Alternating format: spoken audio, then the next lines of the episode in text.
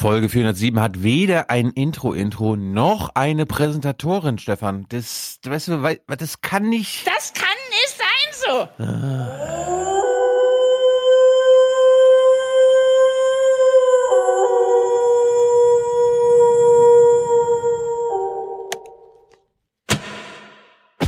Kein Durchkommen auf die Frankenstraße. Die war heute Mittag bis zum frühen Nachmittag gesperrt. Der Grund? Eine Fridays for Future Demonstration. Scheiße. Weil ich es eigentlich relativ eilig habe. Also es ist eigentlich relativ scheiße. Das finde ich Blöd, Blödsinn, diese Situation, ja. Aber egal. Zeit geht, Arbeit steht, egal. ich habe erstens mal kein Verständnis für diese naive Sektenbewegung. Äh, die sollten vielleicht irgendwie das woanders hin verlagern, nicht in die Hauptverkehrszeit und nicht in die Hauptverkehrsstraßen. Wer erlaubt es am Freitag so viele Autofahrer zu ter terrorisieren? Jederzeit, ich, ich stehe hinter der Sache, bitte äh, zu einer Zeit, äh, wo nicht andere äh, unter diesem Terror leiden müssen. Morgen. Guten Morgen. Morgen. Moin. Hallo. Hallo, guten Morgen. Hier ist der Aufwach-Podcast. Wake up. Kämpfen wir mit Herz und Hand gegen die von oben verordnete multikulturelle Revolution. Wake up and clear your brain. Time to listen to what people are saying. Government is lying again and the media is acting insane. It's good just stay in bed. And I know they're talking heads, but you can sleep when you are dead, so wake up.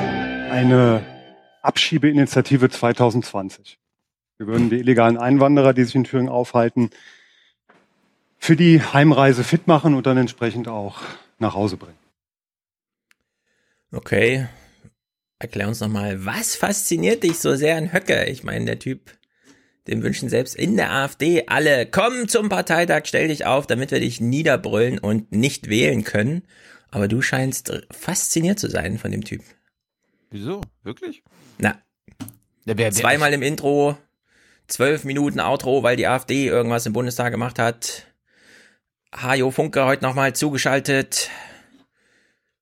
Irgendwas ist mit der AfD und Thilo Jung, ich weiß es nicht.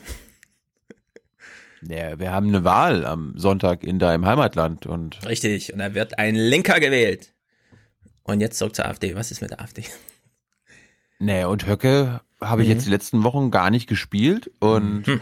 wenn, wenn ich schon am Sonntag Camper zu Wort kommen lassen habe, der jetzt nicht gerade ein Unterstützer von Höcke ist, muss man wenigstens mal zwei O-Töne und mehr werde ich auch heute nicht abspielen. Wie? Du hast gerade AfD-O-Töne gespielt, um Camper auszubalancieren, weil du dich für einen Objektivitäts-Neutralitätsjournalisten hältst, der eine Gegenstimme braucht. Nein.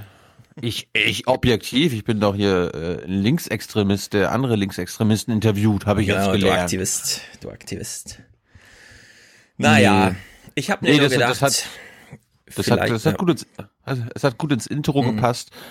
Und dann ist mir jetzt gerade beim Gucken aufgefallen, also wenn uns jetzt zum ersten Mal so ein Rechtsradikaler guckt, der könnte sich sogar irgendwie, weil der die, die ironische Brechung nicht versteht, denkt er so ja. das Intro, ach, die sehen das auch so, dass das Terror ist, was die Schüler da machen.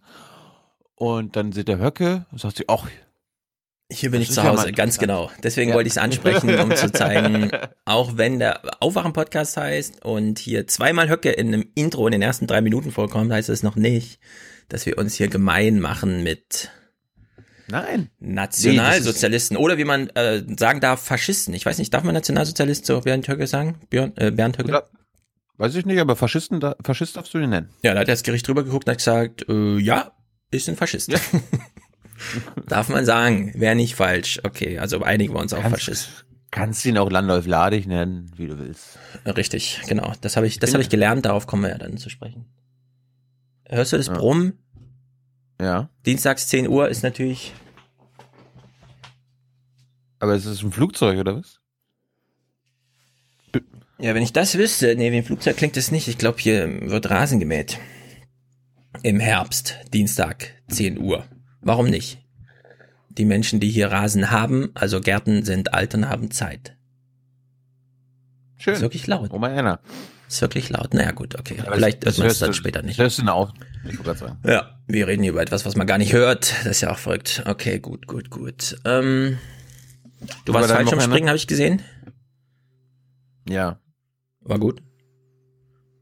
Hm, Wie, wie schon gesagt, die besten zwei, drei Minuten meines Lebens.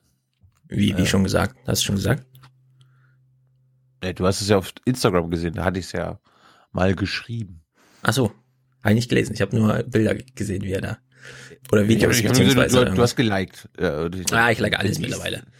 Ich sehe immer, ich frage mich immer, ähm, wie werden Leute aufeinander aufmerksam und dann fällt es mir immer auf. Ich guck bei Posts natürlich auch immer drunter, welche zwei, drei Namen, eins, zwei Namen werden mir genannt, die das liken. Deswegen like ich jetzt auch vermehrt, aber ich habe nicht gelesen. Die besten zwei, drei Minuten deines Lebens. Ja. Gut, äh, der freie Fall, das ist ja das, das ist das Krasse an sich und der geht ja gut bei dir wahrscheinlich ein paar Sekunden schneller weg als bei Nee, mir. langsamer. Aber du ein bisschen, nee, du bist ein bisschen schwerer und darum bist Hast du, du nicht bist du ein bisschen, ja, was? Also, Was? Ähm, die Gravitation ist ja gleich. Äh, Ja. Also eine Feder fällt ja so schnell wie eine Stahlkugel im Vakuum. Hat ja damals, wer hat's gesagt? Einer der großen, müssen wir nochmal bei Minkorrekt in die Nobelpreis, Merkel. der hat bestimmt damals den Nobelpreis gekriegt für die Aussage, alles fällt gleich schnell. Beziehungsweise es ist minimale Unterschiede. Es macht den Luftwiderstand aus. Und ich glaube, ich hätte mehr Luftwiderstand als du. Ja, aber du bist leider, glaube ich, 10, 20 Kilo schwerer. Und, ja, aber Gewicht äh, macht ja gerade keinen Unterschied, sondern Luftwiderstand. Ich glaube, wir hatten das mal ausgerechnet, du würdest 45 Sekunden fall- fallen und ich würde 46 Sekunden fallen. Mhm. Also macht jetzt keinen großen Unterschied. Aber dieser, äh, ich meine, ich bin mein ganzes Leben quasi in der Luft, vielleicht ein oder zwei Sekunden gewesen, bevor du wieder immer auf dem Boden aufkommst. Und wenn du zum ersten Mal wirklich Sekunden und quasi fast eine Minute einfach nur fällst, das hätte ich nie. Aber ist krass, ist Ja. krass und ja. Ärgert man Ist- sich, dass man nicht gleich nochmal darf? Nee. Echt nicht? Das wäre eigentlich Nee. das, das die größte Sorge, die ich hatte, dass man irgendwie 200 Euro oder so dafür ausgibt. Dann hat man es einmal gemacht, ist beim ersten Mal aber so überwältigt, dass man eigentlich es nochmal genießen will. Und also gleich ein zweites Mal und dann äh, kommt es aber nicht dazu. Also anders als zum Beispiel bei Achterbahnfahren oder so.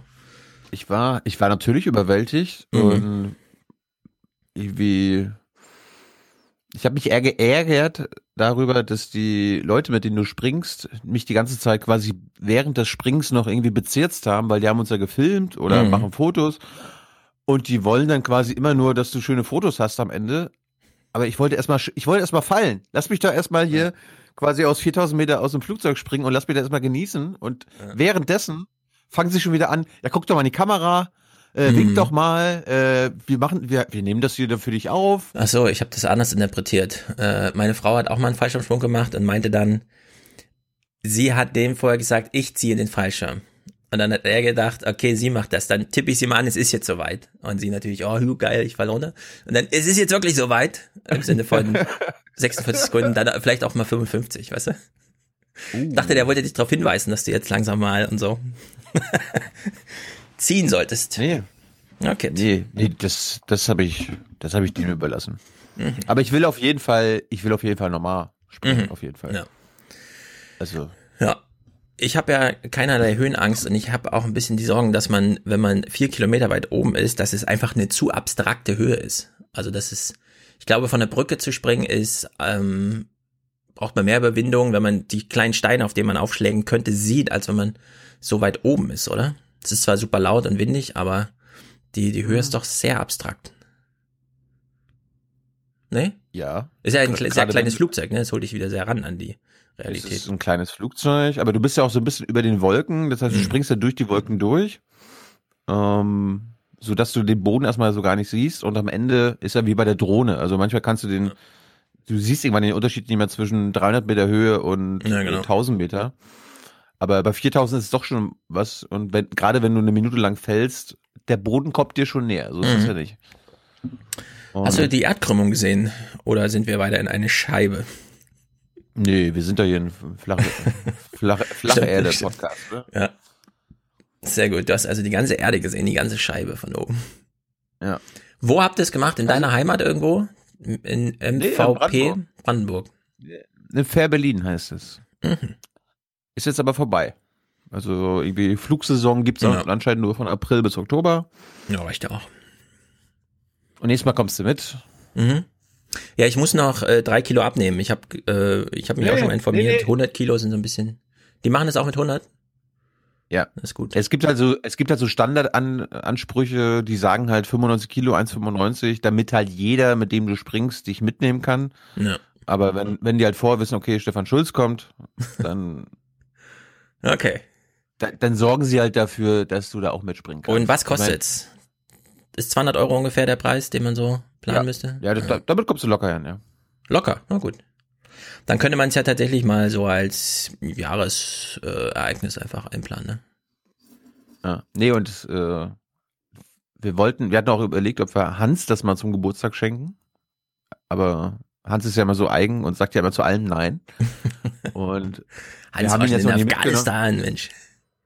Ja, aber er war dann auch so, ja, sowas kann ich nicht machen, meine Gesundheit, äh, ich komme da ja unten an und meine Hüfte geht ja da ganz kaputt. So, Mhm. dann redest du, redest du da mit den Leuten. Das erste, was dir auffällt, nachdem du eine halbe Stunde erstmal wartest, also du hast irgendwie um 14 Uhr einen Termin gebucht und 16 Uhr geht's erst los, Mhm. weil ist halt ein bisschen Stau. Äh, das erste, was dich erwartet, ist ein äh, Bungee-Jumper namens Paul. Hallo Paul Mhm. der uns fragt, ähm, seid ihr nicht von Aufwachen Podcast und Jung und Naiv? So, ja. Ey, cool, wir hör, ich höre dich immer. Und dann verbringst du mit dem Aufwachenhörer Paul zwei Stunden lang deine Zeit. Der fährt, der fährt mit dir hoch, also der fliegt mit dir hoch, äh, springt 20 Sekunden vorher raus, aber halt nicht so, wie man sich das vorstellt, sondern in einem Knäuel mit seinen anderen beiden Kumpanen. Da hat dann so ein, so ein Rädchen gemacht. Also so, äh, keine Ahnung, wie man das nennt. Eine Formation, würde ich sagen. Also Paul, falls du das hier hörst, danke nochmal. Du hast mir diesen Nachmittag nochmal richtig schön versüßt. Und was wollte ich jetzt sagen? Ah ja, und äh, da habe ich jetzt gelernt, also erstens können, können Leute wie du, die schwerer sind als 95 Kilo, locker da mitmachen. Und zweitens können sogar, also die haben jetzt Techniken entwickelt, wie selbst Querschnittsgelähmte damit äh, runterspringen können, Mhm. also die noch, nicht mal, noch nie, die noch nicht mal ihre Beine bewegen können. Weil das Einzige, was du machen musst, ist äh, kurz vor Schluss deine Beine kurz hochheben. Ja. Das war's. Und äh, Ja, finde ich gut. Ty- Tyler ist im Stehen gelandet. Also der ist quasi, also, als ob er einfach Mhm. nur so. Als ob er es 4000 nicht zum ersten Mal gemacht hätte. Ja, du landest im Stehen und ich bin einfach, ich habe am Arsch hochgezogen und äh, bin dann wie im Bett gelandet. Ja. Sehr gut. So liegst du also im Bett. Okay, ja, sehr gut. Ja, wenn du morgens aufwachst, ja. Mhm. Ja, finde ich gut. Gute Primärerfahrung mit 34 Jahren. Beziehungsweise da war es ja noch 33. Wetterdatumsbedingt. Ja. Ja. Ja, es ist schon, ist schon, ist schon nicht schlecht. Sehr gut. Kommen wir mal vom Privaten zum Politischen. Es gab Wahlen. Justin Trudeau, herzlichen Glückwunsch, äh, hat gewonnen. Er bleibt Schweiz. uns erhalten. Äh, in der Schweiz wurde auch gewählt. Weißt du wie? Ähm, die Grünen sind die viertstärkste Partei, aber schaffen es trotzdem nicht in die Regierung. Warum? Tradition. Richtig, Tradition. Man muss erst ein paar Wahlen abgucken, ob das denn Substanz hat mit den Grünen und dann können sie auch sich drum bewerben, im Bundesrat zu sitzen. Außerdem ist es so, man wird da ja auf zehn Jahre gewählt und wann man den verlässt, entscheidet man einfach selbst. ich weiß nicht, vielleicht gibt es einen Audiokommentar dazu, weil ich das gerade falsch verstanden habe, aber so scheint es in der Schweiz zu laufen. Also seit 60 Jahren sind dieselben vier Parteien in der Regierung in der Schweiz Mhm. Und da passen die Grünen aber nicht rein. Nee. Tja, Die stören. also ähm, wie auch immer, immerhin hatten sie eine hohe Wahlbeteiligung von diesmal wohl über 50 Prozent. Ich bin mir nicht so, So. ganz sicher. Was ist jetzt mit unserem Justin? Ich habe die Mm. Wahl noch, also Ja, der hat einfach gewonnen. Äh, beziehungsweise er wurde nicht aus dem Amt gejagt, stand ja zu Ah, befürchten. schade.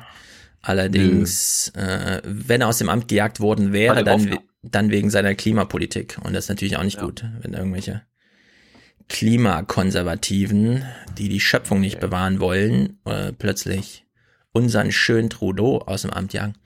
Äh, die wichtigste Wahl fand allerdings in Bayern statt. Ich weiß nicht genau, wo der Münchner Parteitag, äh, der, der CSU-Parteitag stattfand. Wahrscheinlich München, München. oder? Mhm. Nehme ich mal auch an. Denn dort wurde darüber entschieden, wie auch, man könnte im Grunde Maria 2.0, du erinnerst dich? Äh, dürfen Frauen mitmachen oder nicht? Ja oder nein, wie AKK sagen würde. Und man hat sich entschieden, nein. Oh. Zumindest auf Kreisebene. Vorher gab es ja schon Frauenquoten, Beteiligung und so weiter. Aber nicht. Die Einstiegsdroge bleibt den äh, Frauen weiterhin verwehrt. Also eine ordentliche Frauenquote auf Kreisebene. Und jetzt stellen sich natürlich viele Fragen, wie konnte es dazu kommen? Wie ist denn die Stimmung da so drauf bei den CSU-Lern? Darf ich noch mal ganz kurz, bevor, also du hast ja, du hast ja nichts zu Kanada, oder? Nee, willst du was spielen? Hast du was rausgesucht? Nee, aber ich habe gerade auf die Ergebnisse geguckt. Ja.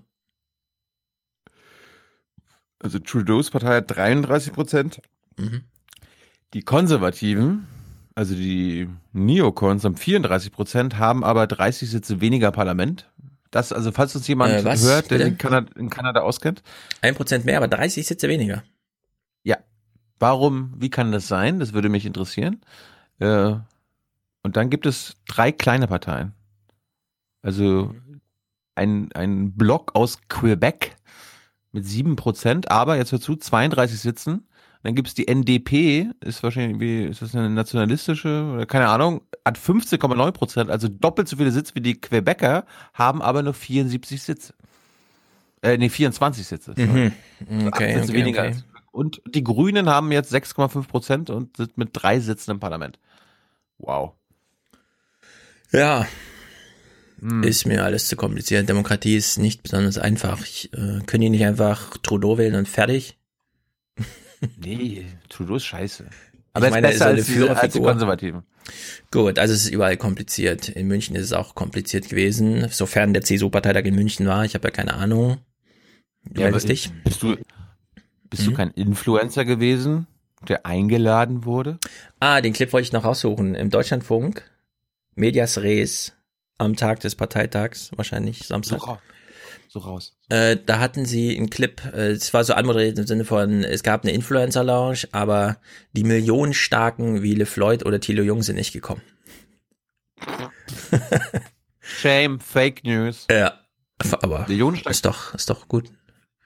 Man sieht dich ganz schön stark in München, beziehungsweise in Köln beim Deutschlandfunk. So. Ja, ähm, Hm? da kann ich noch eine interessante Story erzählen. Ich hatte mich ja im Vorfeld ange anhand des Influencer-Einladungen Ja. beschwert, dass Markus Söder, nachdem Mhm. er mir das zugesichert hat, äh, nachdem wir das mit Handschlag vereinbart haben, also ich habe gelernt, nicht nur in Berlin macht man das so, sondern auch in München, wenn man sich mit, ne, also die Hand gibt, dann ist das vereinbart. Ja. Nur ist, es, nur ist es leider so, dass seit vier Monaten sein Team, sein Ministerbüro, sein Pressebüro irgendwie immer wieder keinen Termin anbieten kann. Es ist ja nicht so, dass wir sagen, wir möchten an den und dem Tag das machen, sondern wir sagen, geben Sie uns irgendeinen Tag. Ja. Wir, wir kommen überall hin und äh, uns ist egal, wo wir das machen. Ja. So. Dann habe ich das getwittert, das war, ich habe vor zwei Wochen schon getwittert, ne, diese Einladung. Und dann habe ich ja, habe ich ja Blume, dem Generalsekretär auch geantwortet, ja, ich, ich würde erst kommen, wenn Sie mal Ihr Versprechen einlösen. So, daraufhin haben sich dann einige gemeldet. Von Dorobert, die sich so beschwert hat, ja, warum mache ich, warum nörgel ich immer? Dann habe ich ihr erklärt, was die Situation ist. Dann hat sie gesagt, ich kümmere mich, das ist ja scheiße. Warte mal, Dorobert hat dich angeschrieben und gefragt, warum du immer so nörgelst? Ja, ich habe immer nur zu meckern. Ich habe dieses Influencer-Screenshot gemacht. Ach so, und hab, verstehe. Und habe und hab einfach nur die CSU zitiert. Das hat sie aber gleich als Nörgeln und Meckern interpretiert. Mhm. Was, was man machen kann. So, dann habe ich ihr erklärt, naja, hier Söder, vier Monate Seehofer, ein Jahr schon. Ich warte und warte und warte. Es gibt sonst keine anderen Politiker, die zusagen und dann über Monate lang den Kopf einziehen. Ich habe, ich meine, ich habe von dir gelernt, das ist Mhm. immer eine gute Faustregel. Wenn du eine Zusage bekommst, dann musst du, glaube ich, dann, dann heißt das in den nächsten vier bis acht Wochen gibt's einen Termin oder ein Interview. Ja, würde ich mal sagen. Ansonsten wäre es ja Quatsch zuzusagen. Eben. So.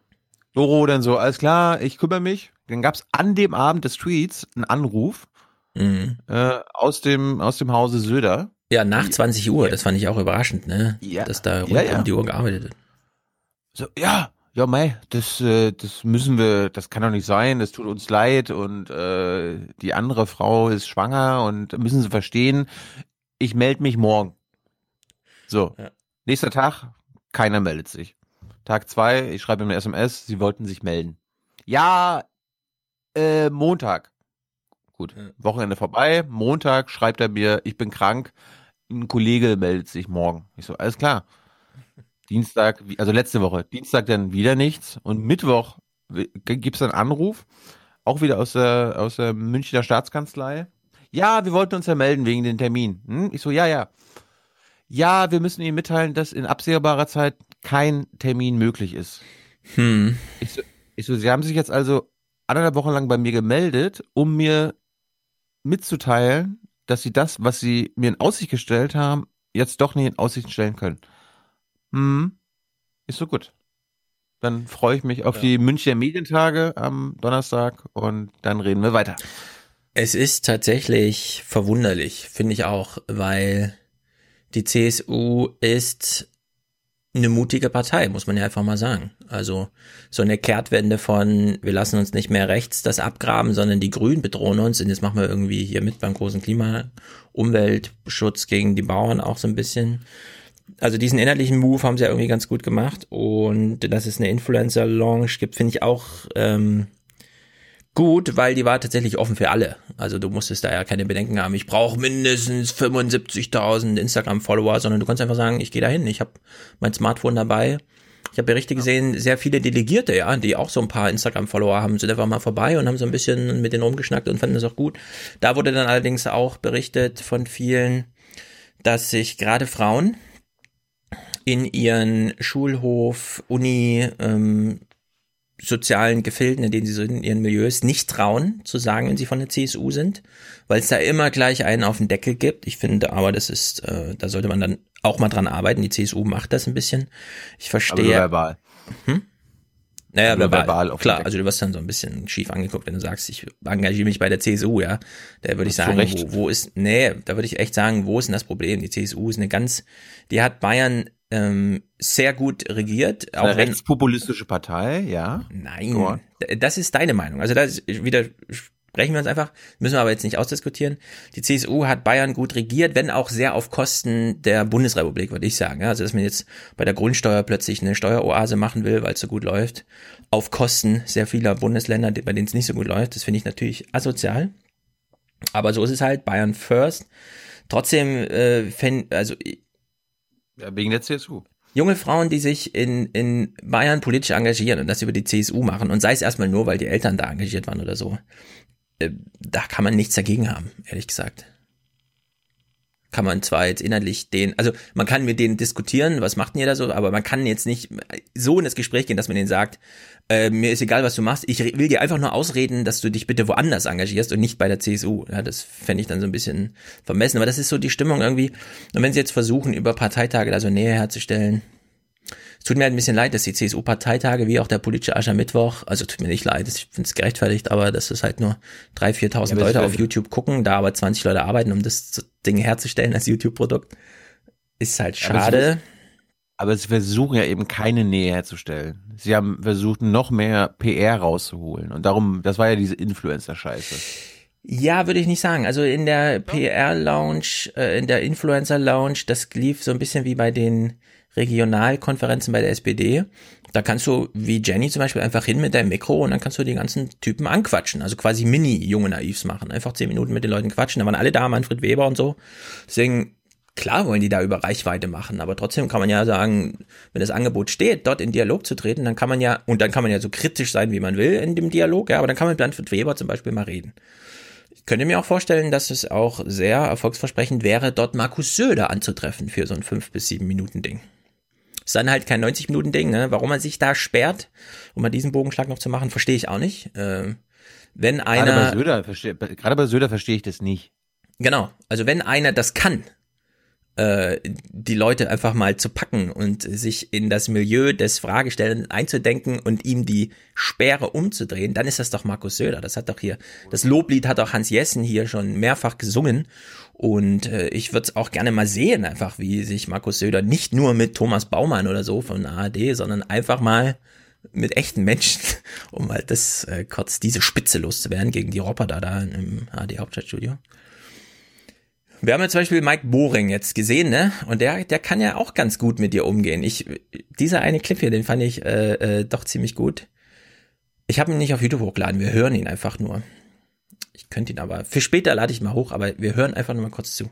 Äh, Klima, Klimaschutzsachen. Ich bin so, wir sind rumgefahren hier mit dem Auto und da dachte ich so. Mit dem Auto? Alter, ja, ging, ja, wenn wir einen Termin äh, hin und her haben, da kann selbst die Bahn nicht mithalten. Siehst du, hättest du dir einen Elektrotretroller ja, mitgebracht aus Berlin, dann wärst du mit dem durchs Land gefahren, hättest du gesehen, wie schwer das ist. Mit einem Elektroroller? Köstlich. Nicht mal als die Türkei eine Militär... Oh, sorry, das war Gabriel, den müssen wir noch nicht hören. Ja, also köstlich. Was, du bist mit dem Auto hier rumgefahren? Wo sind denn deine Maßstäbe? Ja, und ja, ich will Söder da auch sehen. Ich auch. Und die wollen das ja auch. Ich meine, das gleiche mit ja. Seehofer. Ich bin, letzt, ich bin letzte Woche noch in die BBK gegangen. Äh, also nachdem wir hatten einen anderen Termin und Tyler ist nach Hause, aber ich war in der Nähe, um einfach mhm. nur Seehofer abzufangen. Mhm. PK ist vorbei, ich warte draußen, schlürf meinen Kaffee, er sieht mich sofort, kommt zu mir, drückt mir äh, die Hand in die Hand. Äh, Alter steht genau daneben. Also Herr Alter ist der neue Chef in der mhm. Pressestelle im BMI. Frau Petermann wurde ent, äh, entlassen, äh, ähm, oh Nein. fortgeschickt. fortgeschickt. Ja. Also sie musste sich jetzt um die 30-Jahr-Feier nächstes Jahr kümmern, mhm. wegen äh, Tag der Einheit. Und ähm, ja, da sagte er, da zeigt er mir auf den Finger, hier, das ist der Mann, der die Termine macht. Ich so, Herr Seehofer, das sagen Sie mir seit einem Jahr und vorher haben Sie immer Frau Petermann gezeigt. Mhm. Ihre Pressestelle hat keine Macht über sie. Ja, meh, das müssen sie doch und ja, meh. und Alter dann so, hm, ich kann auch nicht mehr und dann redest du mit Alter und der sagte dann, ja, am Ende ist ein Ministerbüro der Bottleneck. Ja, also die sind der Flaschenhals, die am Ende entscheiden, ja, Herr Schulz, du willst ein Interview machen, aber wir entscheiden mal, wann, mhm. wie und was da überhaupt durchkommt. Ja, naja. und nur weil die Pressestelle, nur weil ihr Pressesprecher der Meinung ist, dass sie mit dieser Art von Presse mal was reden sollen, unsere Aufgabe ist, sie zu schützen. Und sie gehen nicht zu diesem Linksradikalen. Ja, die sollen sich da einfach mal jetzt, die können sich ja von mir aus acht Monate darauf vorbereiten, dann ist es halt im Sommer nächstes Jahr, aber Söder bleibt ja noch eine Weile, ist ja nicht so, dass Söder jetzt unaktuell wird. Ja, aber bei Söder ist es ja vier Monate, aber bei Seehofer ist es seit einem ja. ja. Allerdings, Seehofer, hat man mit dem noch was zu reden? Oh, so viel. Ja, aber was denn? Oh. Da gibt's mit Seehofer kannst du nur noch die Geschichte aufrollen irgendwie. Ja. Ich meine, Ziehen jetzt, Sie sich das nochmal aus dem Internet äh, runter? Ja, ich, ich, mein Gefühl ist so, Seehofer ist gerade auf der letzten Mission. Er versucht nochmal ein paar Sachen gerade zu rücken. Er hat zwei Jahre Merkel geärgert. Jetzt steht er komplett auf ihrer Seite, macht ihre Sprüche von damals gegen diejenigen, die, also er hat damals Merkel angegriffen. Sie hat sich verteidigt mit, das wäre dann nicht mein Land. Jetzt kommt er genau mit dem Spruch, das ist nicht mein Land, wenn wir hier mit den Flüchtlingen so und so umgehen. Und ich glaube, er versucht gerade noch ein bisschen was zu retten und verabschiedet sich dann auch. Gut. Ja, das ist das habe ich, das habe ich jetzt bei Kemper die angesprochen, aber das hat mich auch so ein bisschen an Kemper erinnert, weil der auch meinte, die CDU hatte ja damals den Plan, okay, wir holen den März zurück, damit er quasi die rechte Flanke der CDU wieder mhm. zusammenführen kann. Und vielleicht war das Seehofers Plan damals. Ja, hier. Äh, ich muss auch ein bisschen rechts blinken. Ja, das war Seehofers Plan. Ja, ja, ja, klar. Ja. Hat leider nicht ganz so gut funktioniert, weil ähm, die CDU damals schon mehr an die Grünen verloren hat als an die AfD, aber er hatte immer nur sein Bayern im Blick. Wo jetzt Söder auch festgestellt hat, dass man an die Grünen mehr fleht als an die AfD. Deswegen schauen wir mal auf den CSU-Parteitag. Wir interessieren uns, wenn schon äh, Thilo Jung nicht vorstellig dort werden darf, um ein paar Fragen abzugeben, was ist jetzt mit den hätte, jungen Frauen in der CSU? Ich, ich hm? hätte, das war ja auch das Ding, ich meine, das ist auch das Schöne, ich wurde, glaube ich, von drei verschiedenen bayerischen Rundfunkleuten äh, ja. interviewt. Einmal so für den schriftlichen Teil, einmal ein Radiokram und irgendwie mhm. was anderes noch. Und ähm, ich meinte so, also ich bin der Letzte, den sie einladen müssen. Ich bin ja Journalist, Politikjournalist, ich kann einfach hingehen zum Parteitag ja. und mich einfach akkreditieren. Ja. Und ich finde, das wäre auch die Lösung für ihre Influencer-Scheiße gewesen. Sagt den Influencern und YouTubern einfach, ey, ihr könnt kommen und ihr könnt euch akkreditieren und ist gar kein Problem. Aber das Ding bei der CSU war ja, die sagen, lieber Thilo, lieber Stefan, ihr, du bist ein Influencer, komm doch bitte. Du Mhm. kannst dich dann anmelden und dann haben sie aber immer noch die Option zu sagen, "Mm, nee, Herr Frio, ähm, Ehrlich? Das habe ich nicht so verstanden. Ja, sie haben das Veto, sie haben, sie haben noch ein Vetorecht. Wenn du als, Ja, das ist natürlich wenn du blöd, als wenn das stimmt. Wenn du als Influencer zu linksgrün versifft bist, dann musst du leider draußen bleiben. Und das geht bald, und das geht halt nicht, weil bei der Presse geht das auch nicht. Also die CSU kann ja nicht sagen, bei einem Taz-Journalisten oder bei mir, nee, der ist mir irgendwie zu links, der kommt hier nicht rein. Also, stimmt das wirklich? Weil das widerspricht auch so einigen Gesetzen. Eigentlich muss, die AfD hat das ja auch mal versucht, Presse unöffentliche äh, Parteitage zu machen. Weil das wäre nicht okay, ne?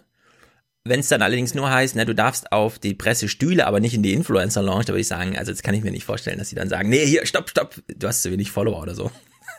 Du bist uns zu links. Naja, gut. Also die CSU, du suchst das mal raus. Wir hören ein paar Clips, O-Töne aus dem CSU-Parteitag, die sich für oder gegen eine Frauenquote auf Kreisebene. Okay, du hast es schon gefunden. Trag vor. Es endete damit, Marco schreibt, bitte melden Sie, ne, also es wird sich nicht geduzt bei den Influencern, äh, bitte melden Sie sich auf diesem Wege oder über Social Media at so und so äh, an. Und dann bei Interesse nimmt unser Kommunikationsteam Kontakt zu Ihnen Ah, auf. Und dann, nee, oh Gott.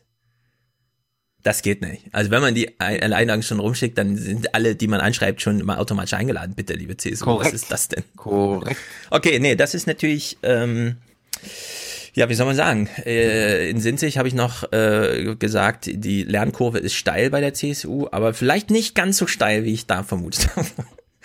Okay. Hab, das, das wollte ich nochmal klarstellen. Ich habe nichts dagegen, dass Hm. Sie YouTuber und äh, Bibi Blocksberg und so weiter einladen, aber dann bitte diskriminierungsfrei Ja. und, ihr, und, und sich nicht aussuchen, welche äh, menschengewordene Lit Litfaßsäule nun auf dem Parteitag rumlaufen kann und wer nicht. Ja, also Parteitage sind Veranstaltungen, die der Steuerzahler bezahlt, denn Parteien sind arm und im Rechenschaftsbericht der SPD habe ich jetzt mit dem Gespräch von Jenny und Wolfgang Michael wieder gelernt. Äh, 25 Prozent der Parteigelder kommen aus Mitgliedsbeiträgen, der, die Masse kommt über die Wahlkampferstattung. Das heißt, so ein Parteitag ist üblicherweise von uns bezahlt, von uns Bürgern, eins zu eins. Was bedeutet, äh, und das ist ja auch so gewährleistet, wenn man als Journalist Interesse hat, dahin zu gehen, geht man einfach hin. Und ich finde, wenn die CSU möchte, dass dort nicht nur Journalisten einfach so frei hinkommen dürfen, delegiert er natürlich sowieso, sondern jeder Mann, der sich dafür interessiert, sollte man so eine Influencer-Launch dann auch öffnen für alle, die ein Mindestmaß an Interesse mitbringen. Und mit Mindestmaß meine ich, die in der Lage sind, sich da anzumelden oder willens sind. Ja, das sollte vollständig reichen. Denn die CSU braucht auch diese Öffentlichkeit. Und sie braucht junge Frauen. Fragt man sich, wer hat was dagegen? Wer hat eigentlich was dagegen, dass beim CSU-Parteitag Frauen äh, auftreten? Wir hören einen Mann, bei dem ist es klar. Ja, das ist einfach, das ist halt ein richtiger Bayer. Ich mag auch nicht ständigst mit dem Rechenschieber als Kreisvorsitzender dann letztendlich ausrechnen müssen, wie wir die Quoten erfüllen, die wir uns auferlegen. Herr Straubinger, du hast ein Bundestagsmandat. Ich kann mir nicht vorstellen, dass du mal mit einem Rechenschieber da sitzen musst, um Kreisverbandstreffen und deren Wahlen äh, durchzukalkulieren. Ja, ob genug, also das ist doch ein tolles Argument. Ich habe jetzt schon Bock, mit dem für Junge Naiv zu reden. Ja, so. Max Straubinger. Müssen wir also umschalten zum nächsten O-Ton. Hören wir doch mal die Meinung Ja, einer jungen Frau. Hm? Was wollte die CSU denn ändern? Also irgendwie eine Frauenquote oder was? Die wollte ihre Frauenquote parteiweit einführen.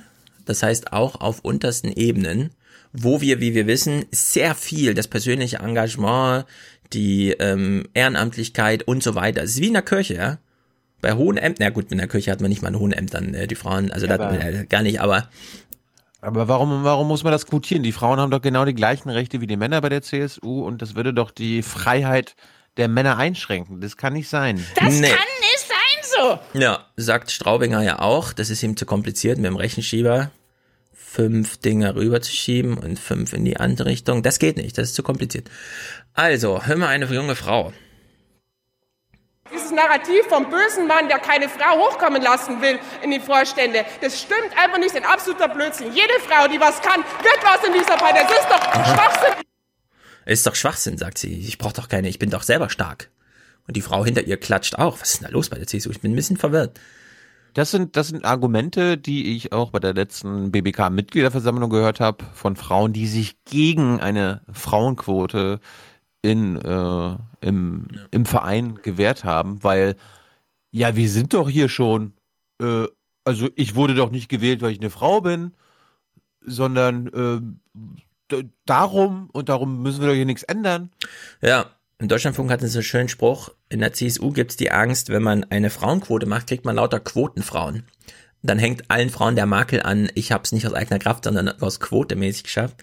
Ist natürlich steht, äh, total das, Banane. Das wird, ja, das wird aber Frauen eingeredet und das wird auch immer wieder reproduziert, dieser Spruch. Ja, und man muss auch nochmal darauf hinweisen, und es trifft auf sehr viele politischen Themenfelder, wie auch zum Beispiel die Wahl der AfD und Thüringen oder so weiter. Ne? Überall ist immer die inhaltlichen Überzeugungen, das eigene Engagement, die eigene Willenskraft ist immer gar nicht so entscheidend. So strukturelle Phänomene schlagen immer ganz schön durch und die sollte man da nicht über, also dass man so wie sie, äh, Hanna Lotzer heißt sie übrigens, Junge Union Oberbayern, hingeht und sagt, ich nehme es mit der ganzen Struktur von 3000 Jahre Zivilisation auf, weil ich willens bin, mich als Frau durchzusetzen. Das äh, scheitert über kurz oder lang. Ähm, ja, und das ist auch mal wieder, sie geht von sich selber aus, ja, ich hab's hier geschafft, ich bin hier schon im Parteitag, ich habe hier Rederecht, also ja. ich brauche nicht noch die Hilfe von irgendwelchen Quoten und so weiter. Ja, aber Hanna, denk doch mal vielleicht an andere Mitstreiterinnen in deiner Partei, die vielleicht genau das brauchen. Ja. Also Hanna Lotze wird irgendwann vielleicht auch eine Familie gründen und spätestens dann, das haben wir jetzt in der Shell-Jugendstudie wieder gesehen, schlägt äh, die Gesellschaftsstruktur, die einfach den Mann bevorzugt, voll durch. Egal, wie engagiert und willens man ist, dann kommt es nicht mehr auf den Inhalt des Kopfes an, sondern dann gelten einfach strukturelle äh, Phänomene und vor allem so tradierte wie in Deutschland. Ja?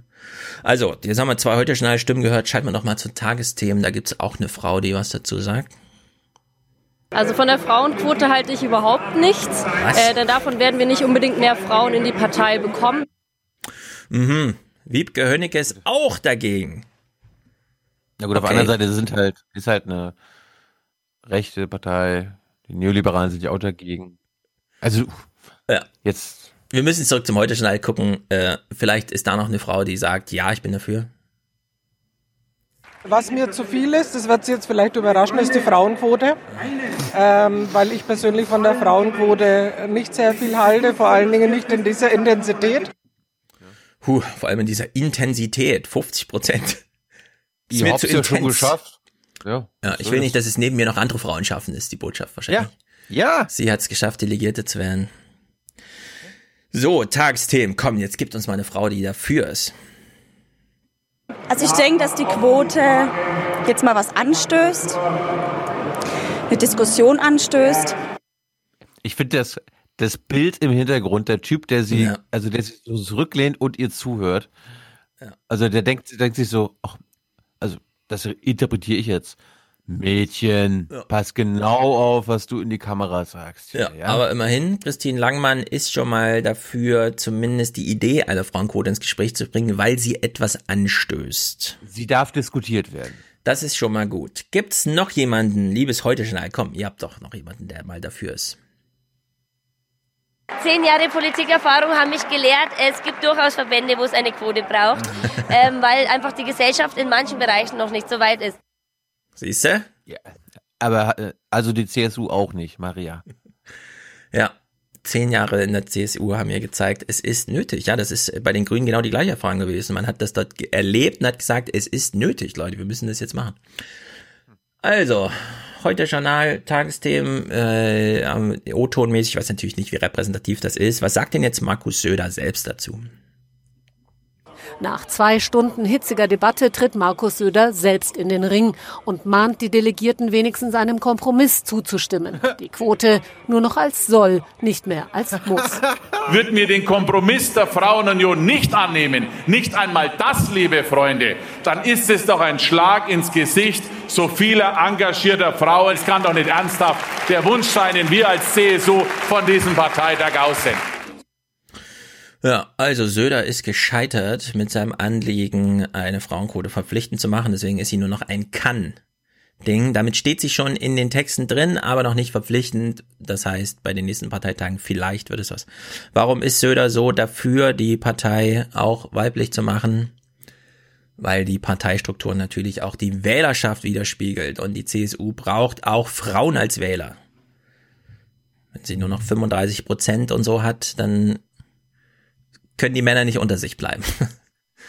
die, dass die ganzen Frauen dann grün wählen. Das will er nicht. Weshalb, und das ist nämlich sein eigentliches Thema, die Grünen sind meine neuen Gegner. Wie das hier im Finale dieses Berichts dargestellt wird, fand ich ganz gut. Seine Politik ist grüner geworden. Er selber sieht die Grünen nach wie vor als politischen Hauptgegner. Es gehe nicht um Schwarz und Grün, sondern Schwarz oder Grün. Ja, aber warum sagen die Tagesthemen, dass seine Politik grüner ge äh, geworden sei? Das ja, weil, ist ja weil sie grüner geworden ist. Nö. Ja, da kannst du jetzt sein, Berliner Blasenargumente machen, aber die CSU ist tatsächlich eine grünere Politik, also die macht eine grünere seine Politik. Rhetorik ist grüner geworden. Nein, wurde, das stimmt doch gar nicht. Er wurde durch die Bürgerinitiative äh, Richtig. dazu gezwungen, das zu übernehmen. Richtig, und so weiter. damit macht er grünere Politik. Dass er gezwungen wurde, na Aber- klar wurde er gezwungen. Als ob er das dann ja freiwillig macht. Er, wird dazu gezwungen. Na, warum, warum soll er es freiwillig machen? Das ist doch jetzt kein äh, Kriterium für also Politik, ja. Weil, weil, weil es richtig ist.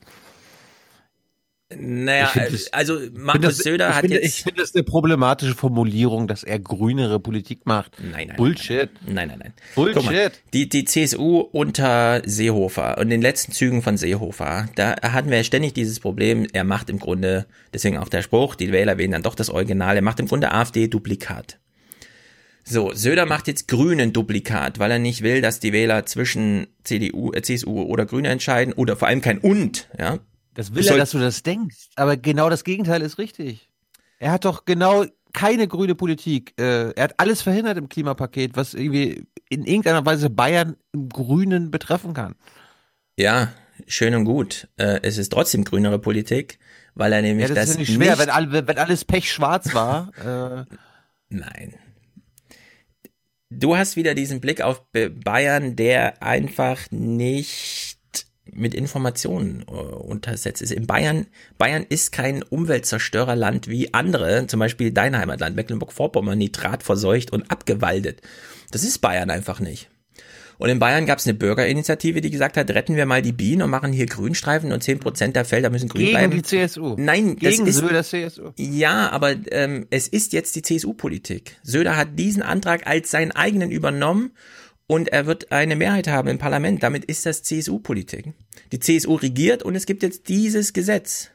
Und damit ist jetzt einfach, das ist jetzt einfach grüne Politik. Da kannst du das blöd finden, wie du willst, weil du die Leute nicht magst. Aber es ist nun einfach mal faktisch, dass er es nicht freiwillig gemacht hat. Okay, kann man irgendwie, wenn, wenn das Kriterium für dich ist, es muss auch freiwillig, also von ihm die Initiative kommen.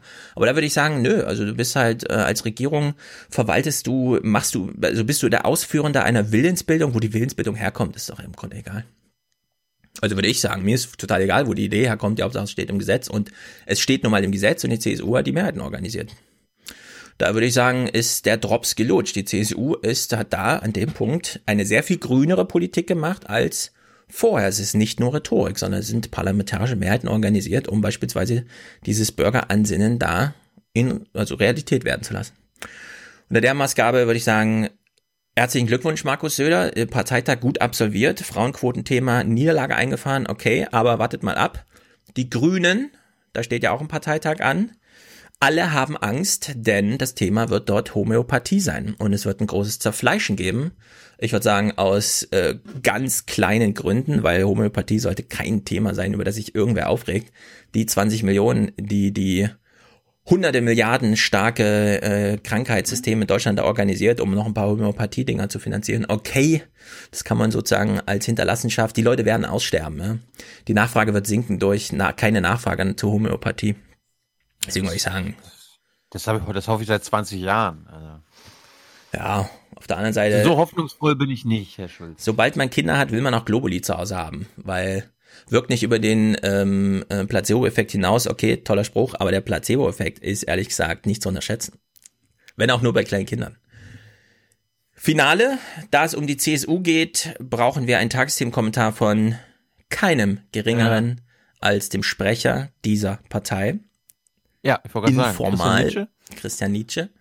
Er Aber weist uns nochmal drauf hin, ja. Aber die, aber die Tagesthemen haben doch diesmal eingeblendet aus Transparenzgründen, dass Christian Nietzsche nicht nur äh, BR-Chefredakteur ist, sondern auch CSU-Mitglied? Nein, das müssen sie nicht, weil das versteht sich von selbst. Wir hören mal kurz rein, nur der kleine Snippet. Christian Nietzsche ist der Meinung, Söder kann auch Kanzler. Die CSU ist zum Richtungsgeber in der Union geworden. Söders mhm. ungebremster Führungsanspruch lässt CDU-Chefin Kram-Karrenbauer noch blasser aussehen. Sogar in der Reihe möglicher Kanzlerkandidaten wird er genannt. Ja, von ich möchte es hier nochmal betonen. ich möchte es nochmal noch mal hier betonen. Ja. Ich, ein Tagesthemenkommentar von einem CSU-Mitglied ja. und BR-Chefredakteur an diesem Tag ist ungeeignet und ja, äh, falsch, liebe, liebe Tagesthemen. Und wenn ihr das macht, und wenn ihr das macht, dann seid so transparent und habt den Arsch in der Hose und schreibt, dieser Mann ist auch CSU-Mitglied. Ja. Damit Oma Erna das einordnen kann, dass dort ein Fanboy des bayerischen Ministerpräsidenten spricht. Hm. Ja, ich habe äh, ich finde auch, ähm, also die Zeitung in Amerika, die haben ja diese Op-Ed-Seiten, ne? Da wird kommentiert, meinungsstark, zwingend außerhalb der eigenen Redaktion. Vielleicht sollte man den Tagesthemen-Kommentar tatsächlich öffnen, dass man mal Meinungen von Leuten hört, die nee. also die auch wirklich verortet werden können, weil hier spricht ein BR-Chefredakteur und gibt seine Meinung. Wieso brauche ich die BR-Chefredakteur-Meinung? Ich brauche Meinung von allen anderen, aber nicht von ihm. Von ihm will ich Nachrichten hören. Also an Sonntag möchte ich einen Kommentar von Georg Restle zu CSU hören. Weil alles andere ist ja Ja, eh weil er deine Meinung teilt. Aber ich habe ja gerade schon Nein. so ein Argument gemacht zu sagen, einfach außerhalb der Redaktion. Einfach kein Redaktionsmitglied. Ob-Ed halt. Ja, äh, pass auf, einigen wir uns auf die lowest bar. Mhm. Kein CSU-Mitglied. Ist nicht so schwer, ähm, Tagesthemen. Ja, aber dieses ganze Prinzip Op-Ed, also Op-Ed heißt ja tatsächlich ähm, Opposite to Editorial, keine Ahnung. Also links schreiben sozusagen, schreibt die, äh, wie nennt man Redaktion auf Englisch? Also das Edi Editor, Editorial, Editor. Editors?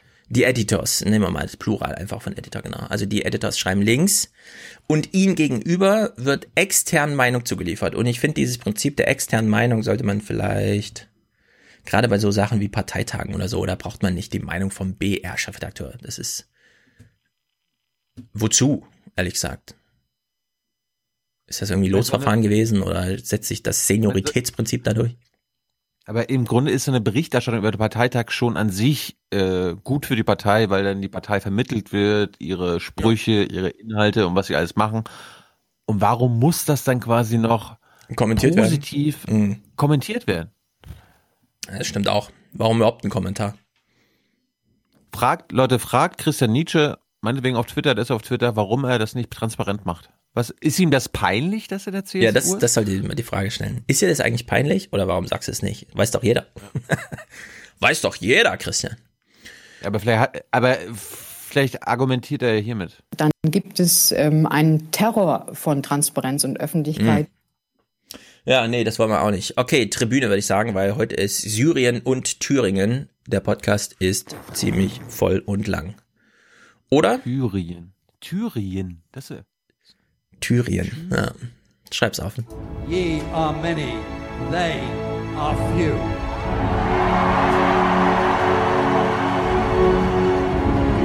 Willkommen im 1% Club. Also wenn Sie äh, den innerdeutschen Luftverkehr betrachten, so äh, stimmen Sie mir vielleicht zu, dass Sie da äh, umweltfreundlicher unterwegs sein können, wenn Sie mit der Bahn fahren. Ja. Nein, die Berliner Blase denkt das immer. Die Berliner Blase denkt das immer, aber warum? so, 100 Euro von Noel. Glaube ich, so wird's ausgesprochen, Noel. Äh, er schickt seinen Jahresbeitrag. Oder ist das ein weiblicher Name? Hilf mir mal. N-O-E-L. Ich kenne beides. Aber N-O-E-L ist männlich und äh, ich kenne weibliche Noels, aber da ist Doppel-L und E am Ende.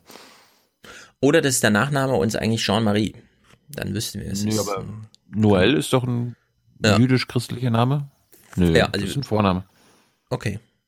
Also es könnte alles Wirklich? möglich sein bei dem Namen, wenn nicht weiblich oder Vorname, ich, Nachname. Ich in meiner Berliner Bubble, vielleicht kenne ich in meiner Berliner Bubble ja. nur Leute, die so einen komischen Namen haben. Ja, gibt's ja keine Ronnies bei euch in der Berliner Bubble? Fühlst du dich angegriffen, wenn man dir Berliner Bubble unterstellt? Ich fand das super lustig. Nein. Das ist, das ist ein allgemeines Merkmal von Landtagswahlinterviews bisher gewesen. Das war ja in Brandenburg so, ja. ähnlich. Ja, ihr aus der Stadt und so weiter. Also ich empfehle dazu äh, die neue Politikanalyse. Mhm. Kommt die Tage. Oh ja, wann kommt sie denn? Äh, Mittwoch, wird dir gefallen? Äh, es wird dir gefallen? Kurzer oh, Spoiler. Tilo Jung wird auch kritisiert oder äh, äh, ideologiekritisch mit betrachtet. Nein, wieso? Ach, Nein. na gut, ich bin gespannt.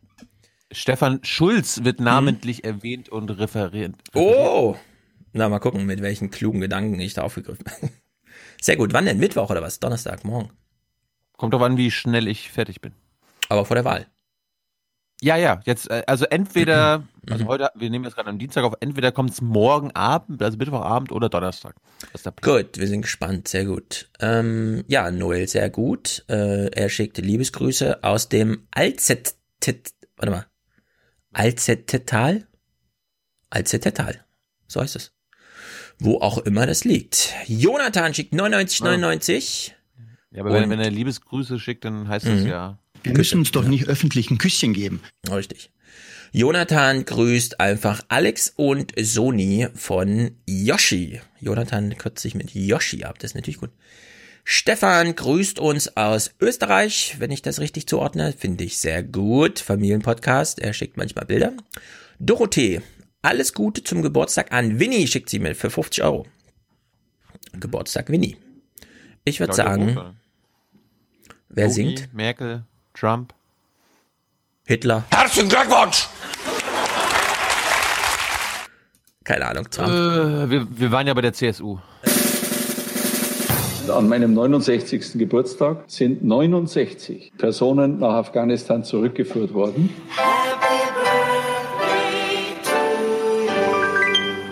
Hm. Der Spruch tut ihm heute leid. Heute würde er sagen, an meinem 70. Geburtstag sind 70 Menschen von uns aus dem Mittelmeer gerettet. Glaube ich, wenn er wollte. 50 von Hendrik. Ab jetzt quartalsweise und automatisiert. Also sehr treue Unterstützung 4.0. Das ist richtig wichtig. Grüße aus Bielefeld und ich grüße nach Bielefeld. Familienpodcast. Wir sind der Familienpodcast. Sonja schickt 50. Aufwachen inklusive 10 für Hans Post BBK Kaffeekasse. Hm, das ist natürlich gut. Denn nix ist for free. Nix ist for free. Das stimmt auch in der BBK. Was kostet ein Kaffee? Hm, 2, 2,50. Ah ja. Aber da, da würdest du eher Sinn machen, dann schick uns doch das Geld, weil Tyler und Hans ich ja. sie dadurch bezahlen kann und zum, zum Kaffee einladen kann. Die 10 Euro gehen nicht verloren, die sind sehr gut investiert. Hans äh, kann mit Kaffee, glaube ich, kann Kaffee gut verarbeiten. Seinen jungen Jahren kommt er auch immer nicht so gut aus dem Bett, oder? Kommt sehr gut aus dem Bett. Trinkt einen Kaffee noch, bevor er aufsteht. Mhm. Sonja, ach ja genau, Sonja Maria, Maria schickt auch 50. Ich finde es schön, dass ihr, was ihr für eine Propaganda verbreitet. Herzlichen Dank. Ja, sehr gut. Mhm. Ich finde das schlimm, was du für eine Propaganda verbreitest. Hm. Simon, 4214, Aufwachen statt Kirchenquatsch, monatliche Spende des ersten Dritten des Drärchens. Das ist gut fürs deutsche Reich, Deutschland. Mhm. Arbeitslosigkeit und Vergessenheit. Schau auf die Obdachlosen und Verarmten in unseren Großstädten. Der Kälte und der Verachtung ausgesetzt. Die merken, die hat ja. das deutsche, Deutschland und Europa zunichte gerammelt, hat die das mit ihrer Politik. Grüße nach Köln, würde ich sagen. Robert schickt stellvertretend für Linda, Lydia und sich selbst den We Are Family Monatsbeitrag. We Are Family. Ja. Das war gerade live. Wir, äh, nee, das war Tilos Clip. Mal gucken, wir, wir kriegen ja bald einen generationenübergreifenden, äh, es kommen ja immer mal so E-Mails, in denen schon mal Sneak Peek möglich wird. Ja, oder es gibt Vorschläge, aber wenn ich die nicht spiele, dann fand ich sie nicht gut. Ja, nee, aber ich meine ja äh, aus der Manufaktur Matthias äh, und Markus ist ja in der Mache. Ja. Alexander, jetzt monatlich Kohle für euch, nämlich 42, aber bitte nicht verbrennen. Alex aus Luxemburg. Nee, verbrannt man nicht. Kohle nee, wird hier nicht verbrannt. Nein.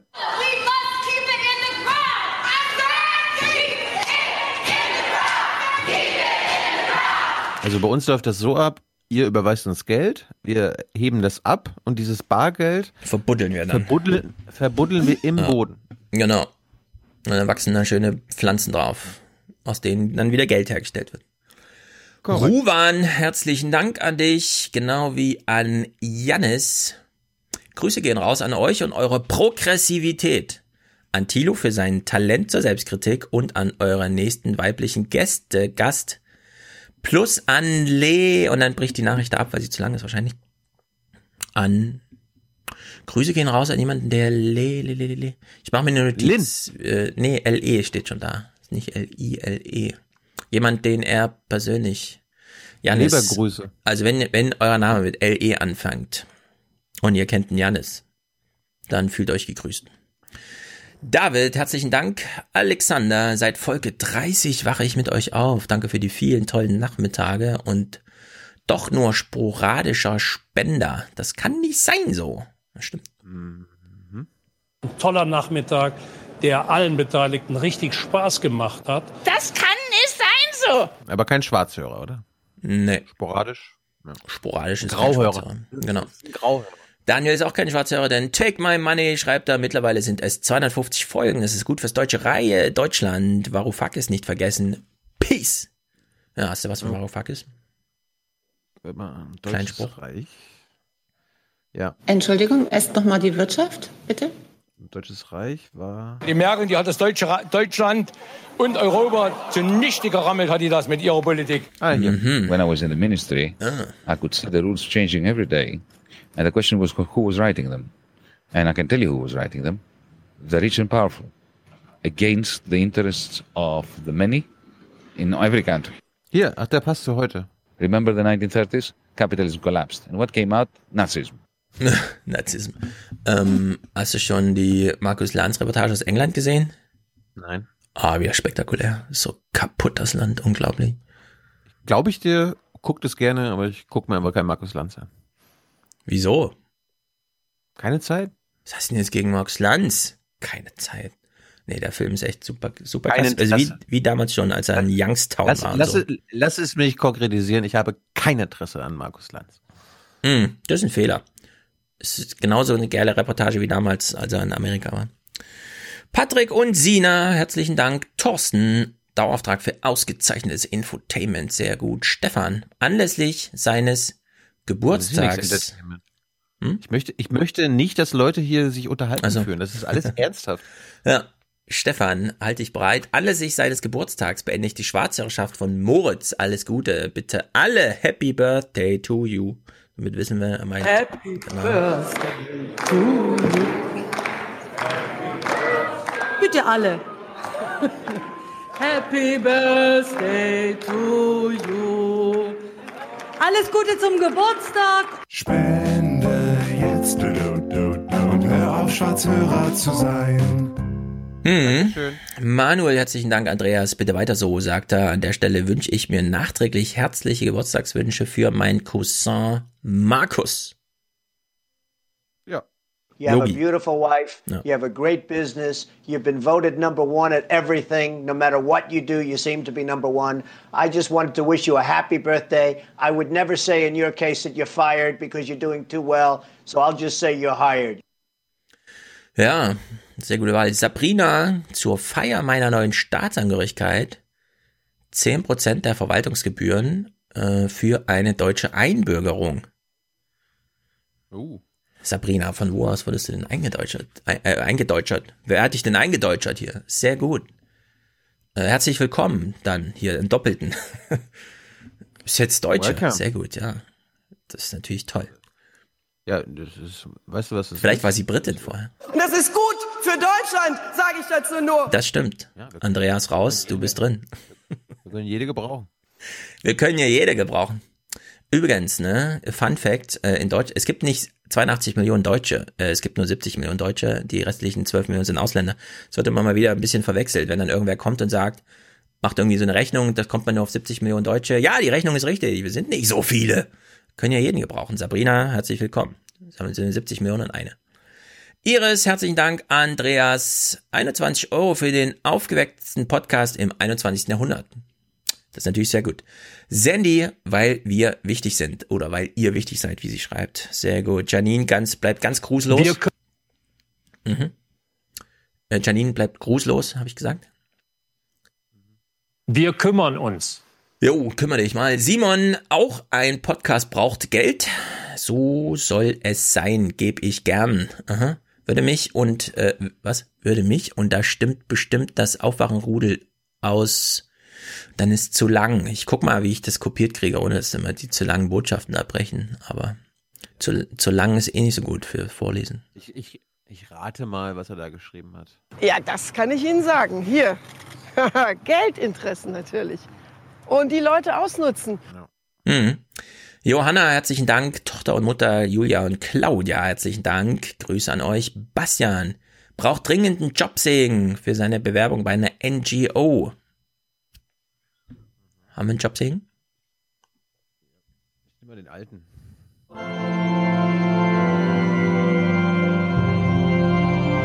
Der Jobsegen.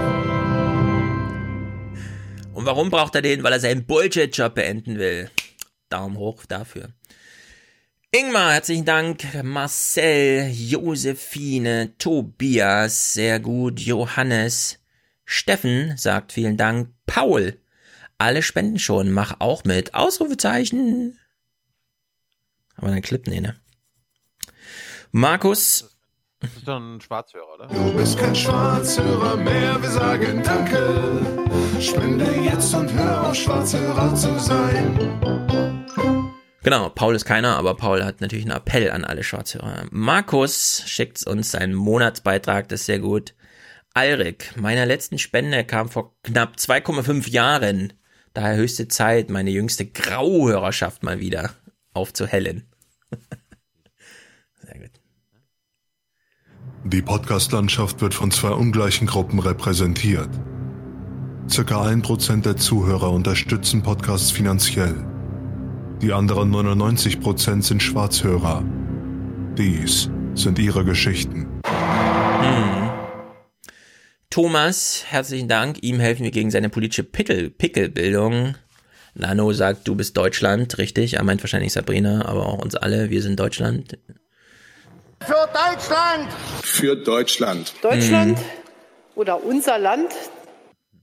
Und wir wissen ja von ein Jahr Siegesmund. Einmischen, einmischen, einmischen. Der schöne Böllsatz, einmischen ist die einzig Möglichkeit, realistisch zu bleiben. Einmischen. Richtig.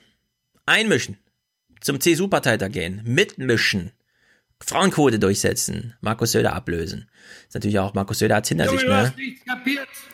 Ja, Markus Söder ist nicht bedroht von einer Kreis, äh, Kreisliga-Frauenquote. Er ist schließlich einsame Spitze. Luca, herzlichen Dank, genau wie von Edward und Svenja, die uns hier regelmäßig unterstützen, unterstützen, genau wie Alexander und Susanne. Annette, ich find's nur geil hier. Dass der, dass der mal so, so ein Eigenleben annimmt, hätte ich auch nicht gedacht. Ich finde das nur geil hier. Miriam, Kerstin, wir grüßen Weimar, Charlie, für Deutschland aus Chemnitz, Connecting the Aussies, ihr Penner. Ah, da gab's ja, hast du diese Stelle bei Camper ja mitbekommen? Ich wollte sie eigentlich noch raussuchen. Welche? Wo er beschreibt, wie er Dots connected und wie man, wie man das anständig macht und was der Unterschied zu den Dots Connectern ist, die wir ja, also über die ich mich ja lustig mache. Mm. Er sagt ja, er hat Indizien gesammelt. Mhm. Weißt du, es gibt ja keine Beweise, es gibt keine Smoking Gun bei Höcke, aber du kannst eine Indizienkette machen. Mhm. Er hat das ja Indizienmosaik genannt. Er hat die gesammelt und hat eine Einschränkung gemacht. Wenn es Gegenindizien gibt, also Dots, die nicht zu dem äh, Connecting passen, dann muss er seine Thesen fallen lassen. Weil wenn eine, ein Gegenindiz dagegen spricht, dann, äh, dann muss er das sein lassen. Ja. Aber das ist der Unterschied zu KenFM und Co., die einfach ignorieren, wenn es Gegenindizien zu ihren Verschwörungstheorien gibt. Allerdings fand ich auch ihren Thesen. erstaunlich, wie einfach er es hatte. Er musste nur organische Volkswirtschaft oder sowas googeln und dann gab es zwei Treffer, Ja, den einen Bernd Höcke und den anderen Landolf Lattig. Das, das ist natürlich dann auch sehr einfach, die Dots zu Ja. connecten. Im Nachhinein, im Nachhinein dachte ich auch so, also äh, äh, eigentlich hätte ich mich darüber noch mal ein bisschen irgendwie echauffieren, also nicht echauffieren, aber so ein bisschen lustig machen sollen, Ja. aber genau. Ja, also ich fand das Gut. sehr lustig, kam sehr gut rüber. Jetzt helf mir nochmal, was hat er gesagt? Connecting the Dots und? Äh, ja, Connecting to the Aussies, ihr Penner, hat er gesagt. Und irgendwas für Deutschland? Was? Bestimmt. Die Nachricht bricht auch ab, glaube ich. Ja, das war doch, okay. Na egal. Ja, Nora. Connect the dots. Penner. We connect the dots. Deutschland! Es ist auch sehr gut, Markus. Äh, Das ist ja Owner of a Lonely Heart, ne? Im Original. Das passt natürlich super gut. Weil wer sitzt denn bitte zu Hause und connectet die Dots? Naja, der Owner of a Lonely Heart. Also Nora, herzlichen Dank. Lisa, sie, sie schickt Liebesgrüße aus Kiel und Hamburg. Sie ist wahrscheinlich zweigeteilt oder so. Sehr gut. Anne-Christine, mehr geht leider nicht, sagt sie. Das äh, dem wir dankend an und wir hoffen, wir können dir hier mit 5 Stunden Podcast entsprechend Gegenleistung liefern. Bitteschön. Ich danke Ihnen. Vielen Dank für die Möglichkeit. Wobei du ja weißt, steuerlich ist keine Gegenleistung, ist für alle der gleiche Podcast. Aber du hörst bestimmt anders zu, wenn du uns unterstützt hast. Kann ich mir vorstellen. Anja und Thomas, Nicole und Julia seien hier noch herzlich gedankt. Wir freuen uns sehr über alle, auch männlichen hier unerwähnten Unterstützungen.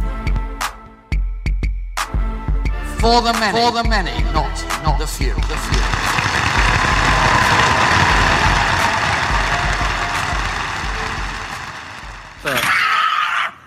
Scheiße! Ja, Mensch! Ups. Hart, hart, hart, hart, hart. So, jetzt Fahrt müssen keine wir- E-Roller. Habt ihr Ramelow nicht zugehört? Ja. Beim, E-Roller-Initiative, beim Netto sehr gut. Irgend, irgendwelche E-Roller. Hm. Um die E-Roller ging es übrigens auch als Mike Moring, der sagte, lieber Thilo, du willst in deinem Podcast immer, dass alle durch Thüringen pendeln ohne Verbrennermotor und du schaffst nicht mal eine Fahrt ohne Verbrennungsmotor. Der hat gesagt, äh, es ist nicht so gut, mit einem Berliner E-Roller hier durchs Land zu fahren, ne? also, sehr viel Humor bewiesen, der Gute. Fand ich wirklich gut. Wir hatten, wir, hatten, wir hatten ja übrigens äh, ein E-Auto, während wir in Brandenburg und Sachsen unterwegs Hm. waren. Aber nach Thüringen kommst du halt leider nicht damit. Äh, also noch nicht mal eine ganze Strecke. Ja, deswegen. Das muss sich ändern. Aber Ja, meine aber- Mama hat mir gesagt, die, sie, sie ist eine Probe, sie ist schon Probe gefahren. Die E-Auto? neue Generation der E-Auto. Ja. Ich will jetzt keine Werbung machen, aber diese ID-Serie und so. Ja. 500 Kilometer Reichweite.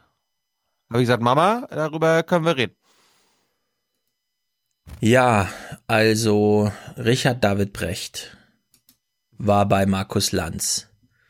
Und leider muss ich den zwei Minuten Clip jetzt spielen, weil er liegt mir sehr auf dem Herzen. Aber den kleinen Brückenschlag nehmen wir uns jetzt, denn Richard David Brecht hat meine Meinung zu E-Autos und äh, da ich das dann natürlich sehr gut finde, dass er diese Meinung hat, muss ich sie jetzt spielen. Also die, die äh, wirkliche Umweltbilanz eines Elektroautos, und das ist mehr als ein offenes Geheimnis, ist miserabel.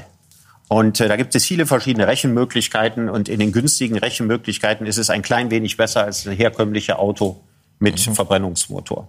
Jetzt rüsten wir für unglaublich viel Geld mit der gesamten Infrastruktur daran ist, unsere Automobilindustrie auf eine wirklich furchtbare Lösung um. Und zwar auch deswegen furchtbar.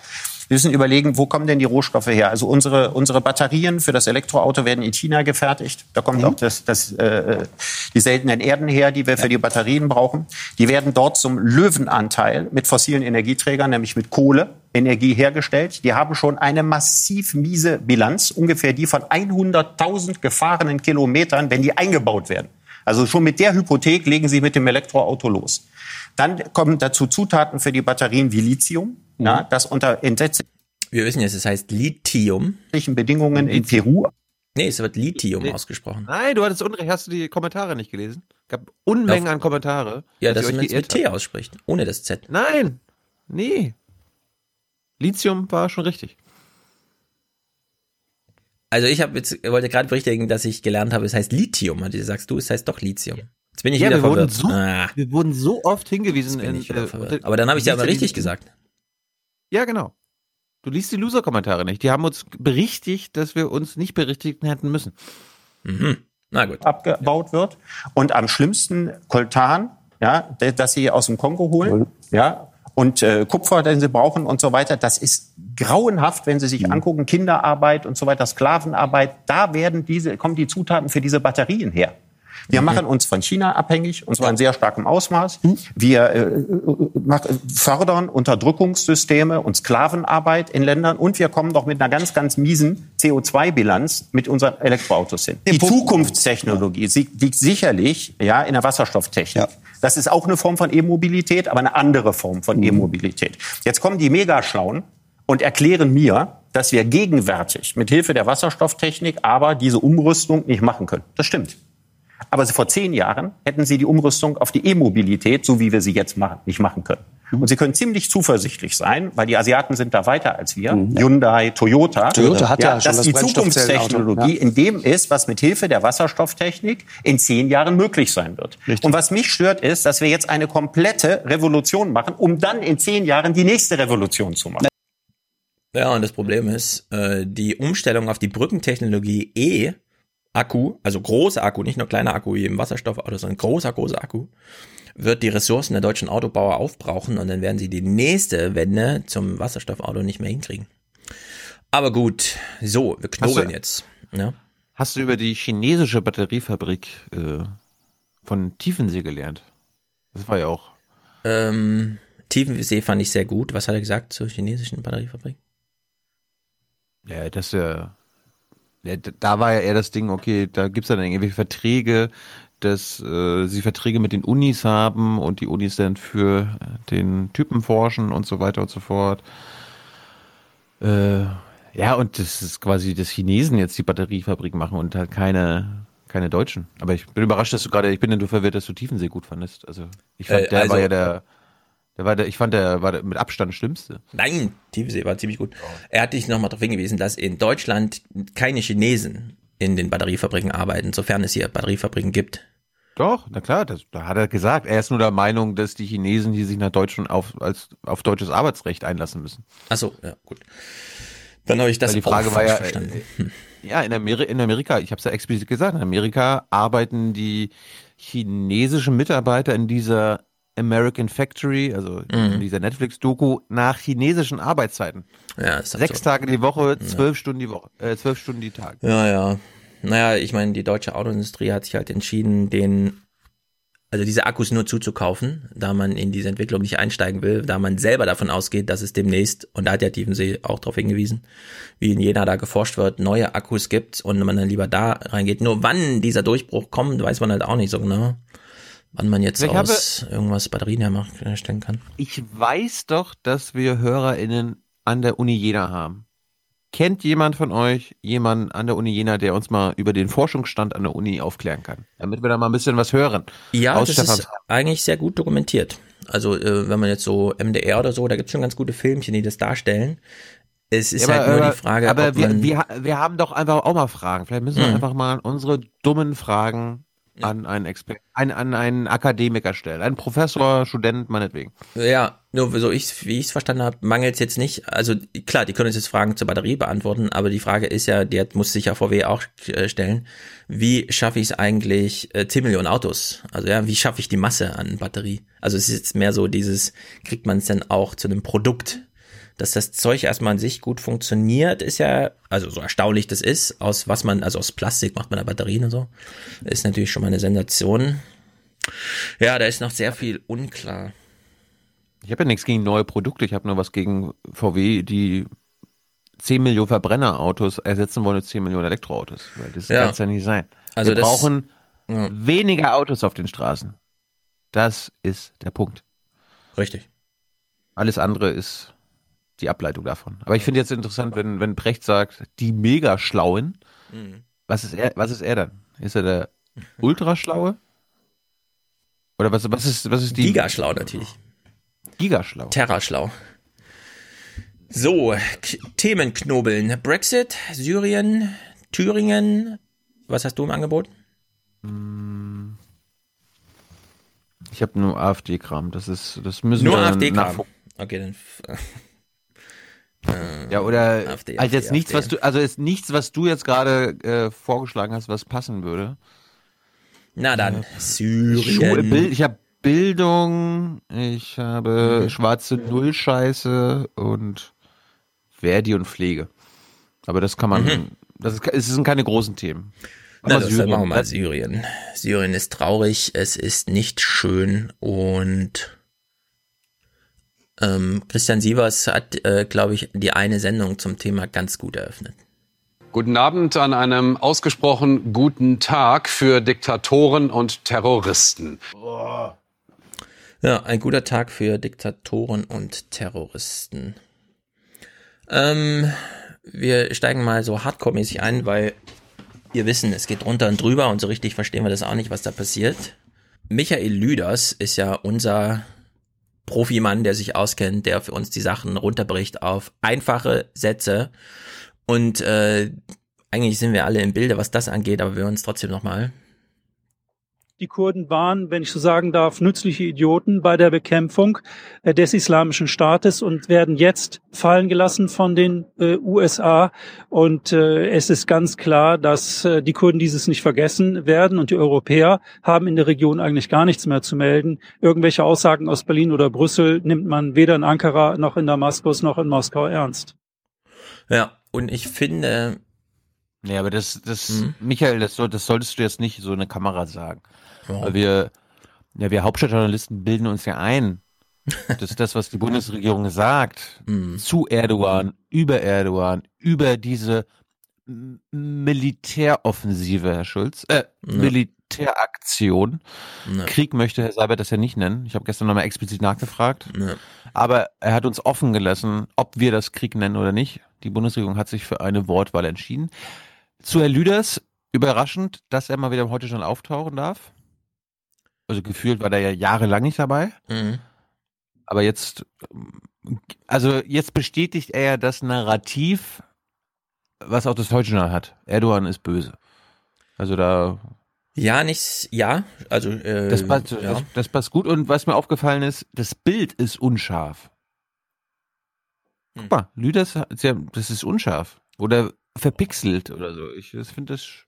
Nicht ganz schwierig. im Fokus oder so, würde ich sagen, aber. Ja. Ja. Geht schon. Äh, den, die zweite Hälfte seines Statements fand ich eigentlich wichtig im Sinne von, äh, wir haben da nichts zu melden, weil man, also Syrien ist jetzt wieder so ein Anlass, dass alle über Trump sich aufregen oder über ihn lachen oder sonst irgendwie. Allerdings konnte Trump immerhin so einen Move machen. Äh, also er hatte eine Fallhöhe. Klar, die hat er geerbt von Obama, wie auch immer. Also äh, die Amerikaner haben da mit sehr wenig Personal für sehr viel Ruhe gesorgt in diesem Gebiet. Wohl wissend, dass Erdogan oder äh, die türkische Regierung in dem Fall dann vielleicht sogar Erdogan unabhängig da auf jeden Fall die Chancen genutzt hätte, wenn da nicht noch 800 äh, amerikanische Soldaten rumstehen würden. Ja gut, da in den Kurdengebieten, aber ja. im ganzen Nahen Osten gibt es mehrere US-Basen, Dutzende US-Basen, ja. also ja, aber ich meine jetzt mal ganz spezifisch so, so, dieses so, nordsyrische sobald Gebiet. Irgend, ja, aber sobald irgendeiner die 800 Amerikaner oder nur acht davon angegriffen hätte, ja. würden halt die US-Basen den Angreifer totbomben. Ja, ganz genau. Darum geht's. Also deswegen, äh, mit sehr wenig Männern hat man in Nordsyrien, weil noch viele andere woanders sind, äh, ein sehr gutes Sicherheitsnetz gespannt, um beispielsweise diese und die Kurden hatten ja schon seit Jahren nicht mehr das Verlangen, einen eigenen Staat zu gründen. Den war ja im Grunde egal, zu welchem Staat sie gehören. Hauptsache, sie können da so ihre, wie nennt man das denn, direkte Rätedemokratie machen oder was auch immer. Das ist ja auch hochinteressant eigentlich, wie die so ihr Gemeinwohl da organisiert haben.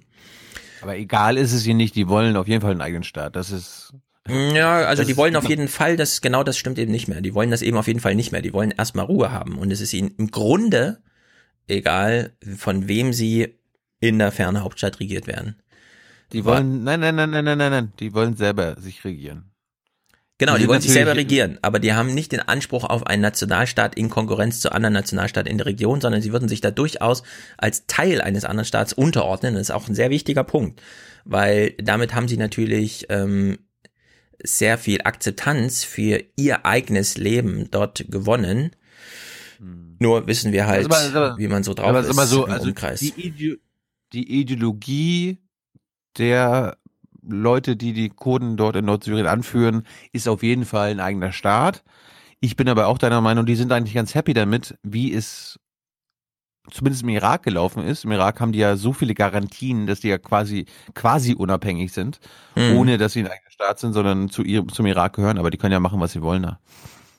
Genau, die können also ein bisschen machen, was sie wollen. Ähm bei Maybrit Ilder war Guido Steinberg nochmal zu Gast und der hat auch, und es ist ja auch ganz überraschend, also äh, ich finde es ähm, erstaunlich, 2012 begann der Bürgerkrieg in Syrien oder 2011 und seit 2012 ging es deswegen den Kurden dort nicht allzu schlecht. Das ist äh, gar nicht so uninteressant. Ich habe nochmal nachgeguckt. Äh, eine wichtige Vertreterin hat das im Januar 2019 auch bei einer Rede in den USA schon angekündigt.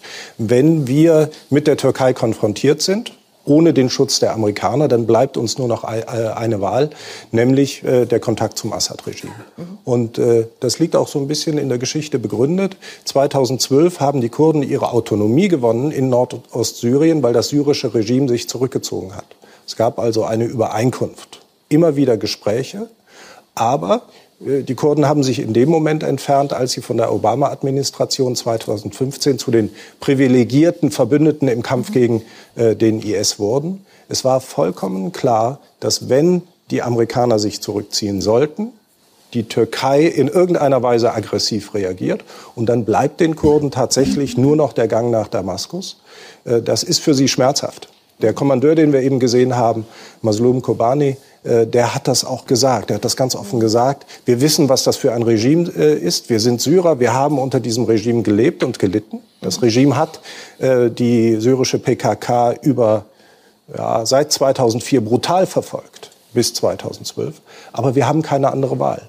Und da haben Sie, da haben Sie auch vollkommen recht. Ihre einzige Chance ist im Moment, dass einige dieser Grenzorte, in denen Kurden leben, vom Regime eingenommen werden. Das ist in jedem Fall besser, als dort äh, die türkischen Hilfstruppen zu haben, die tatsächlich äh, Islamisten sind, Salafisten und auch ein paar Dschihadisten dabei. Ja, das ist nämlich das eigentliche Problem. Wenn jetzt die Türken dort einfallen in diesen Regionen, dann ist das nicht einfach die türkische, ähm, dann sind das nicht die Zivilisten in Uniform, die dann da irgendwie ja, den Willen der Regierung umsetzen, sondern dann hat man da gleich wieder mit Dschihadisten und so weiter zu tun. Genauso wie der IS ja auch diese Kurden-Selbstregierung da völlig äh, zerstört hätte.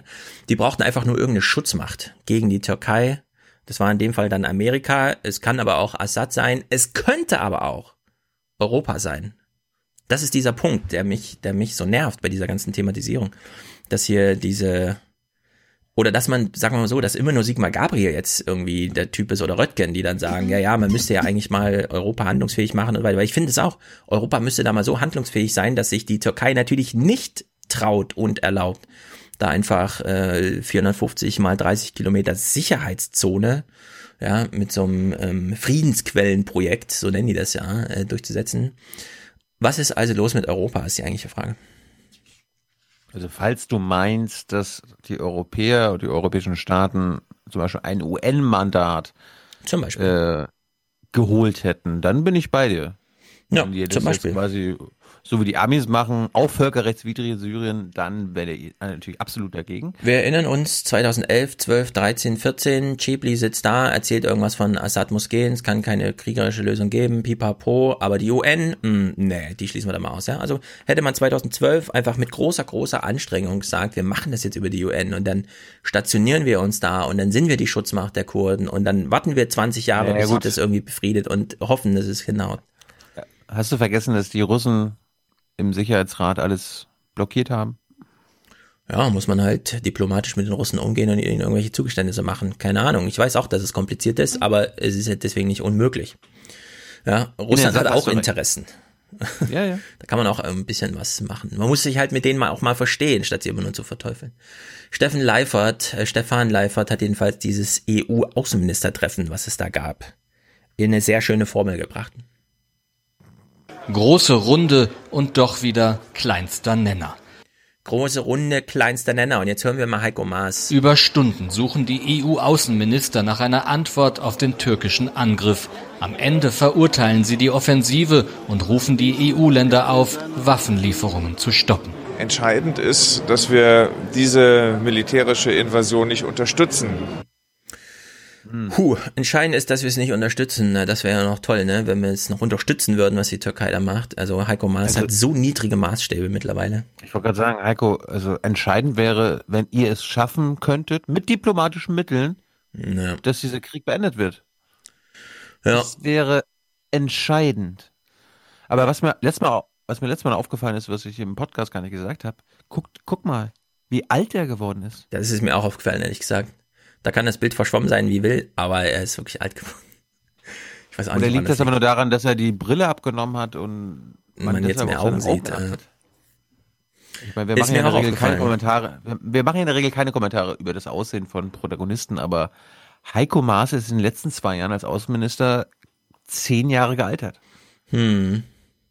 Ja, jetzt haben wir Steffen Leifert schon gehört. Äh, wie ist denn die Meinung in der AD bei Markus Preis? Ganz ähnlich hatte Steffen Seibert. Die Außenbeauftragte Mogherini, die war schon stolz darauf, dass man den Einmarsch der Türkei in Syrien jetzt verurteilt hat. Wow. Diplomatisch gesprochen ist das schon sehr viel, sonst hat man Sorge darüber beispielsweise. Und wenn man dann vielleicht den Blick noch mal ein bisschen weitet mit dem, was ja sonst an Sanktionen häufig noch im Raum steht, dann ist, sieht man schon, dass die EU doch da sehr zurückhaltend war, weil man hat nicht darüber gesprochen, Wirtschaftssanktionen gegen die Türkei äh, zu verabschieden. Man hat auch nicht darüber gesprochen, dass die Türkei ja immer noch ein Beitrag Beitrittskandidat der EU ist. Und es gibt auch nicht das, was man sonst aus solchen Fällen häufig kennt, dass zum Beispiel Mitglieder der Regierung oder aus dem Militär auf Listen gesetzt werden, wo sie beispielsweise nicht nach Europa einreisen dürfen.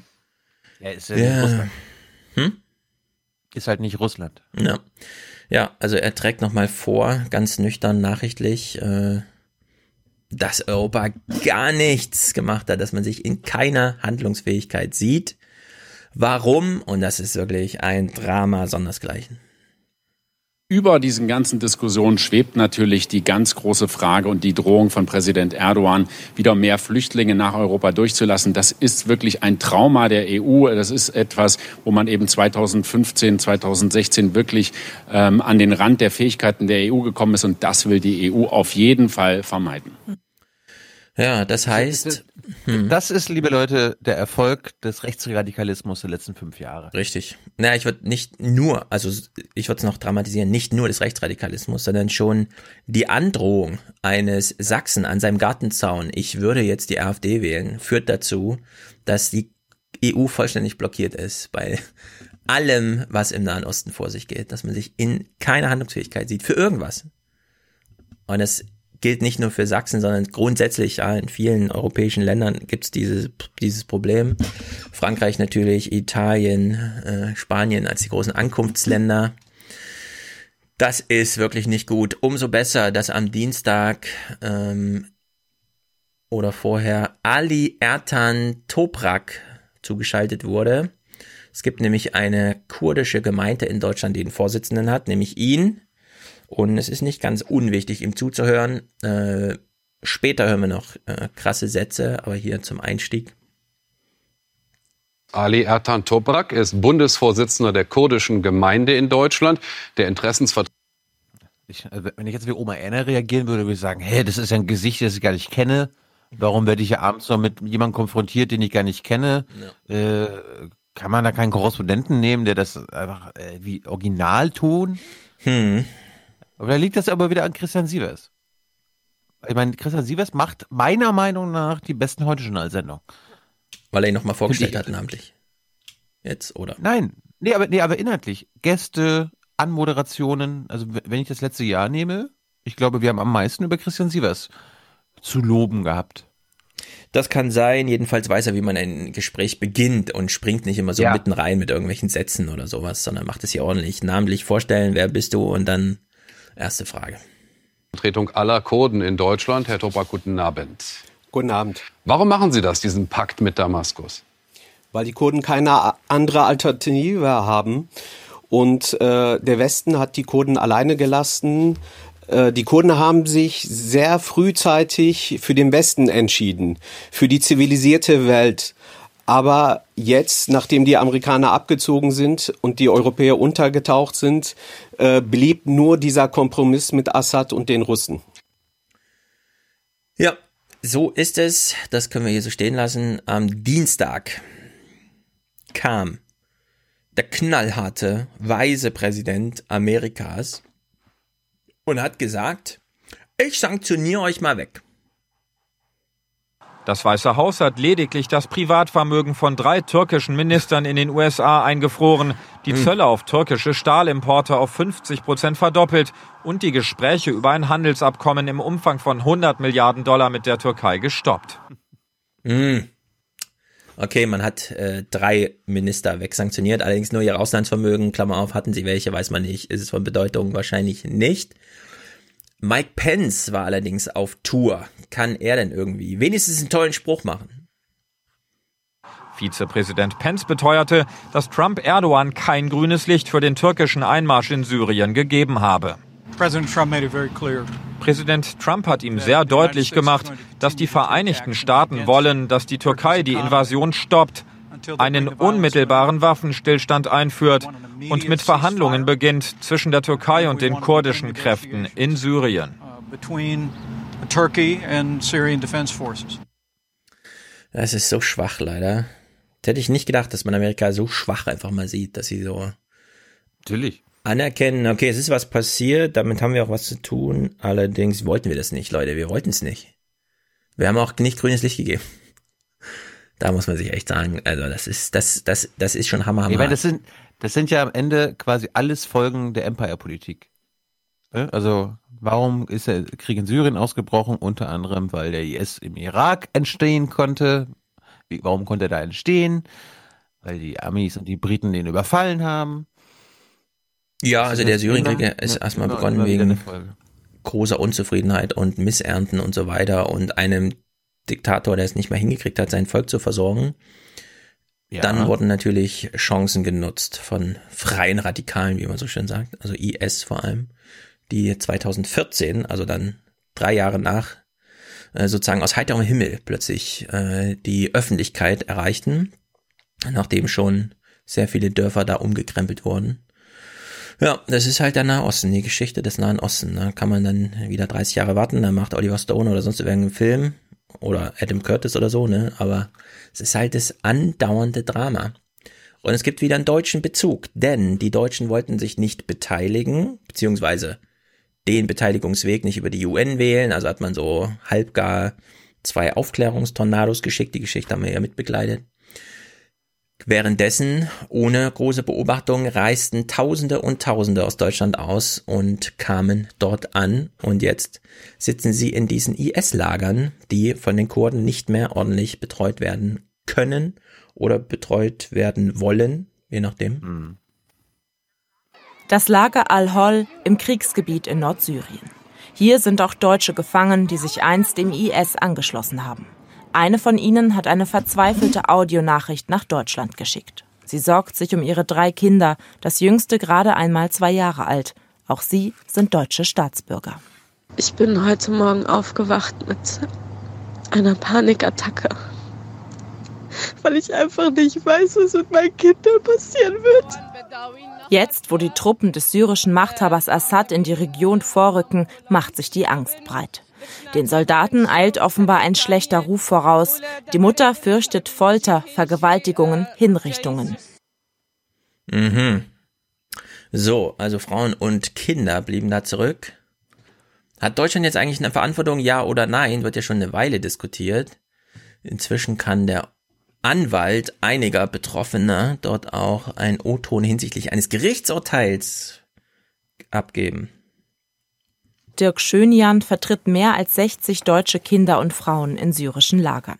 Er streitet seit Monaten dafür, dass sie zurückgeholt werden. Ein Gericht hat die Bundesregierung auch dazu verpflichtet, doch das Außenministerium legte Beschwerde ein. Eine Entscheidung steht noch aus. Die Bundesregierung hat eine Verantwortung den eigenen Staatsangehörigen gegenüber, auch denjenigen gegenüber, die sich möglicherweise strafbar gemacht haben. Es bahnt sich eine humanitäre Katastrophe an und sehenden Auges nimmt das Auswärtige Amt die Konsequenzen in Kauf. Das Auswärtige Amt hingegen teilt schriftlich mit, es arbeite mit Hochdruck Mhm. daran, die Ausreise deutscher Kinder aus Nordsyrien zu Ja. ermöglichen. Die Lage vor Ort sei aber schwierig, heißt es aus Berlin, und sie werde durch die Kampfhandlungen weiter verkompliziert. Diese Ausreden. Hm. Ja, wie ist denn das? Äh, wie ist denn die Wortspendenproduktion in der RecPK zum Thema? Herr Schulz, Sie wissen, dass wir dort keine eigenen Erkenntnisse haben und dort keine offiziellen Vertreter, nur Geheimdienste. Mhm. Und darum ja, ist es uns unmöglich und wir könnten dann nur auf die Hilfe unserer befreundeten Staaten in der Nachbarschaft hoffen und äh, ja. Also Sigmar Gabriel hat auch äh, so ein bisschen in die Richtung. Dann meinte aber Steinberg, ja, wir wissen, es ist schwierig, die Leute hier zu verurteilen, weil wir die Beweise nicht so richtig zusammensammeln können. Allerdings haben wir es dann nicht mit Unbekannten zu tun, wie hier gerade gesagt wurde. Ja. Im Sinne von, wir haben eine ungeklärte äh, Personallage, sondern man kennt die Leute namentlich, man weiß, wo sie gefangen sind und klar, jetzt gibt's halt keinen ordentlichen Beförderungsweg mehr, um sie sicher rauszuholen, aber man weiß zumindest, um wen es da geht und wo sie sind. Deswegen finde ich das schon ehrlich ein bisschen. Das Rote Kreuz legt ja auch nochmal nach.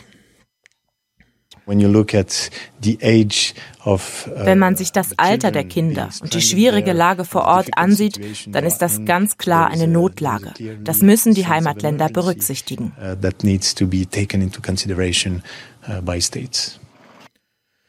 Ja, liebe Tagsthemen, sehr gute Berichterstattung zum Thema. Allerdings konnte man hier die Bundesregierung nicht zum Reden bewegen. Wer weiß, wie viele Anfragen gestellt wurden, um da mal nachzuhaken. Man, klar, die könnten ja einfach tatsächlich in die BBK gehen, Fragen stellen und die in Anführungsstrichen Antworten senden.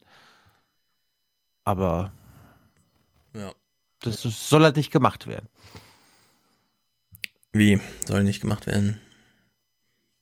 Ja, du, es ist doch, das haben wir jetzt in fünf Jahren gemerkt. Also warum werden so wenige äh, Clips aus der Bundespressekonferenz gespielt, obwohl es so viele äh, manchmal vielsagende Clips gibt, weil man das der Öffentlichkeit nicht zeigen will, wie die da rumstottern und sich blamieren. Mm. Oder weil, weil man das nicht für relevant hält. Ja, ich glaube, den, den passt einfach nicht, dass es halt so ein Gestotter ist. Also, dass es einfach zu lang ist. Man müsste sozusagen eine Exegese von machen oder so. Das, das stimmt. Ja, also, sie wählen dann so ein bisschen den anderen Weg. In dem Falle wieder den eines Kommentars gegen die eigene Regierung. Das fand ich auch nicht so schlecht. Volker Schwenk hat es nochmal so zusammengefasst. Ne? Im Krieg in Syrien hat Deutschland schon lange keinen Einfluss mehr und für deutsche Kinder in Syrien schon lange keinen mehr. Volker, wann hatten wir denn mal Einfluss? Na, vielleicht vor 30 Jahren oder so. okay. Ist es womöglich bald zu spät. Man muss es wohl beim Namen nennen. So sieht Ohnmacht aus. Oder Versagen. Man ja, muss Versagen. es wohl beim Namen nennen. Ja, also er hat den jetzt Versagen attestiert. Da würde ich sagen, da schließen wir uns mal an. Das ist wirklich ein unglaubliches Versagen. Zuerst hat man nur irgendwelche IS-Kämpfer hingeschickt, ohne das mal irgendwie zu, Hauptsache sie sind weg oder so. Ja, jeder IS-Kämpfer, der da ausreist aus Deutschland, muss ja hier nicht mehr beobachtet werden. Also in deren Sicht hat man wahrscheinlich gedacht, das ist gut für die innere Sicherheit. Ja. Dann hat man den Weg über die UN mal völkerrechtlich da ordentlich ähm, das zu machen, weil man sich mit Russland zerstritten hat. Herzlichen Glückwunsch. Äh, da hat man sich auch selber im Weg gestanden. Und jetzt wird, muss die Situation aufgelöst werden und wir können weder dort für Stabilität sorgen oder uns als Sicherheitsgarantie anbieten für irgendwen, noch können wir unsere eigenen Leute da zurückholen, also unsere Deutschen, ja, für die wir eine gewisse Verantwortung haben. Das ist wirklich schlimm und das finde ich eben schlimmer als das, was ansonsten so auf der Weltbühne beobachtet wurde, denn, na klar, da gucken wir auch noch rein. Christian Sievers eröffnet wieder eine Sendung mit super interessanten Bildern. Guten Abend Ihnen allen. Es gibt heute Bilder zu sehen, bei denen wir uns die Augen reiben. Wenn sich Machtverhältnisse verschieben, wenn die geopolitische Lage ins Rutschen gerät, dann lässt sich das selten so klar und deutlich zeigen wie hier. Ein kleiner Videoclip nur auf einer Landstraße im Norden von Syrien. Rechts rücken die Truppen des Diktators Assad vor. Links auf der Gegenfahrbahn zieht sich die mächtige US-Armee zurück. Donald Trump will es so und er merkt gleichzeitig, was er damit anrichtet. Ja. Hat, er, hat das heute schon eigentlich mal äh, vielleicht so, ein, so einen Nebensatz fallen lassen, dass die USA ja angekündigt haben, dass die abgezogen werden, die, Trupp, die Truppen, aber jetzt einfach nur von Syrien in den Irak verlegt werden? ja, es ist ein großes Drama. Trump holt keine heim. Und die, die da intern verlegt werden, werden noch mit Obst und Gemüse beworfen von den Kurden. Ja, gerade, gerade, gerade weil er sie nicht heimholt, sondern nur umverlegt, ja. suggeriert das für mich, dass es tatsächlich irgendwie einen Deal gab mit Erdogan. Ja, das ist äh, eben das Problem. Man weiß jetzt, also Erdogan wäre noch das Gute. Weil klar, man spricht sich unter NATO-Partnern ab, aber was wäre denn wirklich, wenn man sich jetzt, also wenn man hier mit Putin, die Texte sind ja geschrieben, mit Romney hat auch die ein oder andere Theorie dazu publiziert. Was wäre denn mhm. wirklich, wenn man jetzt äh, Also wenn es hier wirklich eine Connection gibt nach Russland, ja, kann man nicht mehr ausschließen bei der Sachlage irgendwie. Das ist so unklar. Russland fühlt sich jedenfalls sehr wohl in Syrien. Die Fäden in Syrien zieht längst ein anderes Land, oh. Russland. Auch in der syrischen Stadt Manbij, wo bis gestern noch US-amerikanische Truppen Patrouille fuhren, zeigt sich heute russische Militärpolizei. Moskau, Schutzmacht des syrischen Machthabers Assad, füllt das entstandene Machtvakuum postwendend und präsentiert sich zudem als geschickter Vermittler, wie Russlands Außenminister Lavrov heute unterstreicht. Russland wird in strenger Einhaltung des internationalen Rechts erst versuchen, ein Abkommen zwischen Damaskus und den Kurden zu erreichen und dann eine Kooperation zwischen Syrien und der Türkei zu ermöglichen, damit an der Grenze wieder Sicherheit herrscht. Also wir können jetzt quasi Russland dankbar sein dafür, dass sie das machen, was wir zum Beispiel von uns selber erwarten dürften. Ja? Also Europa, das ist ja formuliert, ja. Schutzmacht die Kurden schützen, eine Minderheit schützen, ja. eine ethnische Säuberung verhindern. Die Russen machen das jetzt quasi, weil sie die Schutzmacht von Assad sind und Assad das selber auch nicht machen könnte. Sozusagen äh, kann auch einfach sein, dass man hier einfach eine Chance nutzt, von der man selber nicht geglaubt hat, dass sie sich einem bietet, nämlich äh, auch noch die NATO ein bisschen weiter auseinanderzutreiben und so weiter und so fort, indem man einfach da jetzt gar nichts dagegen hat, was die das, ma das macht, Türken da das machen. macht die NATO ja selber. Das macht die NATO ja selber. Ja, das machen die klar schon sehr selber, aber da kann man ja auch immer noch mal ein bisschen nachhelfen so von außen, ne, wenn man das will. Also warum, soll, warum sollte man das auch nicht machen? Klar. Eben, genau. Also es, es ist ähm, sagen wir mal so, dafür, dass Trump angetreten ist, ich werde hier ein Win nach dem anderen einfahren, ist das unfassbare Kategorie von Win, die hier auf der anderen Seite gegen ihn mhm und da muss man echt sagen, gegen ihn eingefahren wird, weil das registrieren noch viele in Amerika, die er braucht, um wieder gewählt zu werden. Sigmar Gabriel ist jetzt zu ich, Gast. Ich dachte gerade, ich, ich sehe ja mein Standbild, bevor mhm. Stefan das Video abspielt. Ich mache ja manchmal irgendwelche äh, Bildchen, so, mhm. so Screenshots von, wie wir einen Podcast aufnehmen. Da mache ich mhm. manchmal irgendwelche äh, Masken Sachen über, über, dein Gesicht, eine Maske. Ich, ich mache dir eine Brille auf und ich dachte jetzt gerade im ersten Moment, du hast diese Maske genommen und hast sie Sigi Gabriel aufs Gesicht gelegt. Also so sieht's gerade aus. Er sieht ein bisschen wie, wie so ein dicker Harry Warte Potter. Mal, du aus. siehst schon Sigmar Gabriel, eigentlich solltest du noch Lavrov sehen. Gucken wir uns mal alle Sigmar Gabriel an. Es ist nicht ganz uninteressant bei dem einen oder anderen Halbsatz, den er fallen lässt. Wir steigen mal ins Gespräch ein. Und man muss einfach sehen, dass die Politik schon vor Trump begonnen hat, aus meiner Sicht, aus Sicht der USA, große Fehler zu machen. Wir haben als Europäer immer davor gewarnt, zu unterschätzen, was die Türkei tun wird, wenn die Vereinigten Staaten eine Teilorganisation der PKK, das ist ja eine Organisation, die auch in Deutschland verboten ist und die versucht, einen Teil der Türkei abzuspalten, wenn die USA mit dieser Teilorganisation der PKK zusammenarbeiten und die Türken die Sorge haben, dass an der Nordgrenze äh, Syriens ein PKK-Staat entsteht. Wir haben immer davor gewarnt, das zu machen. Ja, wir haben das unterschätzt. Äh, das finde ich, äh, also die Stiftung für Wissenschaft und Politik ist, wie, wie wir aus deiner Ausarbeitung wissen, ähm, angegliedert ans Bundeskanzleramt. Da bekommt man sein Geld her, arbeitet dann aber inhaltlich und initiativ selbst an den Themen, zum Beispiel Nahe Osten. Und wenn Guido Steinberg da dort arbeitet und der uns schon lange als fähiger Experte, weil er immer Sachen gesagt hat, die dann irgendwie hinhauten, kurz oder lang, äh, bei Maybrit Illner sitzt und sagt, ja, das war eigentlich immer klar. Wenn sich für die Türkei die Möglichkeit ergibt, die Kurden dort aus dieser Region rauszuhauen, dann machen die das. Gegen Assad wären die schon längst in den Krieg gegangen. Die Frage ist nur, kann man gegen einen eigenen ähm, NATO-Verbündeten, nämlich die Amerikaner, die dort auch stationiert vorgehen? Und die Türkei-Antwort war immer, nein, kann man nicht. In dem Moment, wo die Türken, äh, die Amerikaner sich da zurückziehen, ist das Tor offen.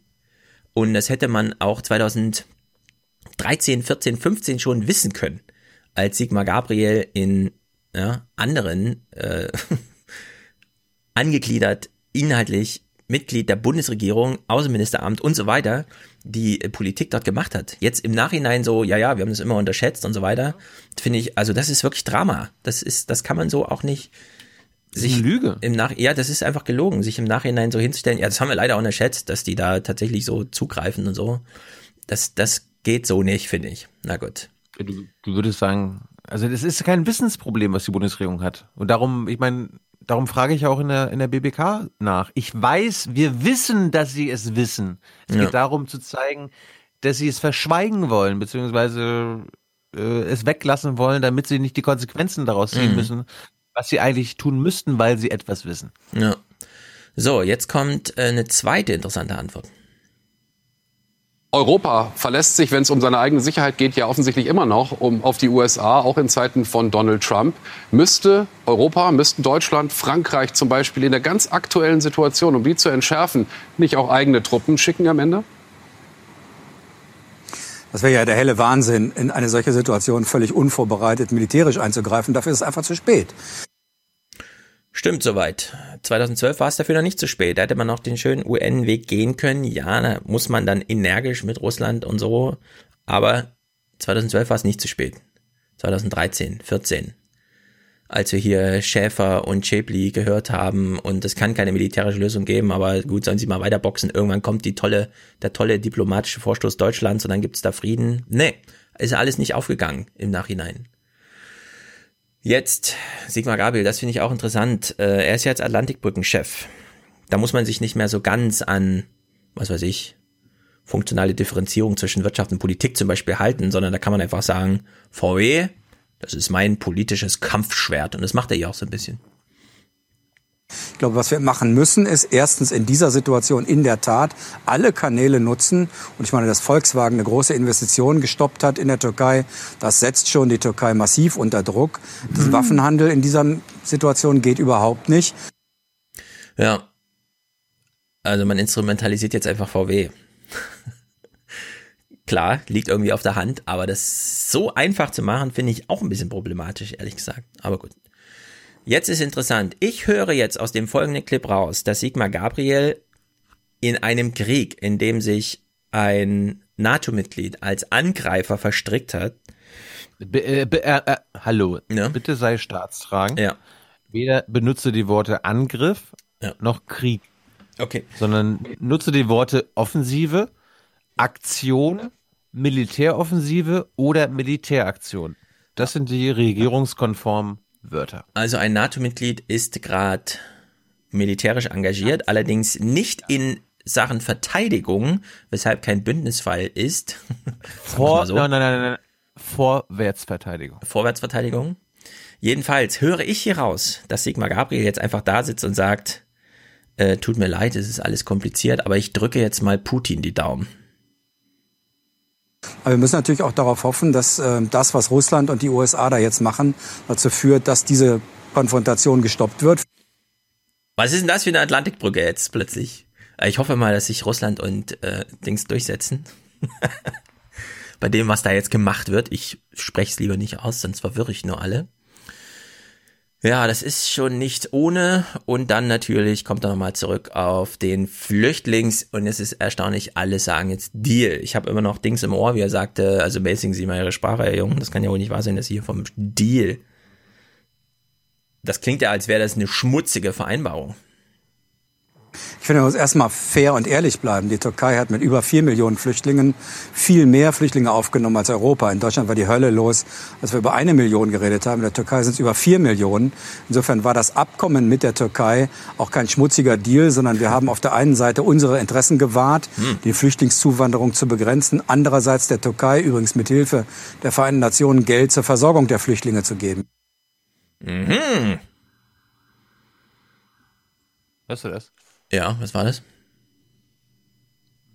Testen die neue Sirenen bei euch? Bestimmt.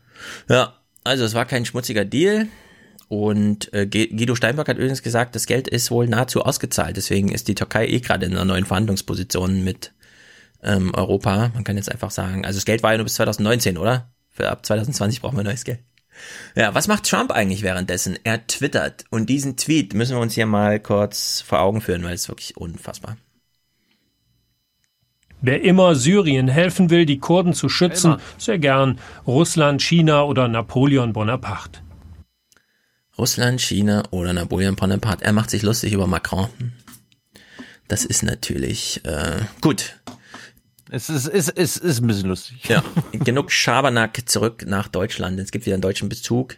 Dieser Konflikt, Kurden gegen Türken, mal so runtergebrochen, ja. Den gibt's auch in Deutschland. Der spiegelt sich einfach wieder. Wir haben alle diese Fotos gesehen, irgendwie von Grüßen, Fußball und so weiter. Du hast ja Nachrichten geguckt, ne? Mhm. Wurde diese Protestaktion in der Bundespressekonferenz thematisiert in den Nachrichten? Ähm, nein, aber auch zu Recht, würde ich sagen. Wollte ich nur wissen. Das war jetzt. Ja. Nee, habe ich nichts. Hätte man vielleicht so als Ambiente, Kulisse, Berichterstattung, Schnittbild irgendwie. Aber habe ich nicht gesehen. Fand ich natürlich ich hatte, ich sehr hatte, mutig, ehrlich gesagt. Ich auch. Mhm. Ich hatte nur zwei Kollegen, einmal von der Deutschen Welle und eine vom MDR, die Material und Infos dazu haben wollten. Darum dachte ich, naja, vielleicht haben die es selbst in den Tagesthemen oder im Heute-Journal gesendet. Nee, also ich habe es da nicht gesehen. In Köln fand eine Straßenumfrage statt und wie dort gesprochen wird, finde ich ehrlich gesagt erschreckend, dass man, wie soll man sagen, gegen Kurden kann man offenbar noch anders reden als andere, wenn es hier um andere Ethnien, Religionszugehörigkeiten oder sonst was gegangen wäre, hätten wir hier ein mega Tweetstorm und so weiter gehabt. Gegen Kurden scheint es allerdings normal zu sein, was wir jetzt hören. Die Kölner Kolbstraße, Heimat vieler Türken und Kurden in Deutschland. Der Konflikt in Nordsyrien beschäftigt auch die Menschen hier. Einige Türken stehen ganz klar hinter der Militäroffensive des türkischen Präsidenten Erdogan. Ich finde es schon gut, dass sie da einmarschieren und äh, sauber machen ne? und die Lage da regeln, wer wo sein sollte. Ich stelle ich, ich stell mir gerade vor, wie die Wochenschau 1939 am 3. September ne, nach dem Überfall auf Gleiwitz ja. so Umfrage macht und dann so, ja, ich finde gut, dass der Führer da mal äh, einmarschiert, sauber macht, sauber macht, sauber macht in Polen und ja. Ordnung für Ordnung sorgt. Ja, das ist gut. Mhm. Ja, ich finde so bei manchen Sachen, ähm, die kann man senden und hoffen, dass Oma Erna das schon versteht. Allerdings manchmal sind Grenzen überschritten. Da sollte man das einordnen und nicht für sich sprechen lassen. Und es ist hier einfach gegeben bei so einem O-Ton. Ja? Den kann man nicht in so eine Collage irgendwie unterbringen. Das äh, hochdramatisch. Anders wieder bei dem äh, Kikifax, der da auf der Weltpolitikbühne stattfindet, ja. Also, Trump schreibt irgendwelche Tweets und Briefe. Wie geht Erdogan eigentlich damit um? Ich habe Erdogan nie grünes Licht gegeben für diese Militärintervention. Ganz im Gegenteil. Wenn Sie den scharfen Brief sehen würden, den ich ihm nach dem Telefonat geschickt habe. Erdogan, so der Eindruck, macht sich über den zuweilen wirr auftretenden Mann in Washington inzwischen öffentlich lustig. Bisher habe er noch versucht, die Tweets zu lesen, inzwischen sei ihm das zu viel, das könne man nicht mehr verfolgen. Das kann man nicht mehr verfolgen. So, Trump hat seinen komischen Brief angesprochen, den kennen wir alle. Ja, er wurde durchgereicht, seien Sie kein schwacher, seien Sie ein starker Mann und ich rufe dich an später. Äh, dieser Brief ist ja überlieferterweise im Mülleimer gelandet. Ja? Also das hat das Ankara Regierungspresseamt mitgeteilt. Nee, der ist in, bei uns im Mülleimer gelandet dass Trump äh, das total egal ist, wie andere darüber sprechen, was da passiert, zeigt sich, dass ihm selber egal ist, darüber zu sprechen, was da, also wie er darüber spricht, was da passiert. Wir hören mal kurz diesen O-Ton, der ja nun überall gesendet wurde, aber wir hören ihn uns auch noch mal kurz an. Trump steht bei einer Wahlkampfrallye irgendwo vor den Leuten und erklärt nochmal, warum es gar nicht so verkehrt ist, dass in Syrien auch mal kurz ein bisschen Konflikte gewaltsam ausgetragen werden. Sometimes you have to let them fight like two kids in a lot. You gotta let them fight and then you pull them apart. Ja, manchmal muss man sie sich einfach ein bisschen raufen lassen. Das ist so oh. seine Sicht. Das ist unglaublich. Trump, der quasselt einfach nur noch vor sich hin. Die Kurden ziehen von der Grenze ab. Syrien übernimmt. Ich wünsche Ihnen viel Glück. Also für die Vereinigten Staaten ist die Situation an dieser Grenze strategisch brillant with Syria to be for the United States strategically brilliant. Wie kommt er auf sowas? Das ist doch völlig Banane. Das ist brillant. Brillant, selten sowas Tolles hergestellt, politisch. Mike Pence ist in Amerika na, na ja, gewesen. Hm? Naja, wenn du, wenn dein Ziel ist, deine eigenen Truppen tatsächlich rauszuziehen und die Europäer in den Krieg zu verwickeln, ne? NATO-Partner und wenn irgendwie Bündnisfall oder so weiter, das kann natürlich eine perfide Taktik der Amerikaner sein. Oder ja, Trumps. Kann Ziel sein, aber warum ist das jetzt für Amerika brillant? Das verstehe ich nicht. Das, dampft ja, doch aus er allen sagen Ecken. kann, unsere Truppen sind raus, wir machen jetzt nicht mehr am anderen Ende der Welt Krieg, das überlassen wir den Europäern.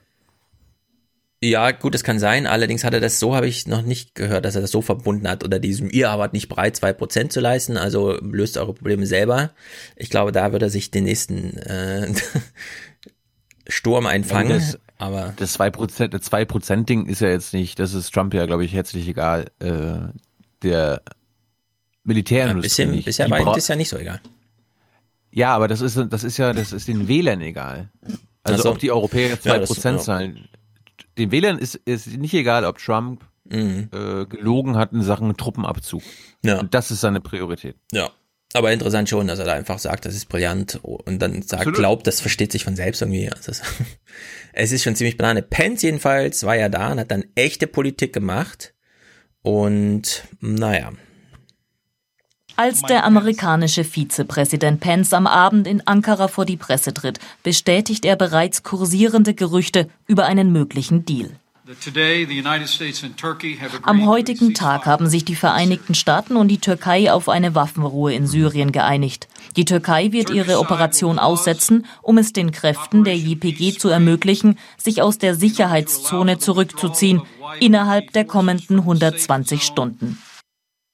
So, jetzt könnte man ja denken, äh, ja, eine Waffenruhe, fünf Tage, ist das jetzt ein Erfolg, ja oder nein? Norbert Röttgen hat dazu bei Anne Will nochmal eine interessante, sozusagen, Hinweis gegeben, ob das jetzt für irgendwen überraschend war, dass es dazu kam. Das ist wirklich ganz interessant. Ich war sogar an diesem Donnerstagnachmittag im Kapitol Ah. und habe mit meinem Amtskollegen, dem Vorsitzenden des Auswärtigen Ausschusses im, im amerikanischen Senat gesprochen.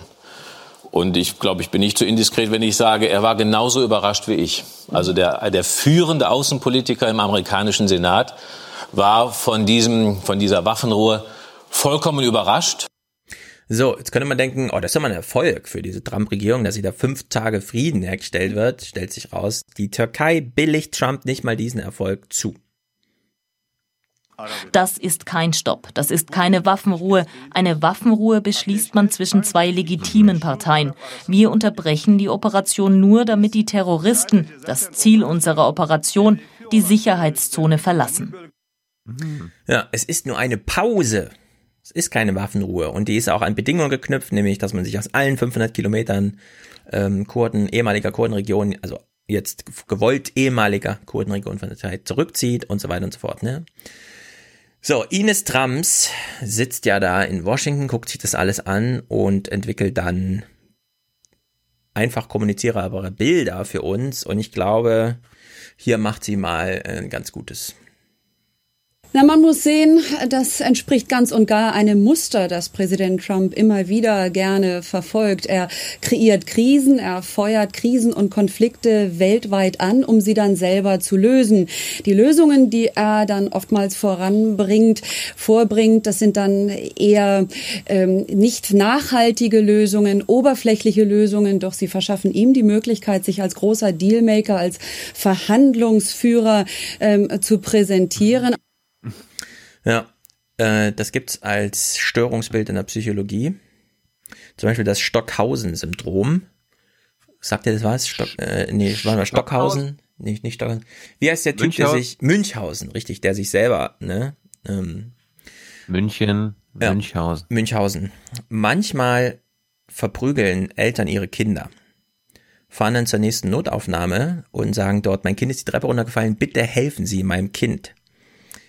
In dem Moment sind die Ärzte angehalten, kümmern Sie sich nur um das Kind, kümmern Sie sich nicht um die Eltern. Denn es besteht die Gefahr, dass die Eltern ihr Kind schädigen, um dann ähm, sozusagen positive Umgarnung der Ärzteschaft hinsichtlich Mitleid und so weiter einzusammeln. Und Trump scheint diese Störung auf weltpolitischer Ebene irgendwie zu haben. Ja? Also der ähm, führt sehr viele Menschen in den Tod mit Absicht, um dann eine fünftägige Waffenpause als Erfolg darstellen zu können. Und das kann man sich einfach nicht anders erklären. Also das ist die einzige Erklärung, die ich jetzt so anbieten würde. Als Soziologe eine psychologische Erklärung anzubieten, ist natürlich immer toll. Allerdings. Vielleicht ist er auch einfach der Joker. Vielleicht da ist er auch gibt- einfach der Joker. gibt's keine, keine Rationalität hinter. Das ist einfach alles wirr und irrational und äh, ein Tag so, anderen Tag so. Ja. Weshalb wir jetzt noch zum Finale zweimal dem schon angesprochenen Ali Ertan Toprak zuhören. Der, der Vorsitzende ist der kurdischen Gemeinde in Deutschland. Er hat zwei Botschaften an uns Deutsche, die wir eine extreme Verantwortung haben, auch wenn es immer heißt, wir können ja gar nicht handeln und so weiter. Doch, wir hätten handeln müssen. Wir hätten das vorbereiten müssen, wir hätten Europa darauf vorbereiten müssen, wir hätten mit den Flüchtlingen anders umgehen müssen, damit es nicht zu Situationen kommt, wie aus lauter Angst gar nichts zu tun. Botschaft Nummer eins. Vor einem Genozid. Erdogan will die Kurden vernichten.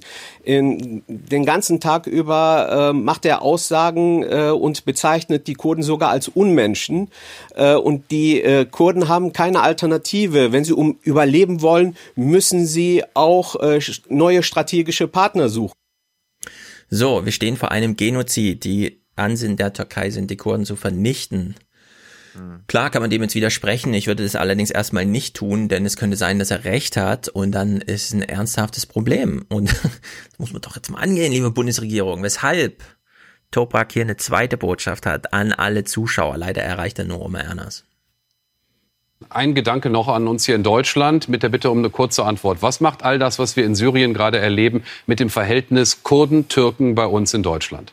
Ich bitte die deutsche Öffentlichkeit wirklich in den nächsten Tagen auch äh, an den Demonstrationen teilzunehmen, ihre Solidarität zu zeigen und Druck auszuüben auf die, die eigene Regierung. Es geht auch um unsere Sicherheit. Es geht um unsere freiheitlich-demokratischen Werte hier in Europa, die wir gemeinsam verteidigen müssen. Tja, wer wollte ihm widersprechen? Ich tue es nicht. Sehr gut. Die Frage ist allerdings, in welchem Rahmen denkt denn so eine Bundesregierung? Festhalten von der Türkei, bloß kein Ärger mit irgendwem. Also, aber ist das eigentlich Krieg? Hm. Wir gucken mal ganz kurz rein. Ich habe gestern mal thematisiert, was Amnesty International am Wochenende mhm. äh, vermeldet hat. Kannst du mal bewerten, wie die Bundesregierung darauf reagiert? Herr Jung. Elisabeth, Herr Burger, wie äh, bewertet die Bundesregierung die Berichte von Amnesty International, ähm, die von Kriegsverbrechen sprechen, was die türkische Armee in Nordsyrien macht? Es geht um Bombardements, Entführungen und Tötungen. Äh, es gäbe rücksichtslose Angriffe in Wohngebiete auf ein Wohnhaus, Bäckereien und Schulen. Können Sie diese Berichte bestätigen bzw. kommentieren? Ich kann sie nicht aus eigener Erkenntnis äh, verifizieren. Ich kann äh, nur sagen, dass wir diese Berichte äh, sehr genau zur Kenntnis nehmen und äh, solche Berichte, ähm, insbesondere wenn sie von ähm, anerkannten Menschenrechtsorganisationen kommen, ähm, ja, natürlich sehr genau verfolgen. Und wie ich das hier letzte Woche schon mal zum Ausdruck gebracht habe, haben wir natürlich die Erwartung an alle Parteien in Syrien, dass sie Alles. das humanitäre Völkerrecht einhalten und dass solche Verstöße ähm, verfolgt und geahndet werden. Zusatz? Also, wie bewertet die Kanzlerin die äh, mutmaßlichen Kriegsverbrechen eines NATO-Partners? Ich kann mich da äh, dem Kollegen aus dem Auswärtigen Amt nur anschließen. Das ist die Haltung der gesamten Bundesregierung. Mhm. Und äh, das, was er gerade gesagt hat, nämlich äh, darauf zu drängen, dass das humanitäre äh, Recht angewandt wird, das ist ja auch Teil der äh, Beschlüsse, die der Europäische Rat gefasst hat. Das heißt, man kann sagen, das ist auch die europäische Haltung. Also Europas Haltung ist, also es gibt ja Völkerrecht, äh, Kriegsrecht, äh, mhm. das sollte dann auch mal jetzt angewendet werden. Ja, du erinnerst dich doch noch an den Sprecher von Erdogan, der zweimal die gleiche Begründung wie die Bundesregierung vor fünf Jahren gab, warum man jetzt in Syrien und so weiter.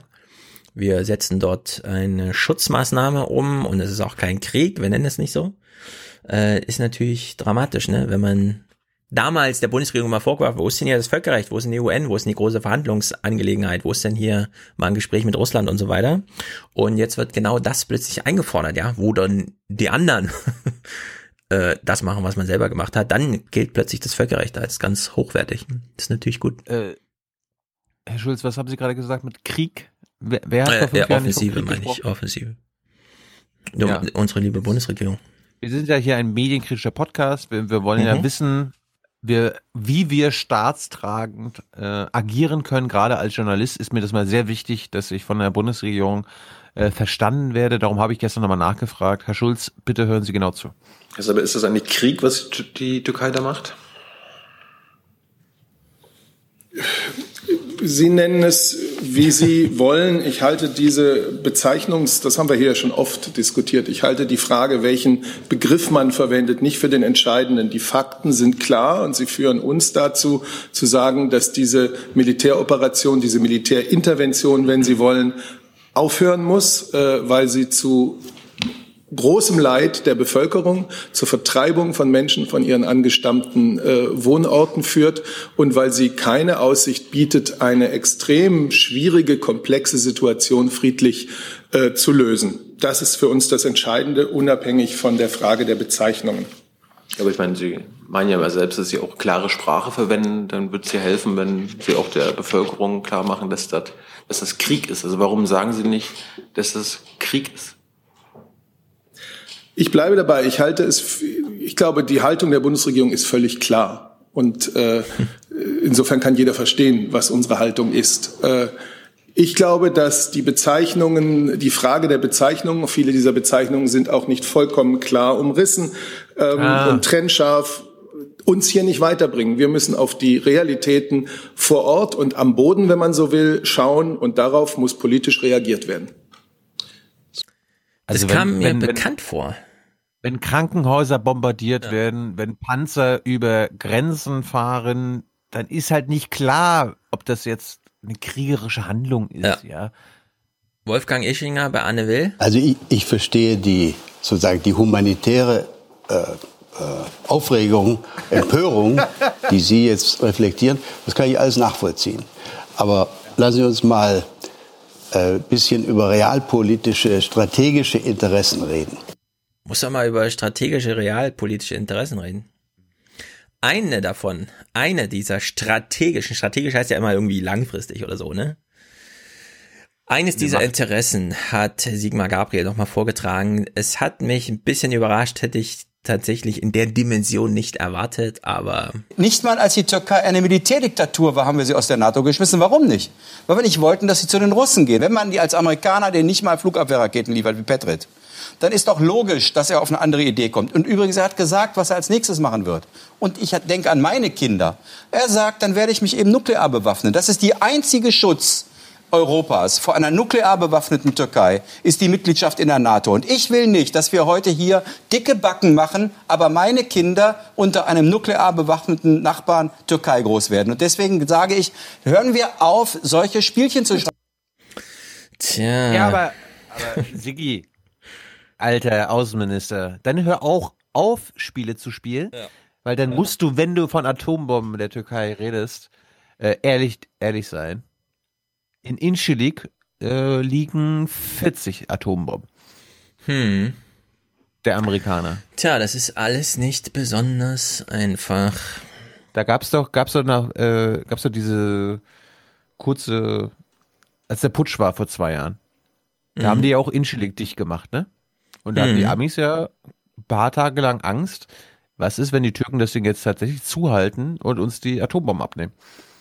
Ja, das glaube ich nicht, weil die können ja mit denen nichts anfangen. Naja. Da kannst du ja nicht einfach so eine Atombombe zünden. Da gehört ja schon ein bisschen, bisschen was dazu. Deswegen hat man die schon unter Kontrolle. Das glaube ich schon. Allerdings ist es halt trotzdem ein Problem grundsätzlich dass die ganzen Regionen da so hochgerüstet sind. Also was will man da mit Atombomben mehr? Welchen? Klar, im Kalten Krieg waren es die Atombomben gegen äh, direkt vom Eisernen Vorhang, aber jetzt hat man nun wirklich keine Verwendung mehr dafür. Genau wie in Deutschland übrigens auch nicht. Naja, das jedenfalls zu Syrien. Es geht runter und drüber. Deutschlands Rolle ist ähm, und auch Euro Europas. Das, das, ich, ich finde jetzt nicht, dass man jetzt mit kurzfristigem Aktionismus irgendwie was machen sollte. Äh, es ist halt jetzt leider, wie es ist, aber man braucht jetzt mal einen 30, 40 Jahre Plan. Den wird es nicht geben. Natürlich nicht, aber den braucht man trotzdem. Du forderst auch immer Sachen, die man, die es nicht geben wird, und ich sage, man braucht jetzt mal einen 30, 40 Jahre Plan. Ja. Wird es aber leider nicht ja, geben, da hast du absolut recht. Ich meine, solange wir immer noch, muss ja. man immer wieder betonen, die Machtverhältnisse von 1945 geostrategisch, geopolitisch, geopolitisch, sorry, mhm. haben wird sich da nichts ändern. Ja, wir haben keine Lösung. Hast du eine Lösung? Nein. Ja, ich finde, wir brauchen 30, 40 Jahre Plan, keine Ahnung. Irgendwer muss doch immer langfristig denken, das kann doch nicht so ewig weitergehen. Wir brauchen eine Revitalisierung der Vereinten Nationen. Das heißt vor allem, die brauchen da mal Geld. Die laufen gerade ganz schön auf dem Zahnfleisch. Wie die SPD brauchen, übrigens. Nee, wir brauchen Macht. Und, und Macht. Ja, Geld natürlich auch. So. Brexit. Das ging jetzt ziemlich schnell, ist ja nicht viel passiert.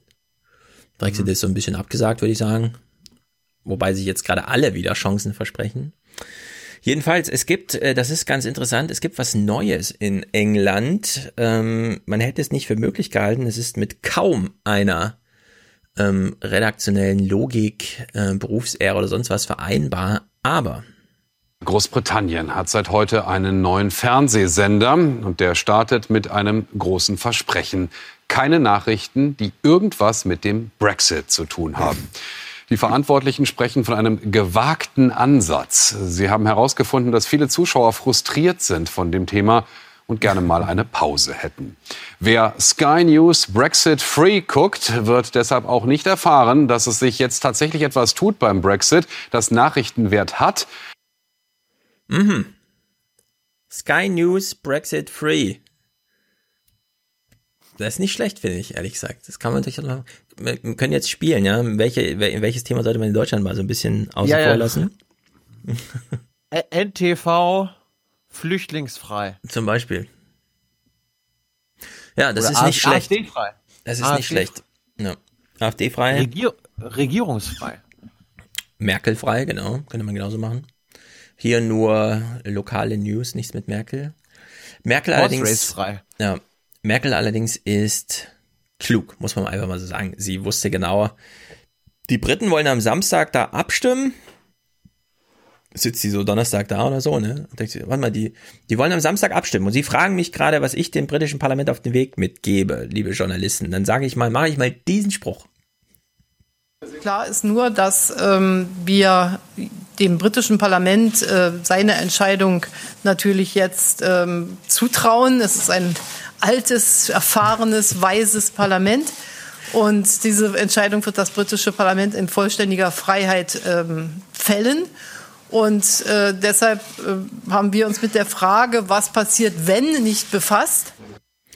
So. Also. Natürlich nicht. Damit haben sie sich nicht befasst. Nein, nein, nein. Das ist auch nie Thema und so bei so nee, das haben, diese, so eine Entscheidung fallen in einem Vakuum. Genau. Da weiß man nicht, was draus passiert. Ja. Was ich allerdings witzig finde, ähm, Boris Johnson ist Premierminister und hat bisher jede Abstimmung verloren. Acht an der Zahl oder sieben, weiß nicht genau. Er hat alles verloren. Er hat seine eigene Fraktion so verkleinert, dass selbst diejenigen, die er rausgeschmissen hat, wenn die zurückkommen, nicht reichen, weil er noch diese ähm, äh, nordirische Koalitionspartnerpartei braucht, die allerdings schon gesagt hat und so weiter, wir stehen da skeptisch und so weiter. Jetzt hätte man ja gedacht, Merkel wird hier drauf angesprochen, was ist denn da am Samstag im britischen Parlament los, gibt es eine Zustimmung oder eine Ablehnung, ja? Also gewinnt Johnson nochmal nicht oder gibt es dann vielleicht doch mal endlich ein Brexit-Ende mit, okay, wir haben jetzt einen Deal. Stellt sich dann Samstag tatsächlich raus, äh, es kommt nicht mal zu einer Abstimmung. Also ähm, Boris Johnson kriegt nicht nur kein Nein, also er kriegt nicht mal ein Nein, so muss man es eigentlich sagen, sondern es findet nicht mal die Abstimmung selber statt, weil das Parlament sagt, wir haben sogar eine Mehrheit dafür, das einfach zu vertagen. Da wurde es ja auf gestern vertagt, auf Montag, dann hat Burko gesagt, wie nochmal abstimmen zum gleichen, dann lass uns doch erstmal die Rahmenbedingungen schaffen, also sitz, sitzen alle da und machen dieses Rahmengesetzgebungskram da irgendwie für, wie gehen wir denn jetzt mit diesem Deal um, bevor wir dann sagen, dass wir den Deal dann doch nicht wollen vielleicht. Jana Zimmermann dachte sich jedenfalls, ach, das ist so durcheinander. Ich halte mich einfach an Merkel. Das weise Parlament ist noch im Selbstfindungsprozess und was abzusehen ist, ist, dass es wahnsinnig knapp wird. Jetzt kommt sie auch mit dem weisen Parlament, ja? Also ist schon, finde ich nicht ganz verkehrt. Jedenfalls, Annette Dittert kommentiert sich wieder um Kopf, Kopf und Kragen, Kopf und Kragen. Schon wieder. Ja, sie kommt hier mit einem EU-Erfolg. Äh, ich werde den allerdings nochmal umdeuten. Auch, also inhaltlich jetzt einfach. Das Endspiel der Brexit-Saga scheint erreicht. Die EU hat ihren Ich finde mhm. lustig, wie, wie, sie ist so theatralisch. Also irgendwas ja, sie ist da sehr. Hanni Hüsch aber auch. Performen. Das, ja, ja, ja. Das sind diese Briten Macht irgendwie. Nee, das sind nur die beiden. Ja, aber es nur sind die halt beiden. so die britischen älteren Damen, die uns da so ein bisschen. Also wir hören mal, das ist, äh, was sie sagt. Part klug gespielt und den Ball wieder zurück nach London geschoben, wo er auch hingehört. Auch der jetzige Deal aber hat keine Quadratur des Kreises gebracht, sondern die Zollgrenze einfach in die irische See verlegt. Das ist, glaube ich, gar nicht der eigentliche Kern, denn Ralf Siener hatte das mal ganz wunderbar aufgedröselt im ähm, EU-Podcast es kommt jetzt nicht so sehr darauf an, wo die Grenze ist. Also klar, es ist immer noch, wenn sie auf Land ist, ja, dann kommt es halt darauf an, dass man, also an Land ist schwerer zu befrieden als in einem gesicherten Hafen oder gar auf See. Also, es geht darum, dass es eine Grenze gibt. Ja, und es geht auch darum, wer die Grenze äh, kontrolliert. Boris Johnson hat nämlich sehr lange darauf Wert gelegt, dass mal die EU dann ihre Soldaten schicken soll. Und jetzt hat man den Spieß nämlich wieder umgedreht. Und jetzt ist für alle klar, also so steht es jetzt drin in dem Deal. Die Grenze muss sein, sie wird in der See sein, also am Hafen dann.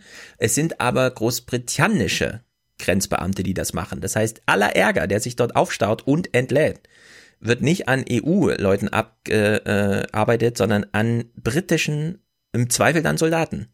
Und das ist eigentlich der eigentliche Gewinn, der EU-Erfolg, den, den der Merkel da auch ganz wichtig war, dass man, dass man eben die Schuldigen, ja, die sichtbaren äh, nicht EU-Leute sind, sondern es die Briten für die Sicherung der Grenze zuständig sind. Annette Dittert äh, macht hier nochmal einen äh, weiteren kleinen Punkt, den weiß ich auch nicht. Sie hat jetzt so eine Jura-Akademikerin gefunden, also so ein typischer Wortspenden-Typ halt, eine Frau. Die macht so einen Spruch, da würde ich sagen, äh, im, im Aufwachen-Podcast immer gerne. Wir haben das ja auch schon gemacht, allerdings nicht in Tagsthemen. Die Queen muss unabhängig sein, über der Politik stehen. Und deshalb war sie sehr froh über die Entscheidung des Supreme Courts, dass der das klargestellt hat und sie das nicht musste. Spätestens nach heute aber fragt sich so manch einer in London, könnte die Queen nicht endlich mal ein Machtwort sprechen und diesem Premier seine Grenzen zeigen? Führende Verfassungsrechtler sagen uns, ja. Das, das, ist übrigens, liebe Hörer, wenn Annette Dittert sagt, viele fragen sich hier, ja, dann ist das ja, Annette Dittert. Die, ich meine, verfolgt sie auf Twitter, sie kommentiert und sieht den Brexit so, wie sie das persönlich haben möchte, dass der abge abgebrochen wird und alle, also quasi abgesagt wird, ja. dass alles scheiße ist, was äh, alle Brexiteers machen oder alle, die quasi jetzt nicht Brexiteer oder Remainer sind, sondern ja. äh, Labour ist allgemein scheiße. Und diese Frage so zu stellen, ist natürlich auch wieder lustig, weil ja, wir das geht eigentlich gar nicht. Wochen das ist auch nicht lustig, ehrlich gesagt. Nee, nee, also lustig in dem Sinne, weil, oder ironisch, weil wir vor zwei Wochen doch selber von deutschen Großbritannien-Experten mhm. gelernt haben. Ja, die Queen hat eine Zeremon zeremonielle ja. Rolle. Ja, und das, das weicht sich hier nämlich auf. Und das finde ich genau, echt problematisch. Da, da können, und da können wir das irgendwie, äh, irgendwie lustig finden und so weiter und so fort, aber das ist halt die Realität und die wird auch äh, äh, die Queen nicht aufgeben, auch nicht beim Brexit. Ja, auch wenn sich Annette Dittert, Queen Annette sich das vielleicht wünscht. Genau, und dass sie sich das und, wünscht um, und hier noch jemanden genau, findet, der ihr den Wortspende so gibt, das finde ich ein echtes Problem journalistisch. Genau, so, so das wollte ich gerade sagen. Sie macht quasi Wunschprogramm. Sie macht so äh, wishful journalism. Ja, aber wir hören uns das erstmal an ja, ja. wie sie das Führende Verfassungsrechtler sagen uns, ja. Wenn Johnson sich zum Beispiel weigert, zurückzutreten, dann könnte sie ihn feuern. Das wäre eine sehr ungewöhnliche und unangenehme Situation. Aber sie könnte eingreifen. Ich glaube nicht, dass ihr das lieb wäre, aber im Zweifelsfall wäre es ihre Pflicht. So, diese Verfassungsexpertin unterstellt jetzt der Queen eine Pflicht zu intervenieren und das geht überhaupt gar nicht. Also die Briten haben ja, sich vor 400 Jahren für Rule of Law entschieden, auch nicht ähm, manifestiert in geschriebenem äh, Verfassungstext, aber das, das kann man nicht einfach so aufheben hier durch Wunschdenken. Ja, oder, oder Annette könnte sie ja zu Wort kommen lassen, müsste dann aber quasi äh, einordnend sagen, ja, das ist eine absolute Minderheitenmeinung äh, rein rechtlich äh, ist das zwar im, im Reich des Möglichen, aber nee, einfach nicht mal das würde ich praktisch, sagen. Ja, aber ja, ja, doch, wahrscheinlich rechtlich könnte sie irgendwie, aber es ist einfach absolut unrealistisch und ja. praktisch unmöglich. Und sie könnte sagen, ja, also die allgemeine Rechts, Rechtsauffassung ist, dass sie das nicht machen wird und das ist aber die historische, historische Realität. Aber nein, sie will jemanden haben, der ihr quasi selber Hoffnung äh, hm. stiftet. Ich sag mal so, äh, weil du sagtest, es bestünde wohl eine Möglichkeit. Also die Möglichkeit, die hier eingeräumt wurde von Mac Russell, war, die Queen hat eine Pflicht, wie sie sagt, unter gewissen Umständen den Premierminister zu entlassen. Wir haben das ja auch schon mal mit Thomas. Thomas hat eine Royalfolge hier, das auch mal aufgeworfen. Die Frage, kann eigentlich die Queen jetzt intervenieren? Die Queen kann. Und zwar allein, weil sie da ist. Nur das bedeutet auch, in dem Moment, wo sie es macht, ist nicht nur der Premierminister entlassen, sondern ist das ganze parlamentarische System über den Haufen geworfen. Und dann müsste sie einen Prozess anstrengen, um das ganze Ding, also um sozusagen ihre ähm, die Verlagerung der politischen Macht von sich selbst auf ein demokratisch repräsentatives Organ irgendwie, das müsste dann völlig neu organisiert werden. Der Brexit ist mittlerweile in so einem Stadium, wo man sagt, warum sollten die äh, Engländer jetzt nicht wirklich mal darüber nachdenken, sich eine Verfassung zu schreiben, an die man sich dann auch richtig halten kann, dass nicht Burko immer so, ja, ich halte mich mal an das Gesetz von 1604 und da steht drin, man darf das nicht nochmal vorlegen in gleicher Form und so weiter. Das ist ja auch alles so hingebogen, hingezogen irgendwie. Also die Queen, wenn man sagt, die Queen könnte und sie hätte eine Pflicht, dann heißt das nicht nur ein neuer Premierminister, sondern dann heißt das eine grundsätzlich einen neuen äh, Verfahren, wie man jetzt die Demokratie da gestaltet, ja, und ob man das jetzt der, was weiß ich, wie alt sie ist, 93-jährigen Queen da irgendwie zugestehen möchte, dass die nochmal so ein Prozess, wenn sie dann stirbt, ja, dann ist wirklich aus. Also da muss, da muss man jetzt super vorsichtig sein, dass Annette Ditter das hier einfach so reinbringt, finde ich wirklich nicht gut. Also das ist einfach, da ist so ein paar, ein bisschen der Bogen überspannt, würde ich sagen. Weil das hätte sie sich in Deutschland nie getraut, ja. Ja, der Bundespräsident sollte jetzt hier echt mal die AfD aus dem Bundestag schmeißen. Das kann ja wohl nicht sein, wie die da reden. Ja, das ist ja sozusagen das Äquivalent und das, das geht einfach nicht. Also hier ist, äh, wie gesagt, der Bogen überspannt, fand ich wirklich nicht gut. Entweder dann richtig oder halt das einfach gar nicht thematisieren, aber nicht so, indem man sich so eine Wortspende holt und so eine angeblich im Raum stehende Frage nochmal durchdiskutiert. Jean-Claude Juncker kann es besser, der macht einfach gute Sprüche und der ist wirklich gut.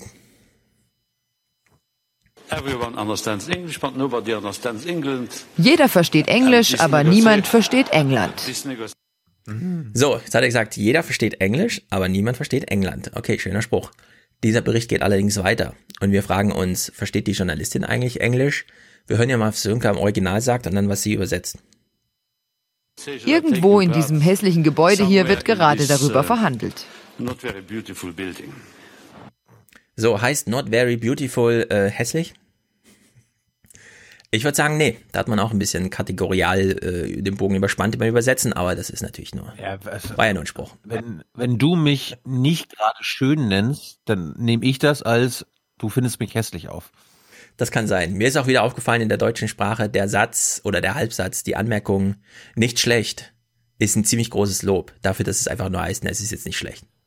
Für Deutsche ja. Für Deutsche ist das ziemlich, ja, nicht schlecht, Alter, das ist echt nicht schlecht. Das ist ein ziemlich großes Lob, ne? Also in der Sicht kann man vielleicht sowas so übersetzen, aber dafür, dass also, sie vorher äh, den Spruch übersetzt hat von Juncker, fand ich das Englisch übersetzt dann wieder ein bisschen problematisch.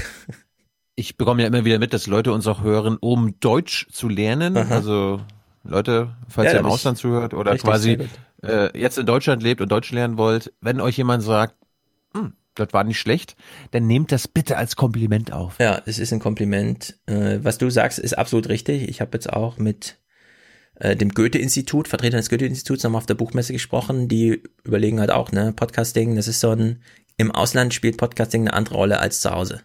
Weil da will man nicht nur den Deutschlandfunk Zusammenfassung, sondern da will man so ein bisschen den Flursprech, den Streit, den Konflikt, wie wird so gesprochen. Da äh, schlummert noch ein gewisses Potenzial. Mhm. Ja, ja, so viel zum Brexit, mehr gibt's ja nicht zu sagen. Es ist äh, alles in der Schwebe, würde ich sagen. Alle rechnen sich Chancen aus. Ich würde aber auch weiterhin sagen, es ist erstmal abgesagt im Großen und Ganzen. Kann mir jetzt nicht vorstellen, dass man die Verlängerung, die es jetzt wieder geben muss, gezwungenermaßen wieder hinbiegt zu einem. Aber jetzt wird's endlich so kommen. In der Hinsicht. Es wäre wär so krass, wenn ich quasi tatsächlich recht behalte und das Ding ganz abgesagt wird irgendwann. Das war ja meine Ja, es wird diese Kopplung mit dem zweiten Referendum geben, glaube ich. Es wird ja, ein Deal ausgearbeitet und dann wird das Volk gefragt, diesen Deal oder einfach in der EU bleiben. Und dann wollen wir mal sehen. Aber selbst wenn, Leute, gibt ja viele von euch, die sagen, ja, Referendum, das, das wird's dann rumreißen. Da seid, da seid euch mal nicht so sicher. Das höre ich jetzt auch immer oft. Da muss ich dich aber auch mal zurückfragen. Äh, mir kommen jetzt immer ganz viele, die irgendwie sagen, Trump wird wiedergewählt.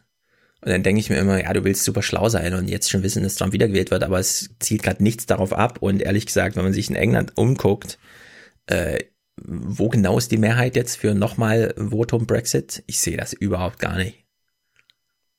Naja, das ist jetzt also, drei, vier Jahre rum, da sind eine Million alte äh, Leave-Wähler einfach auch gestorben. Und ja, Junge wurden neu politisiert und gehen dann auch wirklich hin und die Wahlbeteiligung steigt bei den Jungen und so.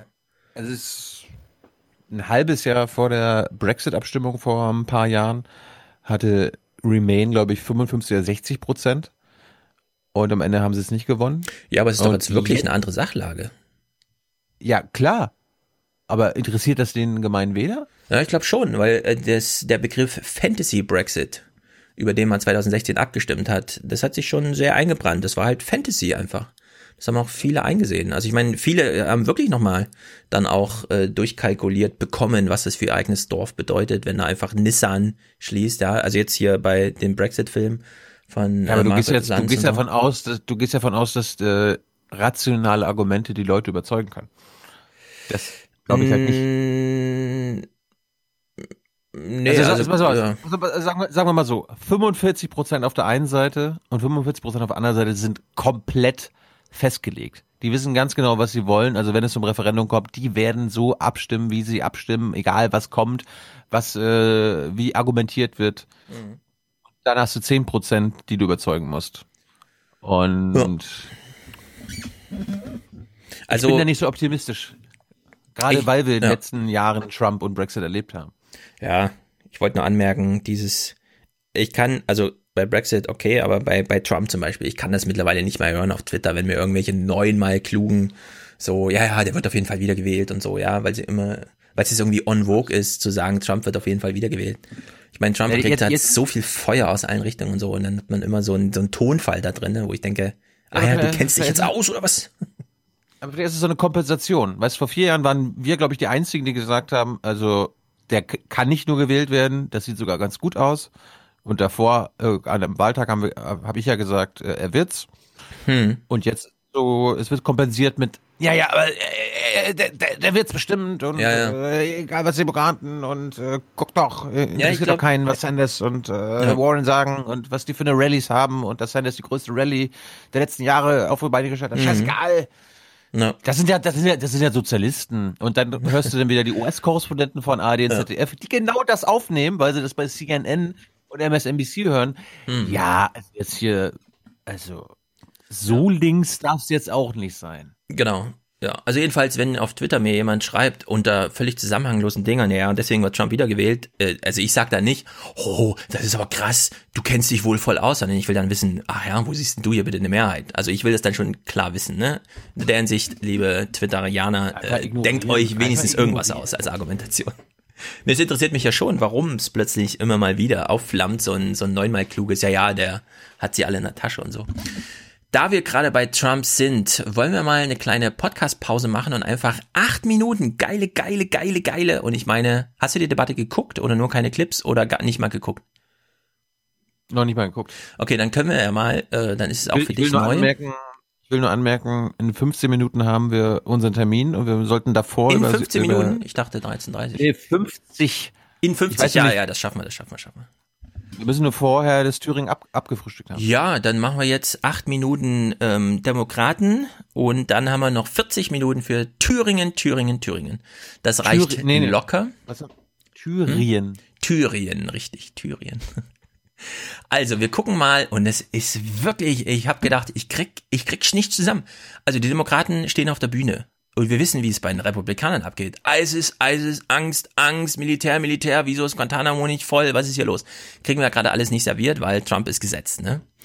So, jetzt stehen da Demokraten auf der Bühne. Es gibt neun auf der Debattenbühne. Ein Milliardär hat sich dazu gesellt. Den Namen hört Gut, ihr gleich. Der hat ähm, noch gefehlt. Der hat noch gefehlt. Der hat noch gefehlt.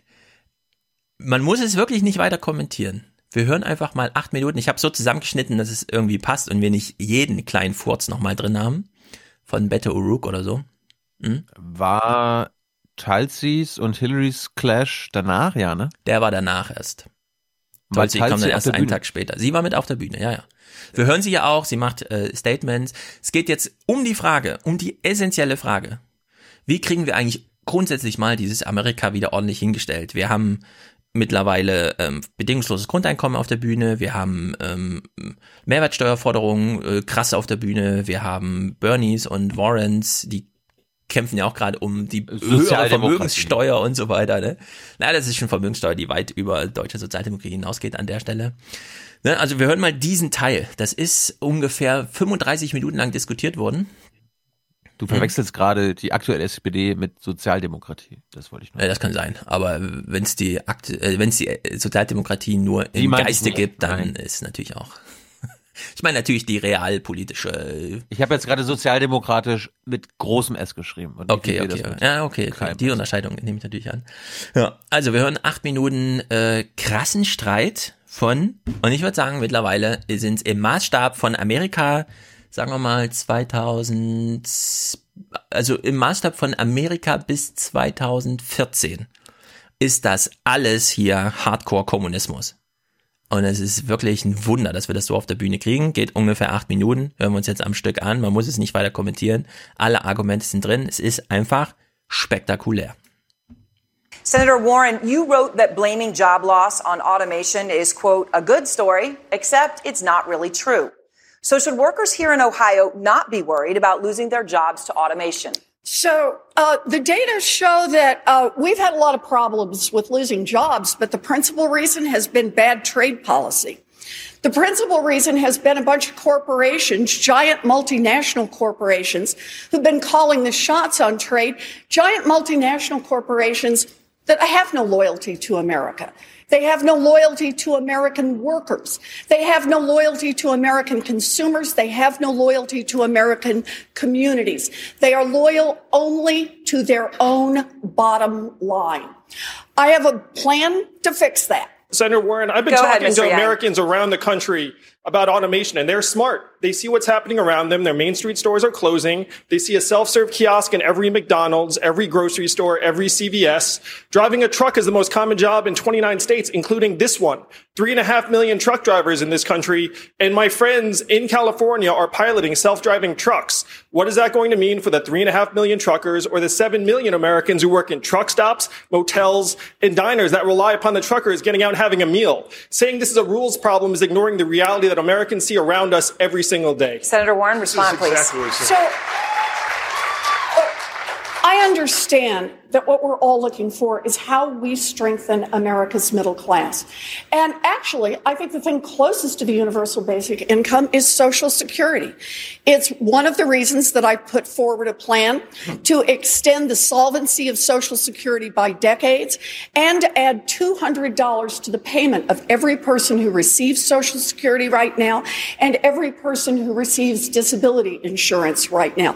That $200 a month will lift nearly 5 million families out of poverty. You know, really what this is uh, about is getting to the heart of the fear that is well founded. As people look to this automation revolution, they look to uncertainty. They don't know how this is going to affect their jobs and their everyday lives. And I, I, agree with my friend Andrew Yang. I think universal basic income is a good idea to help provide that security so that people can have the freedom to make the kinds of choices that they want to see. The people of Ohio investing tens of millions of dollars in the infrastructure around there.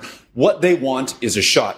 Um, and they want fairness in how we treat workers in this country, which they are not receiving today. Part of the way to do that is through our trade deals, making sure that if we trade with Mexico, Mexican workers are allowed to join unions, which they are effectively unable to do today. Not only is that bad for the Mexican worker, it puts the American worker at a competitive disadvantage. Senator Sanders. When you introduced your wealth tax, which would tax the assets of the wealthiest Americans, you said, quoting you, Senator, billionaires should not exist. Is the goal of your plan to tax billionaires out of existence? When you have a half a million Americans sleeping out on the street today, when you have 87 people, 87 million people uninsured or underinsured, when you got hundreds of thousands of kids who cannot afford to go to college and millions struggling with the oppressive burden of student debt. And then you also have three people owning more wealth than the bottom half of American society. That is a moral and economic outrage. And the truth is we cannot afford to continue this level of income and wealth inequality. And we cannot afford a billionaire class whose greed and corruption has been at war with the working families of this country for 45 years. So if you're asking me, do I think we should demand that the wealthy start paying the wealthiest, top one tenth of 1%, start paying their fair share of taxes so we can create a nation and a government that works for all of us. Yes, that's exactly what I believe. Äh, da können wir, können wir doch froh sein. Also in Deutschland haben 46 Personen so viel Geld wie die Mhm. unteren 42 Millionen. Ja. dann brauchen wir, dann können wir uns noch ein bisschen zurücklehnen, oder? Mhm. Ist noch nicht so Thank schlimm. you, Senator. Mr. Sire, you are the lone billionaire Jetzt kommt der Billionär. at this stage. What's your plan for closing the income gap? Well, first of all, let me say this. Senator Sanders is right. There have been 40 years where corporations have bought this government, and those 40 years have meant a 40 year attack on the rights of working people and specifically on organized labor. And the results are as shameful as Senator Sanders says. But there's something else going on here that is absolutely shameful. And that's Uh, it's because I became a billionaire because of it. Sagt er jetzt, oder? the way the money gets split up in terms of earnings. Ach so. As a result of taking away the rights of working people in organized labor, people haven't had a raise. 90% of Americans have not had a raise for 40 years. If you took the minimum wage from 1980 and just adjusted it for inflation, you get 11 bucks. It's seven and a quarter. If you included the productivity gains of American workers, it'd be over 20 bucks. There's something wrong here, and that is that the corporations have bought our government. Our government has failed.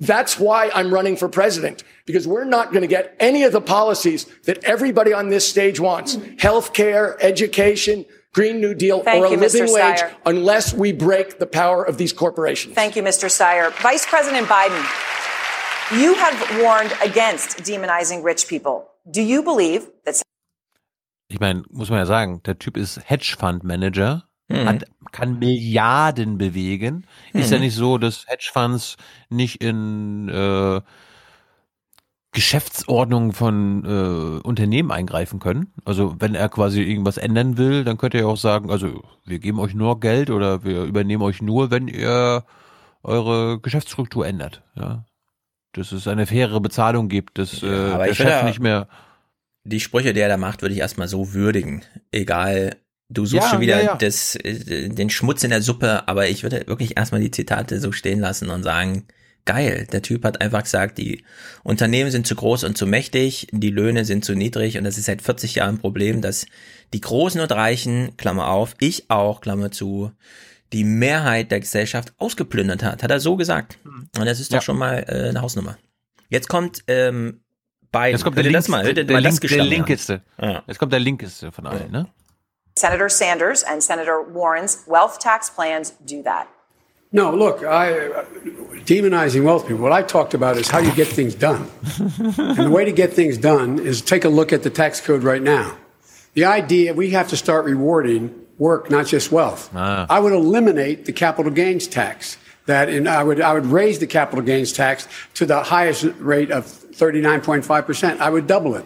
Because guess what? Why in God's name should someone who's clipping coupons in the stock market make, in fact, pay a lower tax rate than someone who, in fact, is, uh, like I said, the, a school teacher and a firefighter? Thank you, Mr. Vice President. See, Thank you, Mr. Vice thing. President.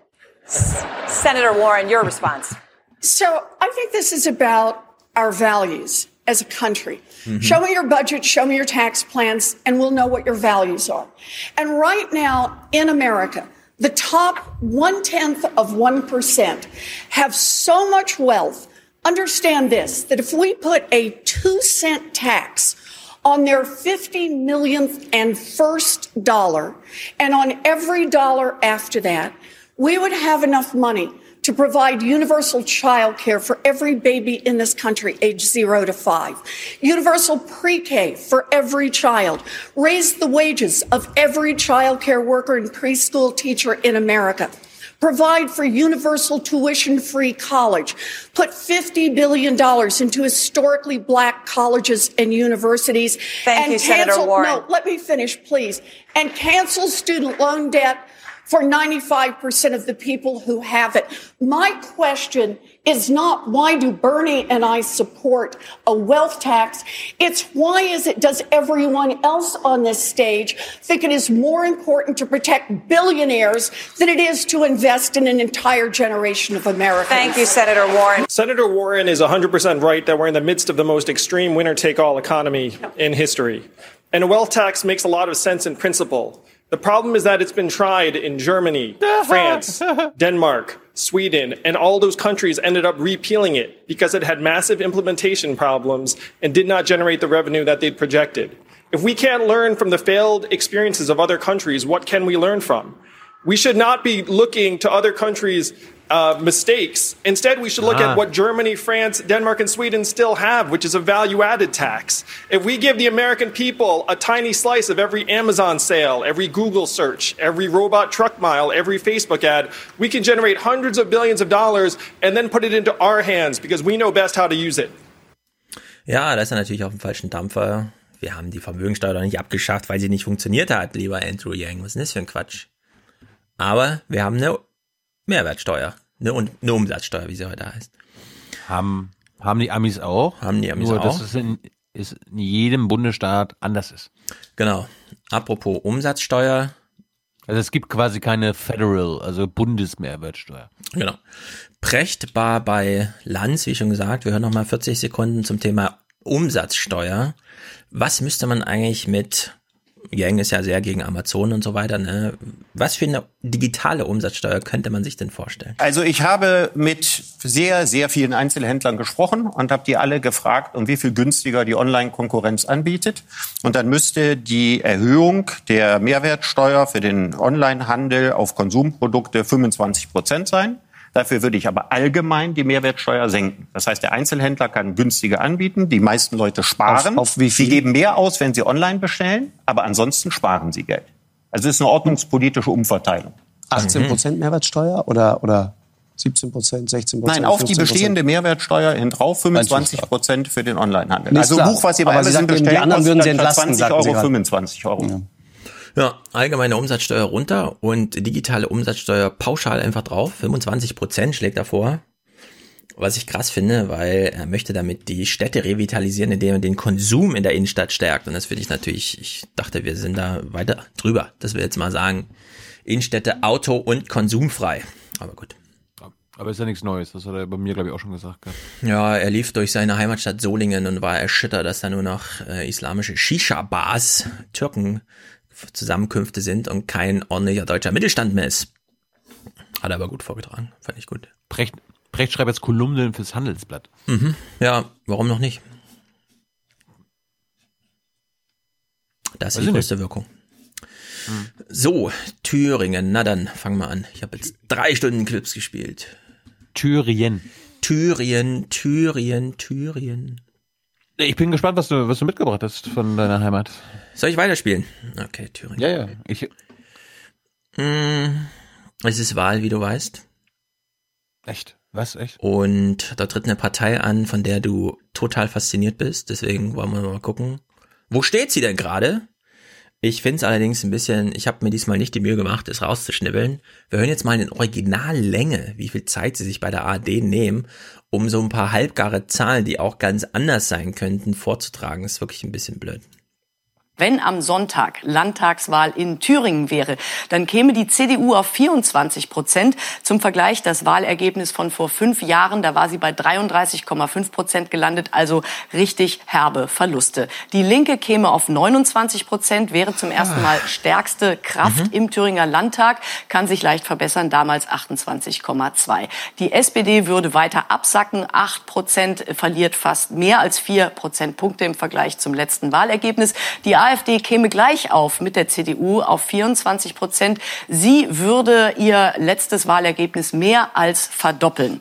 Die Grünen können sich leicht verbessern auf 7 Prozent im Vergleich zum letzten Wahlergebnis und auch die FDP würde sich leicht verbessern, wäre mit 4 Prozent aber nicht im Thüringer Landtag vertreten.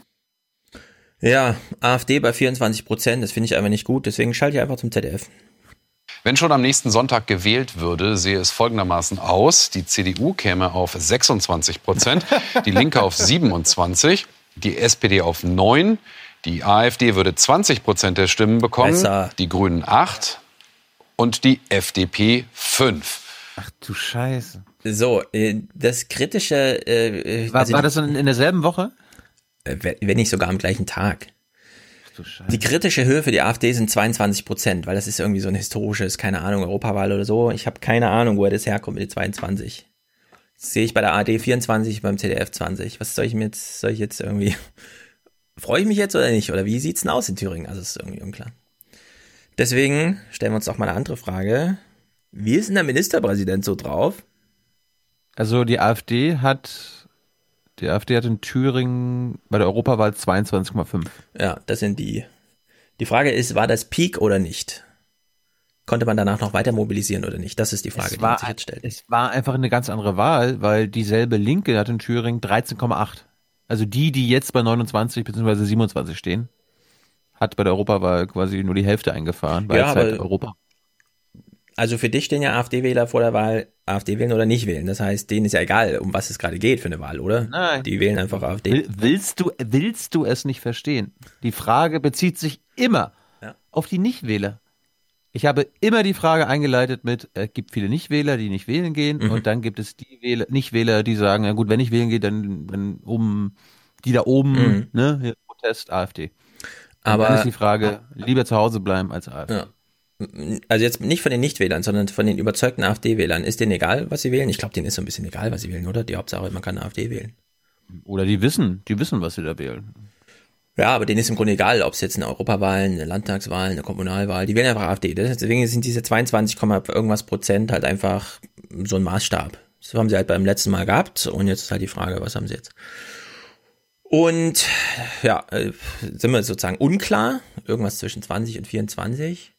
Ramelow, kann man den noch mal kurz charakterisieren? Der zuweilen aufbrausende Choleriker hat sich selbst diszipliniert als Chef von Rot-Rot-Grün.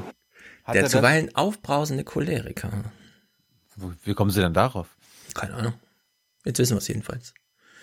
Ja. Weitere Umfragen, die nicht uninteressant sind. Äh, finden Sie es gut, wenn die CDU vorher ansagte, sie nicht mit der Linken zusammenarbeiten würde? Finden Sie es gut, dass die CDU eine Regierungszusammenarbeit mit der Linken ausgeschlossen hat? 38 Prozent sagen ja, das mhm. ist eine gute Sache, aber die Mehrheit 55 Prozent sagt nein, das war keine gute Entscheidung. Durchaus ein kritischer Blick. Ganz anders sehen die Mehrheiten aus, wenn man nach der Frage einer CDU-AfD-Koalition fragt. Das hat die CDU ja auch ausgeschlossen. 68 Prozent eine klare Mehrheit sagt, das ist gut, dass das ausgeschlossen wurde. Hier sagt nur eine Minderheit von 28 Prozent nein. Das ist nicht gut. Mhm. Sind das jetzt alle Befragten gewesen? Alle. Oder nee, dann ist keine Anhänger. Ja, also eine Mehrheit der Thüringer findet, die CDU sollte, wenn es hart auf hart kommt, auch mit der Linken und so. Natürlich auch nicht uninteressant. Jetzt eine sehr interessante Frage, die behalten wir gleich im Hinterkopf. Wichtig ist übrigens auch zu wissen, dass ungefähr genauso viele sieben von zehn Menschen in Thüringen übrigens sagen, die AfD in Thüringen, die distanziert sich meiner Meinung nach nicht genug von rechtsextremen Positionen. Sie sind rechtsextrem. Ja, wie sollen sie das denn? Das würde ich gerne mal ja. wissen von den Thüringern. Sieben von also zehn Ellen, finden, die AfD distanziert sich nicht genug. Also Ellen, da wäre doch deine Aufgabe zu sagen, also der Verfassungsschutz beobachtet genau diese Thüringer Sparte, ne, Björn Höcke, den Flügel, die jetzt rechtsextrem mhm. eingestuft werden. Ach man. Ja, also ist mir ein bisschen unklar. Sieben von zehn sagen, distanziert sich nicht genug von ihrem eigenen Chef. Na gut. Thema Windkraft. Wir hören einen Landschaftsgärtner. Der hat was gegen Windkraft. Ja, hast du die junge naiv Sachen nicht geguckt, oder was? Doch, habe ich geguckt. Was? Wir gucken jetzt Nachrichten. Bist du, bist du hippelig, was ich dazu sage, oder was? Nee, ich, ich dachte, du bringst das mit und jetzt nicht. Äh, Ach so, ja, es hat ein Nachrichtenthema. Also, Christian Sievers, was ist hier los? DF in Altenburg ist das aktuelle Projekt, das diese Idee umsetzt.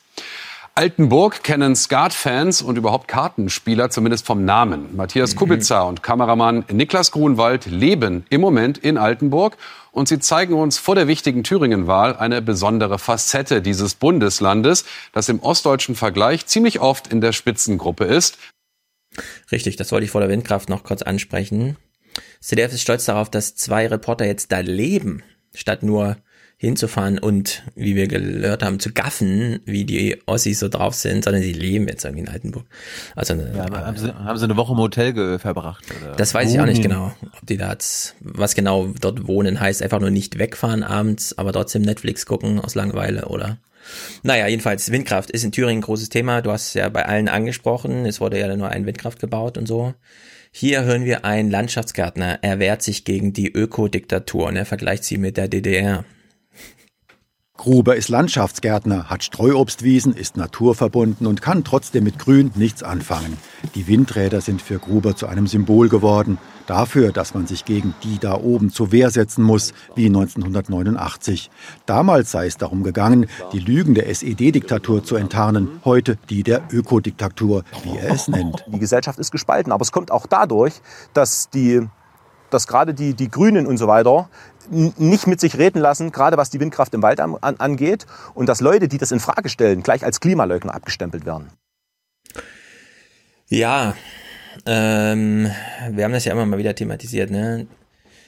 Die Bundes, äh, also Deutschland vergibt ja diese Megawattstunden irgendwie als Leistung, kann man sich drauf bewerben für den Fördertopf und dann macht man das halt. Dann gab es diese Bürgerparks, die durften sich schon bewerben, bevor sie überhaupt eine Baugenehmigung hatten. Dann ging immer vieles schief, deswegen kam es nicht zum Ausbau. Die großen Unternehmen haben gesagt, es gibt doch die Bürgerparks, warum sollen wir jetzt auch noch die Bürger mit einbinden? Und da hat ja Anja Siegesmund einen ganz guten Punkt gemacht. Sie möchte nämlich ja. einfach Nein, es soll nicht die Bürger ihr eigenes Windrad bauen, sondern die großen Unternehmen, die das Windrad bauen, sollen einfach mal ein bisschen was abgeben und die Zahl, die sie nennen, finde ich ziemlich gut. Also wenn ich träumen könnte, würde ich mir wünschen, dass jedes neue Windrad, was gebaut wird, erstmal mit den Menschen vor Ort so entwickelt wird, dass die günstigeren Strom beziehen, dass 25 Prozent des Gewinns in der kommunalen Kasse landen.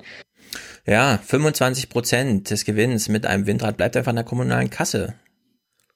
Ich meine, die Windräder, da kommen wir gleich drauf, die sind groß, da fällt viel Geld ab. Über Prozentzahl kann man streiten, also warum nicht 30 oder 50 Prozent? Aber im Prinzip hat äh, Ja, warum nicht 100 ist dann die Frage, ne? Warum nicht 100? Ja, nee, ist egal. Okay. Aber auf jeden Fall Beteiligung. 25 ist, klar, ist ziemlich aber, gut. Ja, ja. Äh, Ramelow hat ja im Prinzip genau dasselbe gesagt. Ja, einfach mal eine ordentliche Beteiligung. Und die Profis sollen das bauen, nicht irgendwelche Bürger, die sich zusammenschmieden und dann irgendwie versuchen das so. Das kann man mit Solar auf dem eigenen Dach machen, aber mit so einem Windrad ist es irgendwie schwierig. Eine Architektin äußert sich. Wir sind in Schleusingen. Denise Heimrich ist Architektin. Sie war lange im Ausland und als sie zurückkehrte, entdeckte sie die Schönheit ihrer Heimat. Die will sie für ihre Kinder schützen. Die junge ah. Frau startete eine Online-Petition gegen die Windräder, sammelte 8000 Unterschriften und reichte sie im Landtag ein. Man muss sich auch mal vorstellen, was für Tonnen an Beton äh, äh, in den Boden gepumpt wird, was das auch für den Boden eigentlich äh, bedeutet, ja, die, die Flächenversiegelung. Und äh, selbst wenn man die Windräder in, 100, äh, in 20 Jahren abbauen würde, äh, würde man die Natur nicht so schnell renaturieren können. Ja, das Problem ist, äh, so ein Windrad macht die Natur kaputt, verstehst du? Anders als ein Kohleloch. Siehst du? Ich bin ja, ich bin ja so ein Ideologe, ich habe das gar nicht gewusst. Das war mir gar nicht klar. Ich meine, ich bin ja Mac, ich bin MacPom vollkommen ohne Windräder aufgewachsen. Mhm. Ist mir äh, dieser Aspekt und jetzt habe ich meine Meinung auch total geändert. Hat sie dich überzeugt? Ja, ich finde das auch. Nee, also nee, aber, äh, scheiße, nee, pass auf, Stefan, als Thüringer, ich möchte mich mhm. bei dir entschuldigen. Mhm. Im Namen aller Thüringer. Ähm, dass ich die Fragen falsch gestellt habe im Jungen Naiv-Interview. Ich habe mich ja quasi empört darüber, dass in diesem Jahr in Thüringen nur ein einziges Neues aufgestellt wurde, laut Anja Siegesmund sogar gar keins. Mhm. Aber ich habe mal Tiefensee und äh, eins. Ramelow hat ja, hat ja so getan, als ob er das gar nicht weiß. Beziehungsweise mir Fake Nee, Ramelow hat ja was anderes gesagt und das war auch richtig. Ramelow hat gesagt, äh, wir haben alte erneuert. Und wenn du ein altes ausbaust und ein neues reinbaust, dann hast du teilweise doppelte Leistung und so. Also in der Hinsicht hat Windkraft zugenommen, allerdings nicht die Windkrafttürme. Ich, ich wollte mich jeweils entschuldigen dafür, dass ich mich empört darüber gezeigt habe, dass nur ein neues gebaut wurde. Ich hätte es andersrum machen müssen. Ich hätte fragen sollen, warum habt ihr sogar noch eins gebaut? Mhm. Ich, das ist jetzt Anschluss an die ja. Ja. Ähm, es gab so Bürgerdialoge, wo so Haltungen vorgetragen wurden, also wo man sozusagen hingeht und sagt, also jedes Einzelne ist zu viel. Wir schauen mal so ein bisschen auf das Setting. Ich glaube, es wird uns auffallen, denn es wurde ähm, ordentlich gefilmt. Eine Podiumsdiskussion in Schleusingen. Eingeladen hat die Bürgerinitiative. Gekommen sind Parteienvertreter von links bis rechts. So. Wer hat denn den Sarg da aufgestellt? Also da steht vor der Bühne ein schwarzer Sarg, auf dem steht dem Thüringer Wald, weil der wird nämlich da zu Grabe getragen. Und dann wollen die auf dem Podium eine übergreifende, parteiübergreifende Diskussion zum Thema Windrad führen. Oh Gott. Gelingt das denn? Nicht so ganz. Natürlich. Natürlich ist die ARD fasziniert von der AfD und hört sich nochmal den Spruch des AfD-Typen auf der Bühne an. Ich vermute, er sagt sowas wie, wir könnten ja mal in Thüringen eine interessante politische Organisation werden und dann. Unser Ziel ist damit, Windkraftinvestoren das klare Signal zu senden, die AfD kann in Thüringen in den nächsten fünf Jahren stärkste Kraft werden. Sie kann in eine Regierung kommen. Und wenn wir reinkommen, dann ist euer Investment, so wie ihr es euch jetzt vorstellt, zerschossen.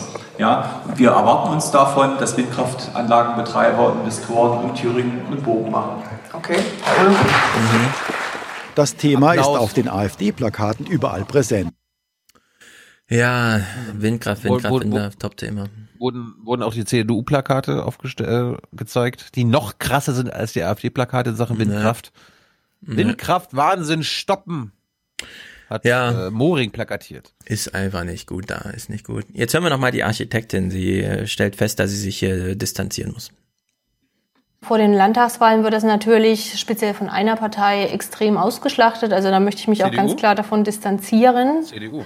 Ähm, das ist nicht mein Anliegen, irgendeine Partei äh, zu bewerben. Also mir geht es wirklich, mir brennt der Gedanke der Nachhaltigkeit in mir.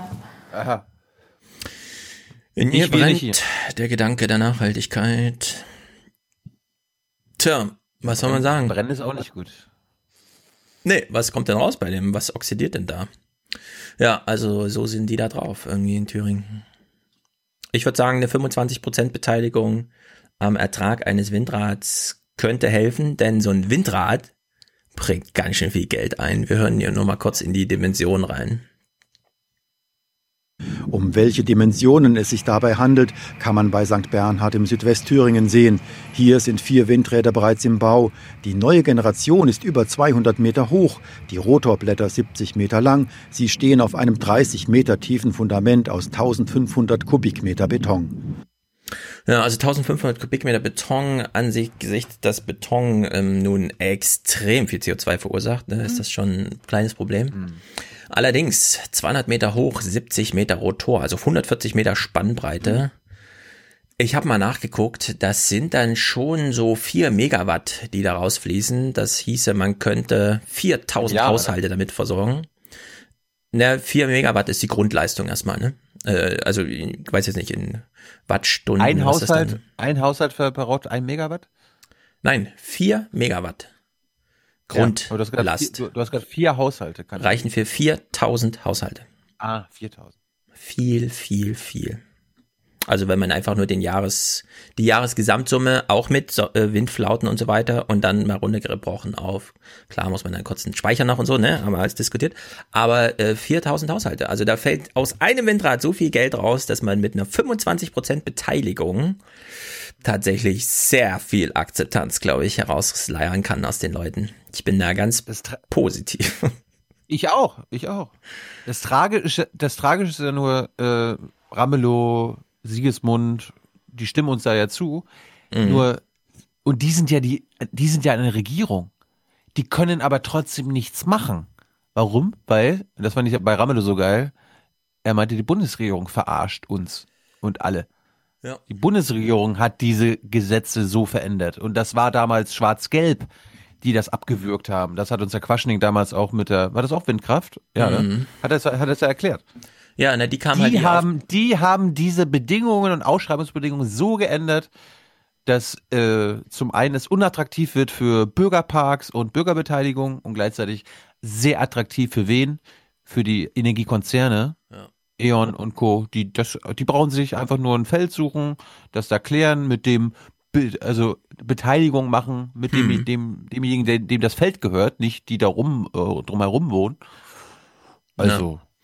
Ja, also die Bundesregierung hatte damals, als sie das Ausschreiberverfahren so ein bisschen geöffnet hat, dass es nämlich Bürgerwindparks gab, das im Hinterkopf gehabt, aber eben nicht im Sinne von, äh, wer baut beteiligt, sondern es können jetzt auch die Bürger selbst, deswegen dieser Name, die Bürger selbst initiativ werden und einfach Windparks bauen. Mit der Erleichterung eben, ja, da kann man schon mal die Fördergelder beantragen, bevor man eine Baugenehmigung hat und so weiter. Und dann kam es immer nicht dazu, es hat sich alles verschleppt, Baugenehmigungen dauern dann doch länger, dann hauen die Investoren Sachen nicht hin. Und der klügere Weg ist tatsächlich der Grün da in Thüringen zu sagen, Direktbeteiligung. Sobald ein Windkraft wächst, wird er einfach beteiligt. Äh, also derjenige, der baut, beteiligt einfach. Äh, ja, das geht dann ein bisschen auf Kosten, aber das kann man ja auch wieder ausgleichen durch andere Investitionsfördermöglichkeiten und so weiter. Man muss ja nicht immer nur irgendwelche Kreuzfahrtschiffe sponsoren, sondern man kann ja auch mal andere Sachen fördern, wenn man schon eine Förderbank hat. Ja, ähm, bei Junger Naiv, also äh, dass du Tiefensee nicht so gut fandest, finde ich schade, denn ich fand ihm ehrlich gesagt am interessantesten, vielleicht sogar noch ein bisschen besser als Ramelow. Weil Ramelow haben wir ja schon gesprochen, das war ja so konfrontativ. Aber was hat dich an Tiefensee so gestört? Du hast ja inhaltlich zu Ramelow nichts gesagt. Äh, Tiefensee war inhaltlich äh, gruselig. Er ist ja quasi noch ein alter Seeheimer, ein alter Neoliberaler, ein alter Vertreter der Agenda 2010. Und ich meine, der war in der Hartz-IV-Kommission. Mhm. Tut ihm nicht leid, was er da gemacht hat. Äh, Teilprivatisierung der Autobahn hat, hat, hat unter ihm angefangen. Tut ihm noch nicht mal leid. Ähm, was das hier, seine ganze Zeit als Verkehrsminister, Bahnprivatisierung hat er vorangetrieben. Auch kein Fehler. Ähm, wenn öffentliches Steuergeld zum Beispiel für Steuer, äh, für, für Stadionausbauten genutzt wird und das ein paar Jahre später einem Konzern gehört, dann ist das gerecht. Also ich fand ihn wirklich am schlimmsten und im Vergleich dazu, äh, weil ich, da bin ich überrascht, dass du ihn so gut findest, weil Martin Dulich mhm. ist ja im Vergleich zu ihm eine krass linke Socke, also fast ein Linksradikaler. Ja. Also Und was ich. Ja. Also, die SPD in Thüringen braucht ein anderes Gesicht, also ja. nicht Wolfgang Tiefensee. Also bei Tiefensee fand ich ganz gut, dass es auch mal wieder einer ist, der ein bisschen mit Lebenserfahrung, Jahrzehnten der Geschichten von früher, das ist nun zugegebenermaßen bei Dulich und Siegesmund aufgrund na gut, Dullich, also so Sachsenkram, aber immer eine Opposition oder dann halt mal so, ne, so ein bisschen mitregieren.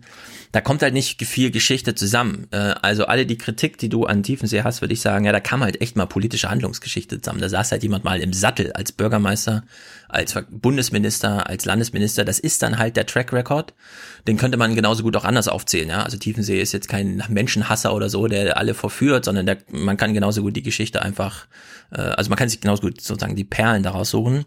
Was ich ja, bei Tiefen. Ist ja, er, er ist ja für die SPD steckt in einer riesengroßen Krise und er ist quasi auf Thüringer Ebene der Olaf Scholz. Ja, aber also wenn er nicht sagt, die, ja. er hat keine, aber keine Ambition. Und das finde ich erstmal verständlich, weil er einfach alt ist. Ja, Was soll er sich noch da einmischen? Da sind acht, neun, zehn Paare haben sich irgendwie bereit erklärt, das zu machen. Sollen die das mal machen? Was soll er sich da einmischen? Ne? Was ich interessant fand bei Tiefensee, man kann, und das ist auch ein Bogenschlag zu den Kurden, man kann bei Tiefensee nochmal nachhorchen, wie es so ist, wenn Land auseinanderfällt und man sich überlegt, wir können es ja auch mal ganz anders machen, oder? So ein bisschen Räterepublik, hat er sich da beim Bündnis 90 angeschlossen und so weiter, die friedliche Revolution, die er nicht Wende genannt haben will. Das finde ich schon interessant, dass er da einfach mal einen anderen Einblick auf, wie ist äh, Politik und Zusammenlegen auch möglich und hätte es jetzt wirklich den großen Clash zwischen die CDU sagt glühende, glühende Landschaften, ne, blühende Landschaften.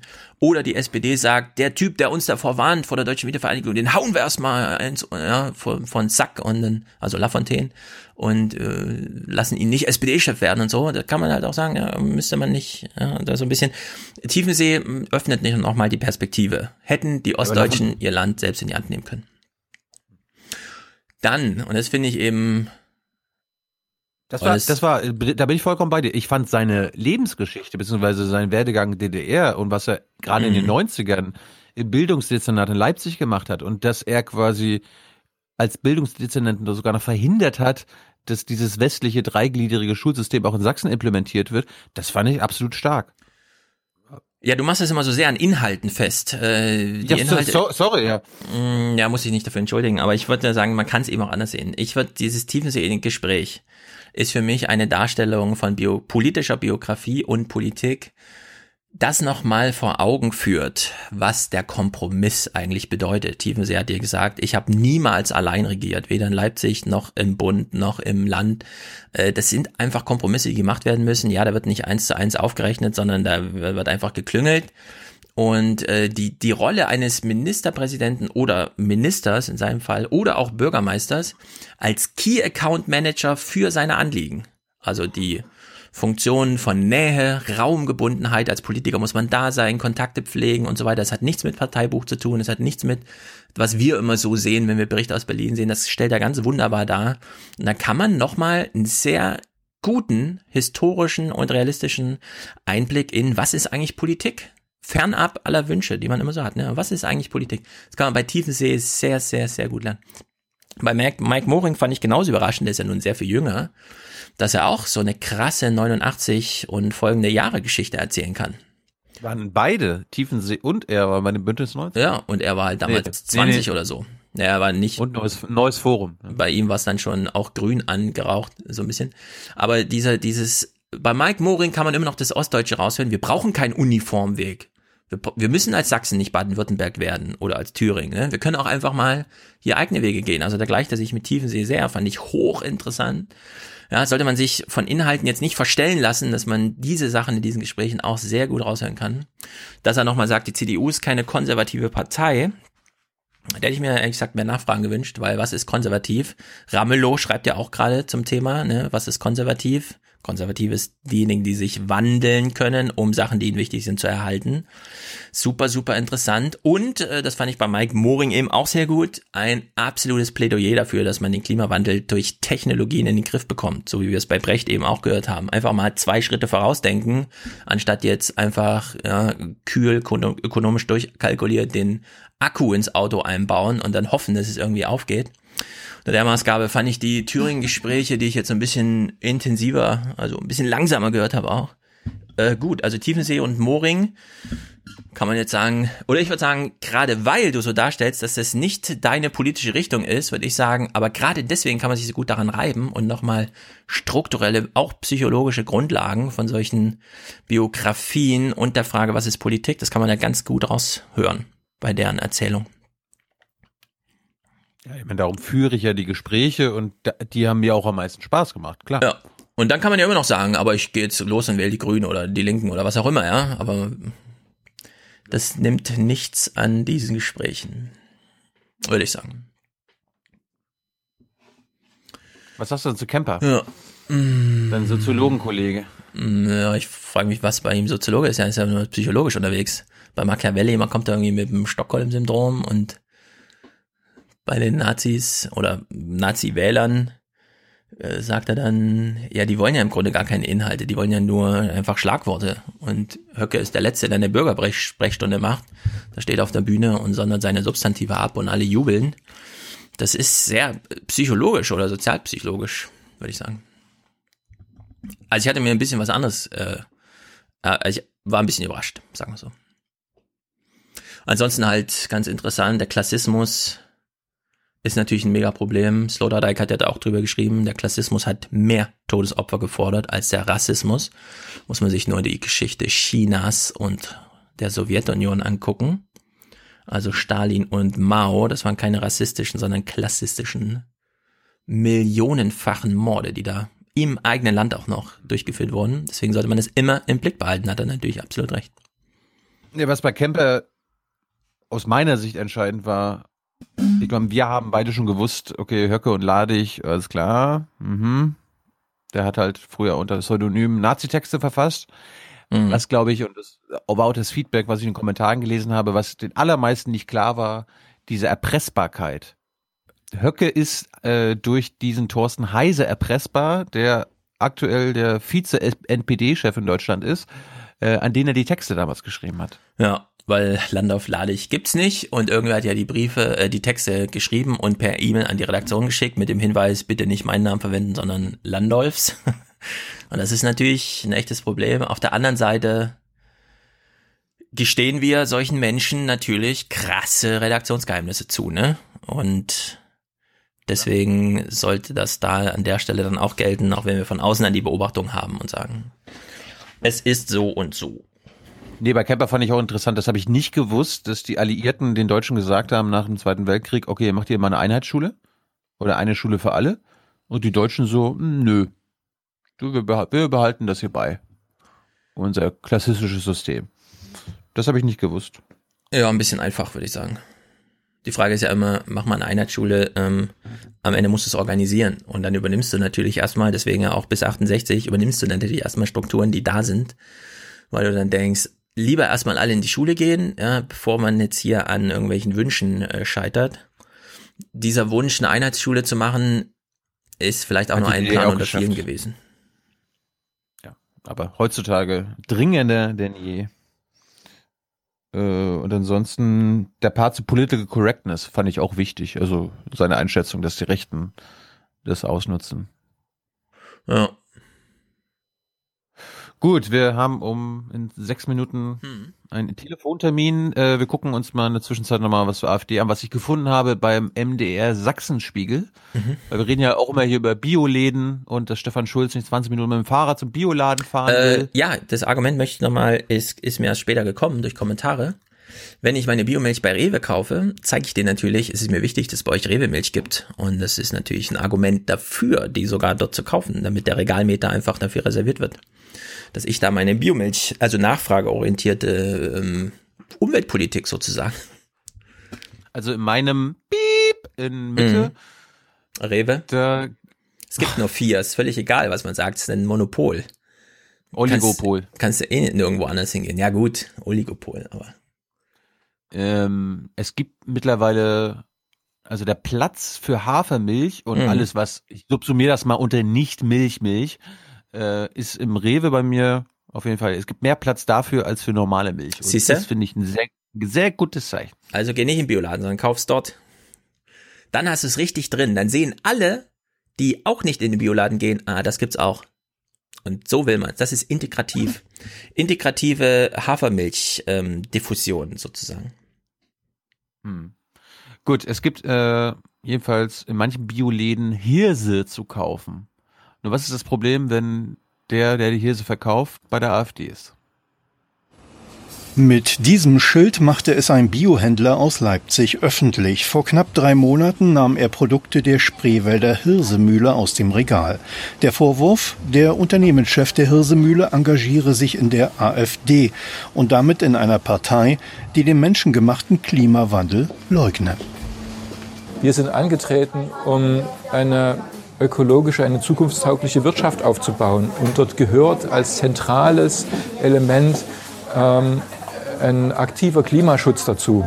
Und wenn man das Problem überhaupt schon negiert, tut mir leid, das geht nicht. Dazu die Reaktion des Hirsemüllers aus dem Spreewald. Ich war erst mal überrascht. Und äh, äh, ob der Argumentation ja, weil ich bisher davon ausgegangen bin, dass wir in einer äh, freiheitlich-demokratischen äh, Gesellschaft leben. Wir haben hier Gedankenfreiheit, wir haben Meinungsfreiheit ähm, und ähm, Hilsefreiheit. Insofern äh, war es ein Novum, dass aus politischen Gründen ein Produkt ähm, ausgelistet wurde. Nachdem die Hirseprodukte aus vielen Regalen verschwanden, berichten sächsische Biohändler, dass sie Hassmails bekennender AfD-Wähler erhalten haben. Darum macht sich inzwischen bei einigen Händlern Angst breit.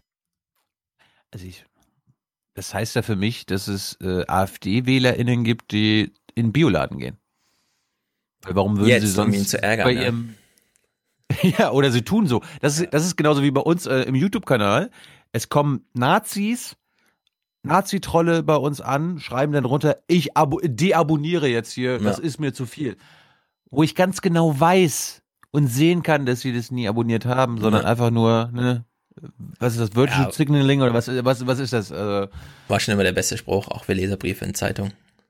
Ja. Ich gebe mein Abo Warum zurück. wollen Sie nicht vor die Kamera?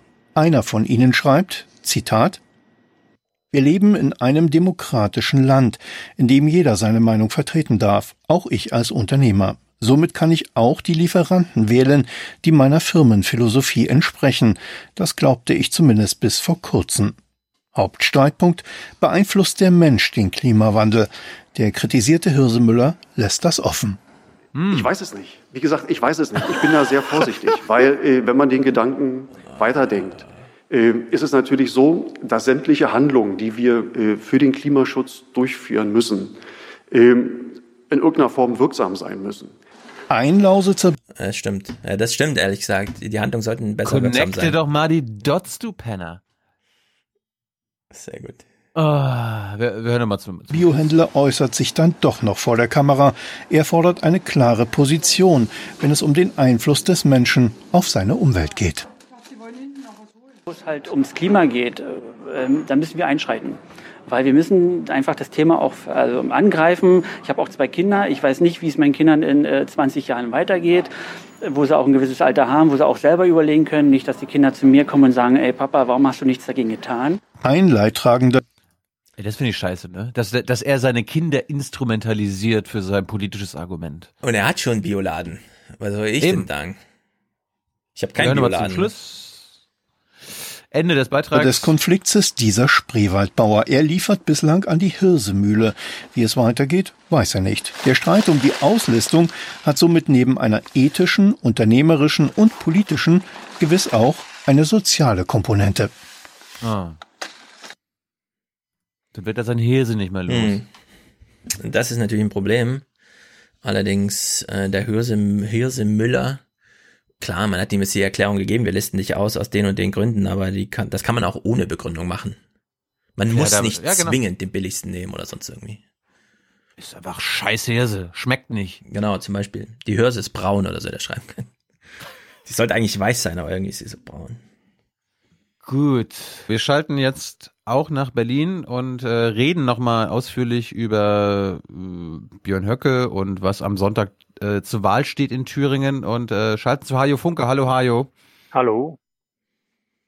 Hajo, ähm, wir sind ja medienkritischer Podcast. Ich, ich fange mal so an. Bist du der Ansicht, dass in den Medien in den letzten Wochen und Monaten vor dieser Wahl in Thüringen ähm, ausreichend über die Causa Björn Höcke und die AfD in Thüringen aufgeklärt wurde? Überhaupt nicht. Die Medien äh, bilden ab, was äh, die denen sagen. Und das ist eine patriotische Wirtschaftspolitik. Und wenn das Wort patriotisch nicht vorkäme, dann würde man annehmen, ist ja eine ganz normale Partei. Also das, was Björn Höcke auch fordert. Dabei zeigt sich allein bei dem Begriff patriotischer Wirtschaftspolitik, dass es um eine wütend gegen alle Minderheiten und gegen die, die sie unterstützen, gerichtete Idee gibt, das Geld äh, aus den Flüchtlingsunterkünften herauszuzerren und damit alle sozialen Nöte von Thüringen zu beheben. Das ist natürlich absurd, aber ideologisch konsistent. Aber wie, wie erklärst du das, dass die Medien das so übernehmen? Also das war jetzt ein Beispiel des Mitteldeutschen Rundfunks, äh, das mich besonders empört hat, weil damit das Normale, das ich bin ja wie eine andere Partei und ich Höcke stehe neben Moring und äh, Ramelow, äh, bebildert und ausgestrahlt wird. Und das wird der Sache nicht gerecht. Das ist kein Aufklärungsauftrag, dem sie eigentlich nachkommen sollten, die Medien. Das ist aber nur ein Beispiel. Es gibt natürlich auch andere, die tatsächlich äh, kritisieren und auch die äh, auch in der Kritik an Schärfe zunehmen, gerade angesichts des Falls Höcke. Hm, aber von der Zeit, der der AfD eingeräumt wird, äh, das wäre erstmal nicht zu viel. Es gibt ja auch die Kritik, dass grundsätzlich einfach zu viel AfD, sondern du meinst, wenn schon AfD, dann nicht einfach nur abbilden, was gesprochen wird, sondern sofort einordnen. Ja, man muss, ja, natürlich, das ist der Job von Medien, dass sie uns aufklären und dass sie die Informationen dazu bereitstellen und dann einordnen und auch urteilen und nicht nur quasi objektiv, aber was ist daran objektiv abbilden, was deren Agitation und deren im Zweifel auch Lügen sind. Mhm. Jetzt haben wir ja von, äh, von Kemper, den Thilo gesprochen hat, mit dem Soziologen, den hast, das hast du ja auch gesehen, das Gespräch, ne? Ja. Der hat ja auch nochmal diesen Punkt gemacht, Björn Höcke steht eigentlich auf der Bühne und äh, hat dort so ein gewisses Repertoire an Substantiven und Signalworten, die er absondert. Danach gibt's keine Fragestunde. Es ist sozusagen ganz einseitiges ähm, Reden zum Volke. Und Kemper macht ja dann daraus das Argument, naja, den Zuhörern von Höcke, also den, die ihnen dann auch folgen, die Zuhörer, denen geht's ja gar nicht um innerliche Argumentation oder Verkettung von irgendwelchen äh, Argumenten, die man jetzt mal braucht, sondern die wollen eigentlich nur diese Signalworte hören könnte man nicht auch argumentieren, dass man die AfD komplett aus den Medien rausnimmt? Also, dass man einfach, so wie das ja einige Intendanten machen, Schwesig zum Beispiel sagen, die AfD steht jenseits der Verfassung und damit äh, kommt sie sowieso nicht äh, in Frage, einfach mit aufgereiht zu werden mit anderen Kandidaten, sondern wir ja. präsentieren sie gar nicht. Ja, das ist konsequent und im Falle des Spitzenkandidaten in Thüringen auch nachvollziehbar. Denn er steht in seinen Positionen, das zeigt äh, das Gutachten des Bundesamts für Verfassungsschutz jenseits der Verfassung. Er ist in seinen Reden rassistisch äh, und aufhetzend und deswegen verfassungsfeindlich. Mhm. Gerade Höcke mit den fast größ, äh, meisten Nennungen in diesem Gutachten. Und die andere Argumentation wäre zu sagen, die AfD hat bei der Europawahl 22 Prozent irgendwie gehabt und das scheint vielleicht so ein Peak zu sein. Deswegen gucken wir jetzt auf die AfD und begleiten dann aber auch einen möglichen Niedergang, der damit beginnen könnte, dass sie jetzt in Thüringen nur auf 20 Prozent kommt. Ja, beide Zahlen sind äh, mit Fragezeichen zu versehen. Sie haben bei der Europawahl nur gut 10 Prozent bekommen, nicht 22 oder 20. Und äh, das wegen einer äh, insgesamt auch sehr monströsen Wahlkampfführung, wo zunächst man die Idee hatte, äh, aus dem Euro als äh, Deutsche auszusteigen, ein Dexit zu wollen. Und nachdem das total schief lief, hat man dann noch so ein bisschen die Kurve gekriegt. Und das ist einer der Gründe, warum dann eben doch viele und äh, das denke ich, äh, könnte auch für die Thüringen-Wahl gelten. Im letzten Moment sagen, das nun wollen wir nicht. Wir wollen keine Grausamkeit, wie er sie fordert, Höcke, der Spitzenkandidat. Und wir wollen auch keine Entfesselung von Ressentiments und Abschieberei, die äh, alle erfassen kann, von denen er ausgeht, dass sie kulturfremd, also nicht zu uns passen würden. Das wollen wir nicht. Da sind wir nüchtern. Da sind wir auch äh, gut äh, beraten, wenn wir andere Parteien wählen. Was steht denn in Ihrem Wahlprogramm? Du hast dich ja mit dem, mit dem Programm der AfD in Thüringen be beschäftigt und sagst, dass äh, die wollen einen totalitären Staat. Wie kommst du darauf? Ja, nicht durch das Wahlprogramm natürlich. Im Wahlprogramm machen sie das, was ihr vorhin angesprochen habt, äh, was auch Herr Kemper äh, beschrieben hat. Da machen sie auf äh, äh, politischen Glauben. Nicht? Also sie geben Stichworte, sie geben sich normal, sie wollen, dass wir eine normale Partei sind, wir haben für alle was, außer in der Rente äh, äh und in anderen Fragen. Wir wollen keine Frühsexualisierung, das in, in, in, in der Kita und in der Grundschule, das klingt alles äh, dann äh, so, als könnte man darüber diskutieren. Äh, das ist die eine Seite. Und man muss auch darüber diskutieren. Die andere Seite ist die Ausrichtung. Die Ausrichtung, die Höcke vorgibt als Chef des Flügels, des rechtsextremen Flügels äh, dieser Partei und äh, die er ja äh, sehr massiv in seinem Buch niedergelegt hat. Das heißt nie zweimal in denselben Fluss. Mhm. Ähm, ich bleib mal dabei, so abseits der Inhalte zu fragen, denn Bodo Ramelow, der ja nun in Thüringen auch auftritt, äh, antritt, der hat ja immer das Argument gemacht, solange wir es waren, also die Linke, die ausgeschlossen war aus dem bundesdeutschen Konsens, das sind demokratische Parteien.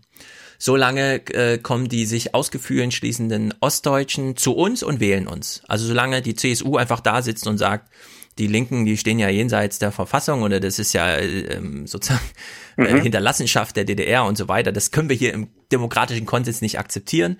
So lange ähm, sind die Thüringer oder die Protestwähler in Ostdeutschland grundsätzlich losgegangen und haben gesagt, die wählen wir. Jetzt ist die AfD eine Partei, die tatsächlich außerhalb dieses demokratischen Konsens steht. Kann man nicht eigentlich auch heute nochmal den Parteien im Umgang mit den Linken die letzten 15 Jahre einen Vorwurf machen, dass sie mit herbeigeführt haben, was jetzt für die AfD so gut funktioniert? Ähm, das kann sein. Das übersehe ich nicht. Ähm, ich weiß nur, dass einseitige äh, Glaubensorientierungen, die äh, mit denen andere dann zu schnell abgeschossen werden und runtergemacht werden, nie der Demokratie gut tun.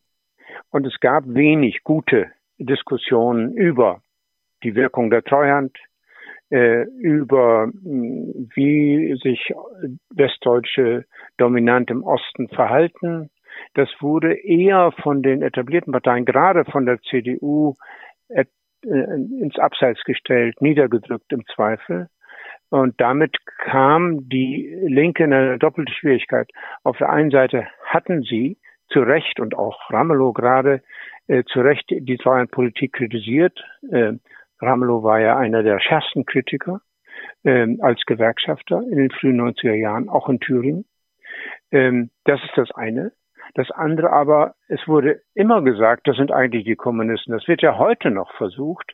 Dabei sehen wir am Beispiel des Pragmatismus äh, von Bodo Ramelow und seiner Partei heute, äh, dass sie die sozialere ist, dass sie die demokratischere ist und ähm, dass sie die Probleme auch angeht, etwa im Bereich äh, der Schule durch äh, Verbeamtung der Lehrer, das ist ihm schwer gefallen, dem Ramelow, äh, durch äh, äh, Unterstützung der Schulschwierigkeiten bei ähm, äh, aus schwierigen Elternhäusern kommenden durch Sozialarbeit, durch Sozialpädagogik. Und das sogar gesetzlich vorgeschrieben.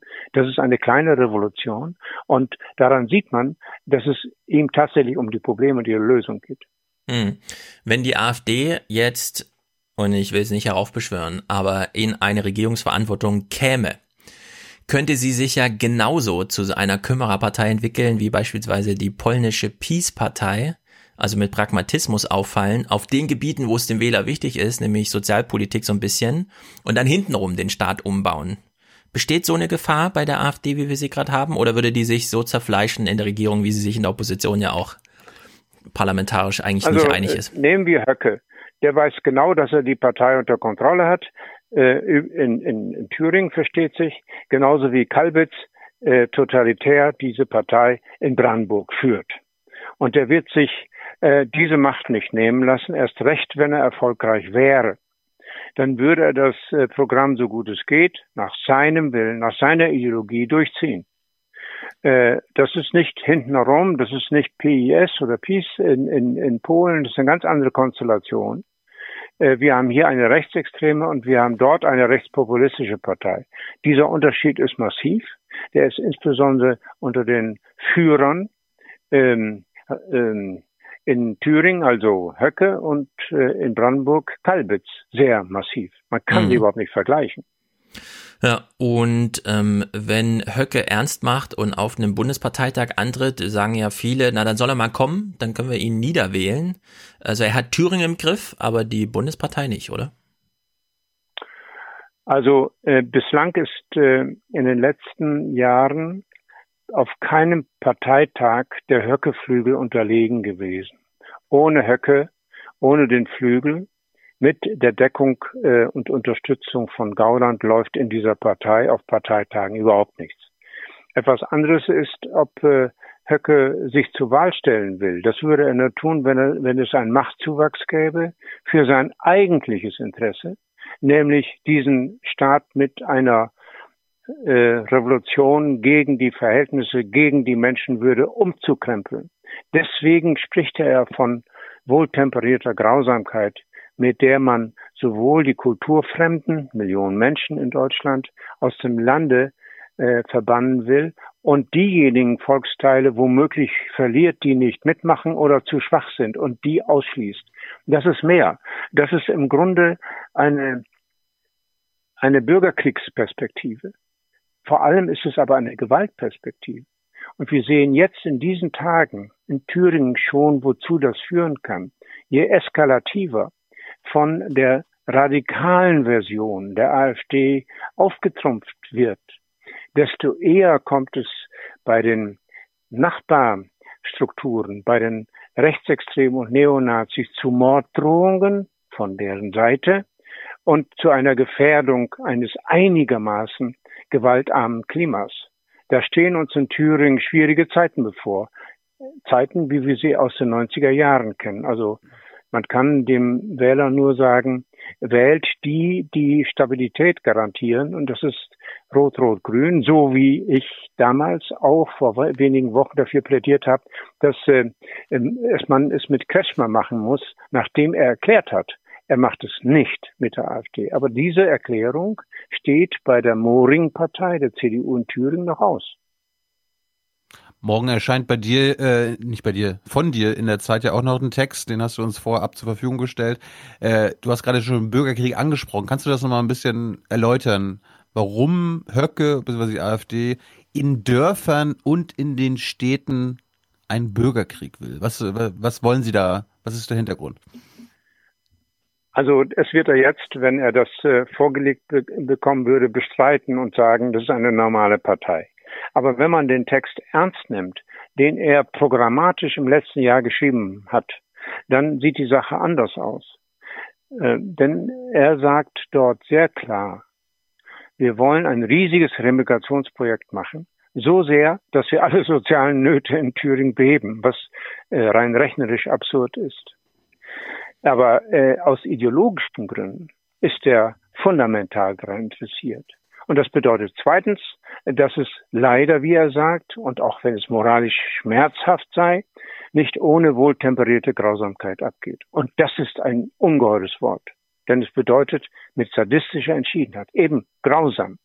Und das wiederholte an vielen Stellen, auch schon im Jahr 2014. Das heißt, es ist sein Leitmotiv.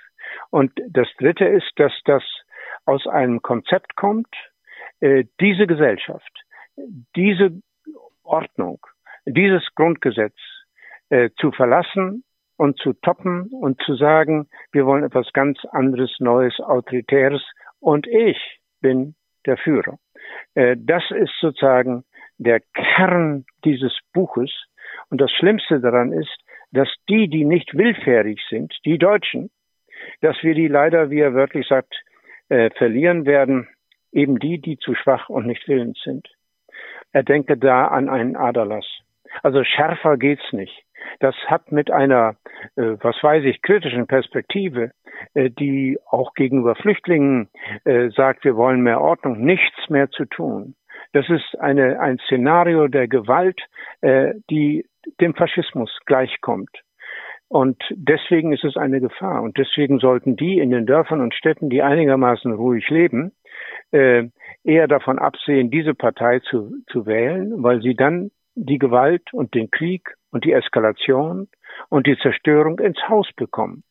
Vielleicht nicht morgen, weil er sich noch nicht ganz durchsetzen kann. Aber das ist die Kernidee von Björn Höcke. Ich habe es selbst nicht glauben können, als ich das gelesen habe. Aber als er dann am, wenige Monate nach der Lektüre dieses Buchs am 1. September gemeinsame Sache gemacht hat mit den Rechtsextremen, mit dem Rassisten äh, von Pegida Bachmann und den gewalttätigen Hooligans und dann die Gewalt explodiert ist und auch gleich sich eine Revolutionsgruppe Chemnitz, also eine terroristische Gruppe gebildet hat, war klar, er meint es ernst, er meint es bitter ernst und er ist äh, äh, fähig, auch wenn er nach außen zunächst konziliant erscheint, äh, da brutal politisch durchzuziehen. Das ist das, was mich besorgt macht.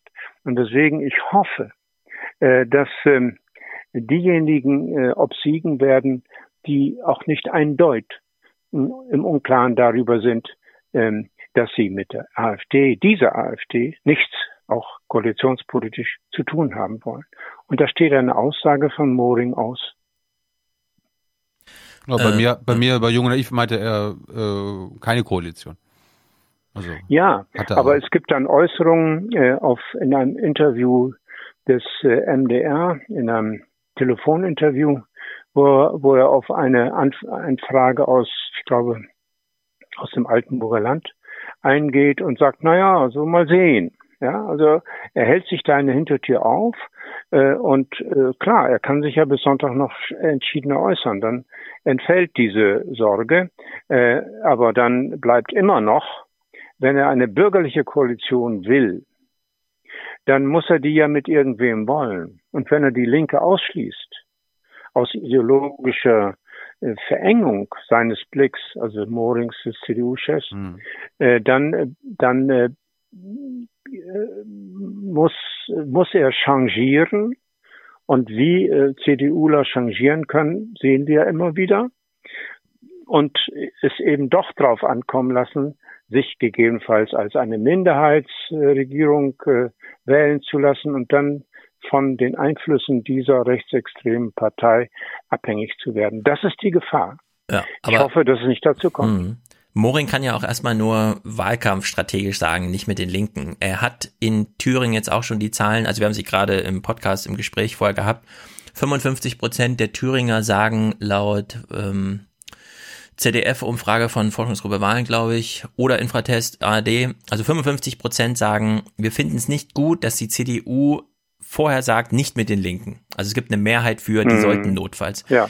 Sieben von zehn Thüringer sagen, die AfD distanziert sich nicht genug von ähm, rechtsextremen Gedankengut, ja. wo man sich so ein bisschen fragt, okay, was ist genau der Plan? Also sollen die sich jetzt von Bernd Höcke distanzieren? Aber das heißt doch, in der Wählerschaft gibt es grundsätzlich ähm, wie soll man sagen, ein Blick auf die AfD, äh, der in dem Moment, wo uns so ein Szenario kommt, wie du es eben beschrieben hast, also dass Bernd Höcke, äh, Björn Höcke tatsächlich irgendwelche Ultranationalisten organisiert bekommt, mit denen er dann tatsächlich als Hundertschaft durch irgendwelche westdeutschen Städte oder so weiterzieht und einen Bürgerkrieg anzettelt, in dem Moment äh, ist doch klar, dass da sehr viele zurückschrecken, gerade die, das Wählerpotenzial auf dem Dorf, das nun, ähm, sage ich mal ein bisschen flapsig, übergewichtig, männlich, eher älter und überhaupt nicht für einen Bürgerkrieg äh, bereit ist, also auch psychisch nicht, äh, die, die, das, das würde doch alles durcheinanderwirbeln.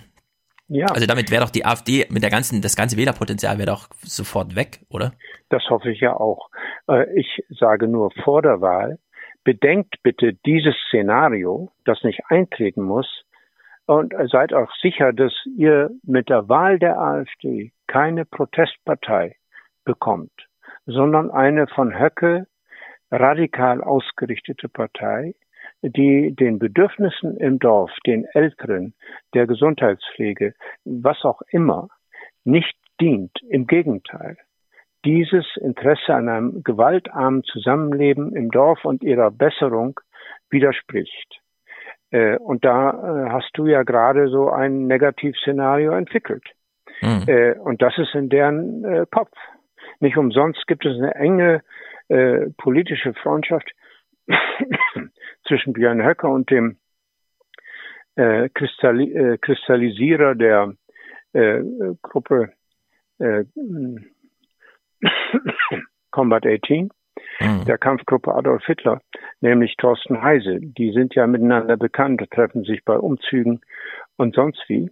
Äh, das heißt, es gibt da eine ideologische Nähe, äh, die dann, wenn der eine stärker wird, den anderen mitzieht. Das ist eine Gefahr. Wir haben das in den 90er Jahren in Thüringen sehr genau gesehen und den, äh, den Abfall der politischen Kultur.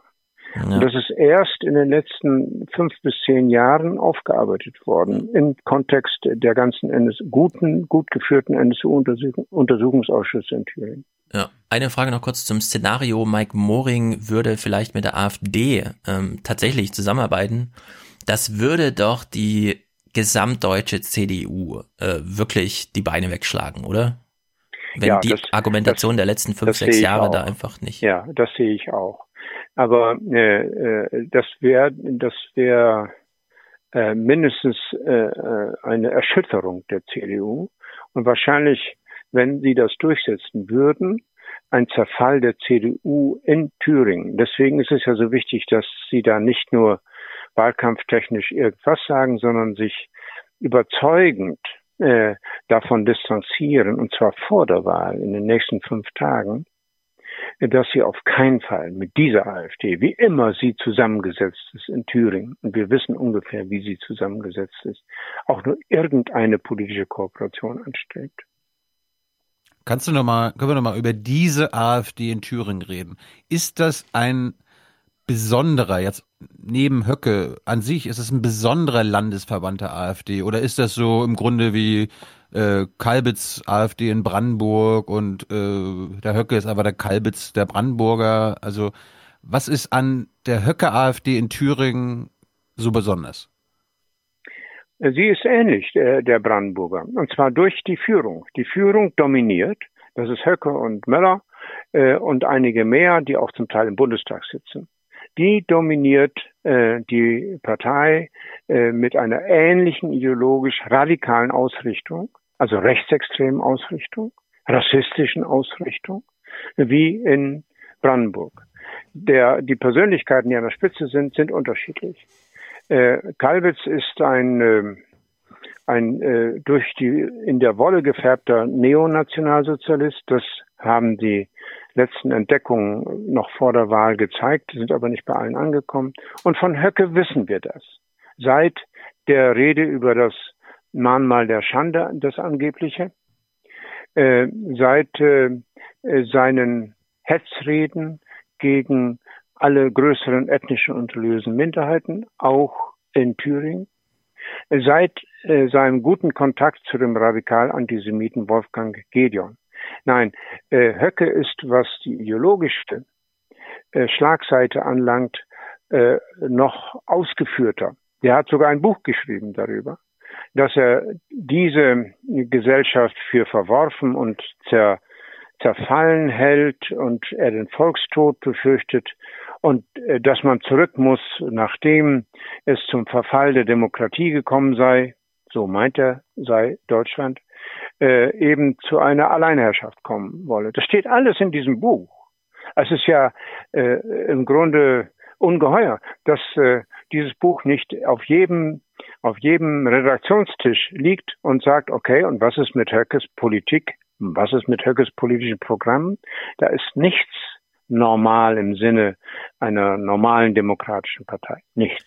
So, Moment, Moment, Hajo. Jetzt kommen wieder viele auf YouTube, die mich auch die letzten Wochen immer wieder für angeschrien haben. AfD-Anhänger.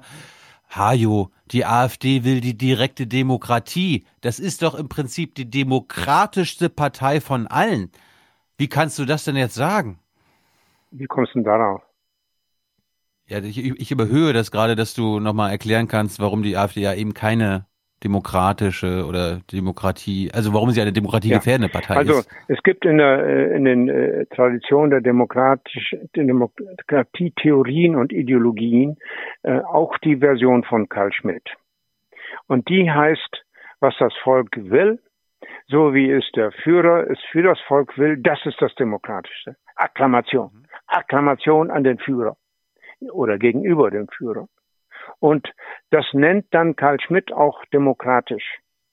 Und Höcke hat das im Hintersinn, zumal er den Karl Schmidt gut gelesen hat. Jedenfalls nach dem, was in dem Buch steht. Und da geht es dann ziemlich zur Sache. Ja. Äh, in den Zitaten, die ich äh, äh, vorlesen kann, wenn ihr wollt. Das ist sehr spannend. So, das ist die eine Seite. Die andere Seite ist eine Demokratie, wie ich sie verstehe. Das heißt eine rechtsstaatliche, Demokratie, wie sie in der Verfassung niedergelegt ist. Und da muss man sagen, äh, dass äh, sie, äh, also diese Höcke-Partei in Thüringen, weder das Prinzip der Menschenwürde ernst nimmt, noch das Demokratiegebot, noch das Rechtsstaatsgebot. Mhm. Und was die Menschenwürde, das erste und wichtigste nach Artikel 1 des Grundgesetzes anlangt, verstoßen sie mit ihren Vorschlägen fundamental äh, gegen äh, den Kernbestand unserer Verfassung, unserer demokratisch-rechtsstaatlichen Verfassung, indem sie ähm, eben äh, eine ganze Gruppen für kulturfremd erachten und damit abwerten und die Rechte, die sie haben, entweder als Staatsbürger oder als Geflüchtete, äh, ihnen absprechen wollen. Das ist gegen das Grundgesetz. Und so hm. hat es äh, das Gutachten des Bundesamts für Verfassungsschutz auch beschrieben. Das ist ernst gemeint ist, die Verfassung, da kann man nicht einfach dran vorbei. Es sei denn, man sagt, wir sind verfassungsfeindlich, wir wollen eine andere Strategie und so muss man äh, dieses Buch und seine Programmatik, also die Höckes, deuten. Hm. Wie siehst du das denn? Also wenn du so also den Kanon aufzählst an Veränderungen, den sich die Höcke AfD da wünscht, das heißt ja auch, also noch eine Stufe generalisiert, das ist erstmal eine große Veränderung. Gleichzeitig haben wir die AfD-Wähler oder Sympathisanten, denen wir immer unterstellen, die wenden sich gegen eine Ökodiktatur, die wollen, dass alles so bleibt, wie es ist und so weiter. Wie kriegst du das denn zusammen? Das auf der einen Ganz Seite einfach. Ganz einfach. Ich gucke mir die Ausrichtung äh, der dominanten Führung dieser Partei in Thüringen an und sehe, was da auf uns zukommt. Und ich gucke mir die Anhänger oder die potenziellen Wähler an und sage ihnen auch hoffentlich die, die heute äh, zuhören, passt auf, wollt ihr das eine oder das andere? Wollt ihr das Wahlprogramm und diese und jene Veränderung oder wollt ihr Höcke und diese Parteiausrichtung? Das ist zweierlei. Und die Anhänger sind nur zu einem Teil bereit, dieses rechtsextreme Gewaltprogramm durchzuziehen und es zu unterstützen. Und deswegen gibt es einen Spalt im Kopf und hoffentlich im Wahlverhalten äh, der Anhänger. Die einen sagen, mir geht es tatsächlich um Protest. Ich sehe, dass die CDU äh, schlecht gewirtschaftet hat, äh, vor allem in der Wirtschaft. Ich sehe, dass Ramelow schlecht wirtschaftet, vor allem in der Wirtschaft. Und deswegen formuliere ich Protest. Und deswegen gehe ich nicht etwa zur FDP, sondern zur AfD. Das ist ein, äh, ein Teil der potenziellen Wähler. Ein anderer Teil sagt, ich habe mit diesen Flüchtlingen nichts am Hut, aber es muss äh, auch human sein, aber mehr in Ordnung. Dann äh, finden sie sich auch nicht wieder bei der AfD, weil die ganz anders rabiat mit mit tendenziell allen Flüchtlingen umgeht und allen größeren ethnischen und religiösen Minderheiten, also den Türken und wem auch immer äh, und äh, nicht differenziert. Und dann gibt's Dritte, die sagen, äh, äh, wir haben uns mehr erwartet von der letzten Regierung. So. Also vor allem auf dem Land, vor allem im Dorf. Wir brauchen mehr Gesundheitspflege, wir brauchen, brauchen mehr Busverbindungen. Und da kann ich nur raten, wählt nicht die AfD, weil die dazu nichts zu sagen hat und keine wirklichen Konzepte, auch wenn sie vor Ort auch wenn vor Ort der, was weiß ich, der einzelne Zahnarzt sich jetzt zur AfD bekennt und wählt, gewählt werden will.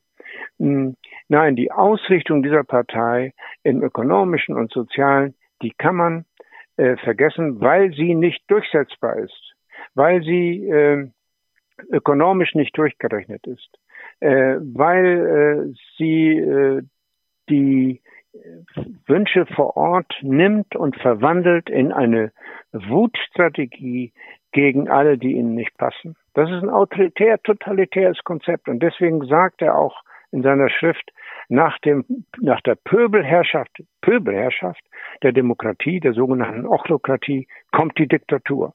Ja. Und das ist Höcke. Ja. Tino? Ich habe mich ja gerade gefragt, wie können wir oder wie, wie kann Deutschland oder äh, die AfD selbst Höcke eigentlich loswerden? Also wo, worüber kann er worüber kann er eigentlich stürzen? Also was er muss er falsch machen? Er kann, er kann natürlich gestürzt sein. Im Moment dominiert er weitgehend das Feld in der Partei. Aber äh, die, die anderen ziehen ja schon die Augenbrauen hoch. Als ich Meuthen in Oranienburg bei der Wahlkampagne in Brandenburg hörte, sagte er zu über den äh, anwesenden Kalbitz, den dortigen äh, Spitzenkandidaten damals. Ja, Sie habt, ihr habt hier ja einen harten Hund. So, das blieb offen, ob er das wirklich gut findet oder nicht. Äh, und Gauland zieht immer die Augenbrauen hoch und sagt dann nichts. Das heißt, äh, man will natürlich den anderen Flügel, den pragmatischen, auch unter den Anhängern, der ja fast mehrheitlich ist, den will man natürlich nicht verprellen. Wenn jetzt also die, die, die Brutalo-Version von Höcke durchkommt, dann wird die stärker. Und umgekehrt. Wenn die unter 20 Prozent kommt, also Höcke in Thüringen am nächsten Sonntag, dann ist das ein Sieg der Demokratie und eine Schwächung des radikalen Flügels und insgesamt der AfD. Mhm. Und daraus äh, lassen sich Konsequenzen ziehen für die, die es als Pragmatik oder nicht ganz so radikale auch in der AfD gibt. 20 das wäre eine deine perspektivische Lösung. Ja. Also ein Absturz in der Wählergunst mh, hm, insgesamt oder in, in Thüringen. Aber da könnte Höcke doch sagen, letztes Mal vor fünf Jahren hatten wir 10,8 Prozent, jetzt haben wir 19,5 Prozent. Da sagt dann der Hajo Funke, das war ein Absturz, aber wir haben ja praktisch unser Ergebnis verdoppelt. Ich habe hier einen riesigen Erfolg eingefahren. Umfragen zählen nicht, Hajo. Naja, aber die Wahlergebnisse schon. Und jeder weiß, dass die eher nach 30 streben als nach 15. Ja. Und die Und hatten bei der also, Europawahl im Mai eben 22 Prozent in Thüringen. In Thüringen 22, insgesamt nur 11. Ja, aber ich meine, äh, in Thüringen. Die haben sich die Haare gerauft, dass sie nur auf 11 Prozent gekommen sind. Ja. Gut, und, und stimmt, äh, Thüringen 22, aber wenn es dann zu äh, 18 Prozent abschmilzt, dann ist das sozusagen der Vergleichs mhm. äh, die Vergleichszahl. Dann ich wird er das nicht Vorschlag. sagen können. Nee, dann wird er nicht mhm. sagen können, das war ein großer Erfolg. Das wird er nicht sagen können. Ja. Und die in der Partei auch nicht. Und die, die sich noch mehr äh, sozusagen äh, Entfesselung von Ressentiments und das Schwingen des, des autoritären Resonanzboden äh, vorstellen, die also gucken von ganz weit rechts als gewalttätige Hooligans. Oh, äh, da ist eine Schwächung. Wir können gar nicht mehr so wild zuschlagen, wie wir es seit dem 1. September mhm. in äh, Chemnitz gemacht haben und dann mit dem Mord an Lübcke äh, im Frühjahr diesen, im Juni diesen Jahres und dann äh, mit diesem ungeheuren Attentat in Halle. Äh, aus, man kann solche äh, Eskalation der Gewalt von ganz weit rechts eher organisieren, wenn man auf eine Stimmung stößt. Das war schon immer so. Das war schon in der frühen Weimarer Republik so. Ich würde noch ein Szenario vorschlagen. Also wenn die AfD in Thüringen jetzt auf 18 Prozent kommt, also ein bisschen geschwächt dann rausgeht aus der Wahl, könnte ja Meuthen seinen Rentenparteitag anberaumen, den man sich bisher nicht getraut hat. Und dann muss Höcke zeigen, ob er seinen Sozialnationalismus da durchkriegt oder nicht. Ja, das ist sehr offen. äh, und das ist der Grund, warum es noch kein Rentenkonzept gibt. Es ja. gibt keinen äh, rationalen Grund, äh, die AfD erst recht aus sozialen Gründen zu wählen. Ja, so ist es. Hm. Hajo, was muss am, was muss am Sonntag passieren, damit du dir die Haare raufst? Wenn die über 25 Prozent kommen, äh, die CDU auf 22 Prozent absackt und dennoch sagt, wir müssen mal gucken, ob wir nicht die Regierung bilden. Eieiei. Ja. Pass auf, wir, wir, wir sind ja hier, um jetzt den Kreis wieder zu schließen, wir sind ja ein medienkritischer Podcast. Was würdest du, ich meine, wir machen jetzt ja keine Wahlberichterstattung am Sonntag, aber es gibt ja mehrere Sender, ARD, ZDF, die von der Wahl am Sonntag äh, berichten werden, die äh, wahrscheinlich Björn Höcke auch im Studio haben werden. Wie sollte man mit Björn Höcke umgehen? Im Studio, nachdem die Wahl gelaufen ist und er was auch immer absondern wird. Sollte man, sollte man ihn auch ganz normal fragen, na, wie bewerten Sie das Ergebnis? Sind Sie zufrieden? Ja, jedenfalls nicht so, wie das bei der Sachsenwahl passiert ist, wo er sagt, Sie sind ja auch, wo eine, äh, äh, eine Journalistin gesagt hat, Sie sind ja, das ist ja alles sehr positiv für Sie und das ist überhaupt positiv, was Sie da treiben, so sinngemäß. Äh, das, äh, das ist ein Desaster. Nein, wenn, wenn man äh, sozusagen ein, von einem demokratischen Aufklärungsauftrag ausgeht, dann würde ich zunächst einmal analysieren, wie es äh, zu diesen dennoch ähm, äh, erheblichen äh, Wahlerfolgen äh, gekommen ist, was die wirklichen Gründe sind, also der Anteil des Rassismus, den Höcke nach vorne bringt oder zurückgedrängt hat. Und dann würde ich ihn konfrontieren äh, mit äh, seiner Machtperspektive und seinem Wunsch, äh, wie in zweimal in demselben Fluss beschrieben, äh, mit Grausamkeit äh, das Problem, angebliche Problem der Flüchtlings, die nicht integrierbar seien, zu Flüchtlingslage zu lösen. Und ich würde mich nicht mit einer Antwort zufrieden geben, sondern ich würde ein eigenes Format haben wollen als äh, Chefredakteur. So werde ich ja gefragt jetzt gerade von euch.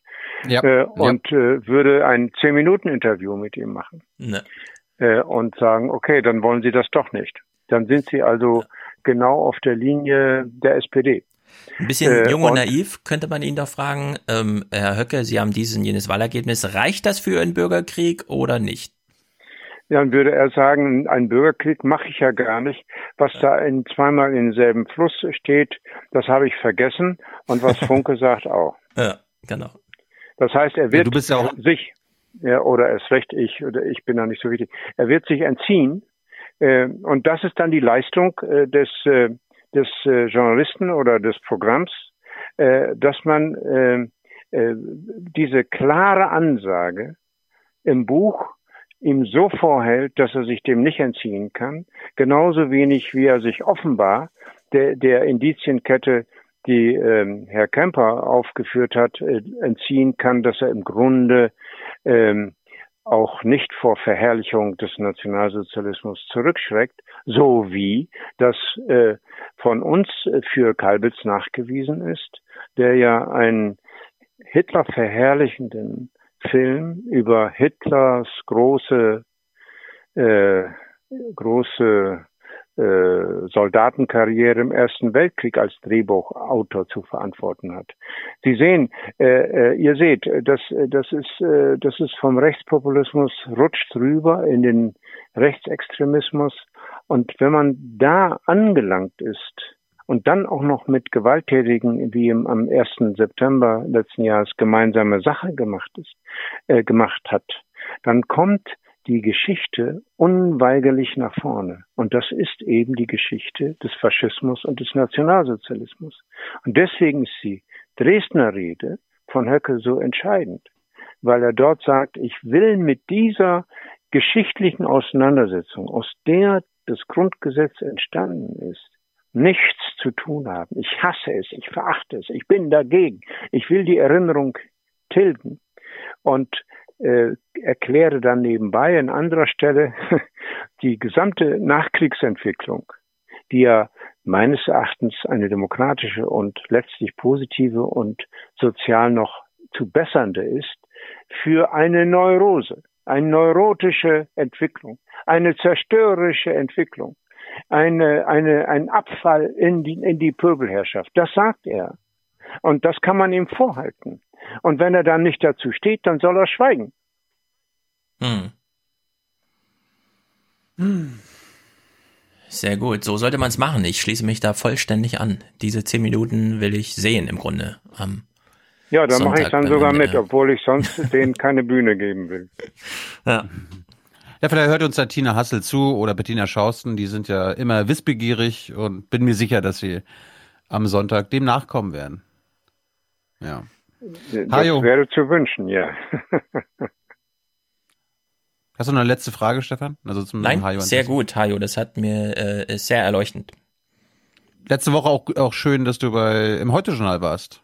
Bist du so, so gefragt bist du ja nicht mehr, ne? Also wir haben dich jetzt in den letzten Jahren nicht so oft mehr gesehen. Ja, ihr seht ja auch nicht alles. Das ja, stimmt. auch wieder. Das stimmt. Mir reicht's also, was, was äh, so Intensität der öffentlichen Debatte anlangt, natürlich. Das ist klar. Aber in diesen Sachen muss man äh, doch äh, am Ball bleiben, denke ich. Und ich ja. hoffe, dass ihr das weitermacht. Vielleicht können wir am Sonntag auch aufatmen, alle ein bisschen. Mal sehen. Ja, also das ist mein Wunsch. Also wenn ich noch einen Appell loswerden darf, dann an den potenziellen AfD-Wähler, der sich das nochmal überlegt und sagt, na ja, äh, also äh, ganz kaputt machen will ich mein Land nicht und das könnte, wenn Höcke zu dominant wird, passieren. Und zwar gerade in den Dörfern, wo man eigentlich sich abgehängt fühlt oder noch erinnert an die furchtbaren, äh, teilweise furchtbaren Entwicklungen der Treuhand.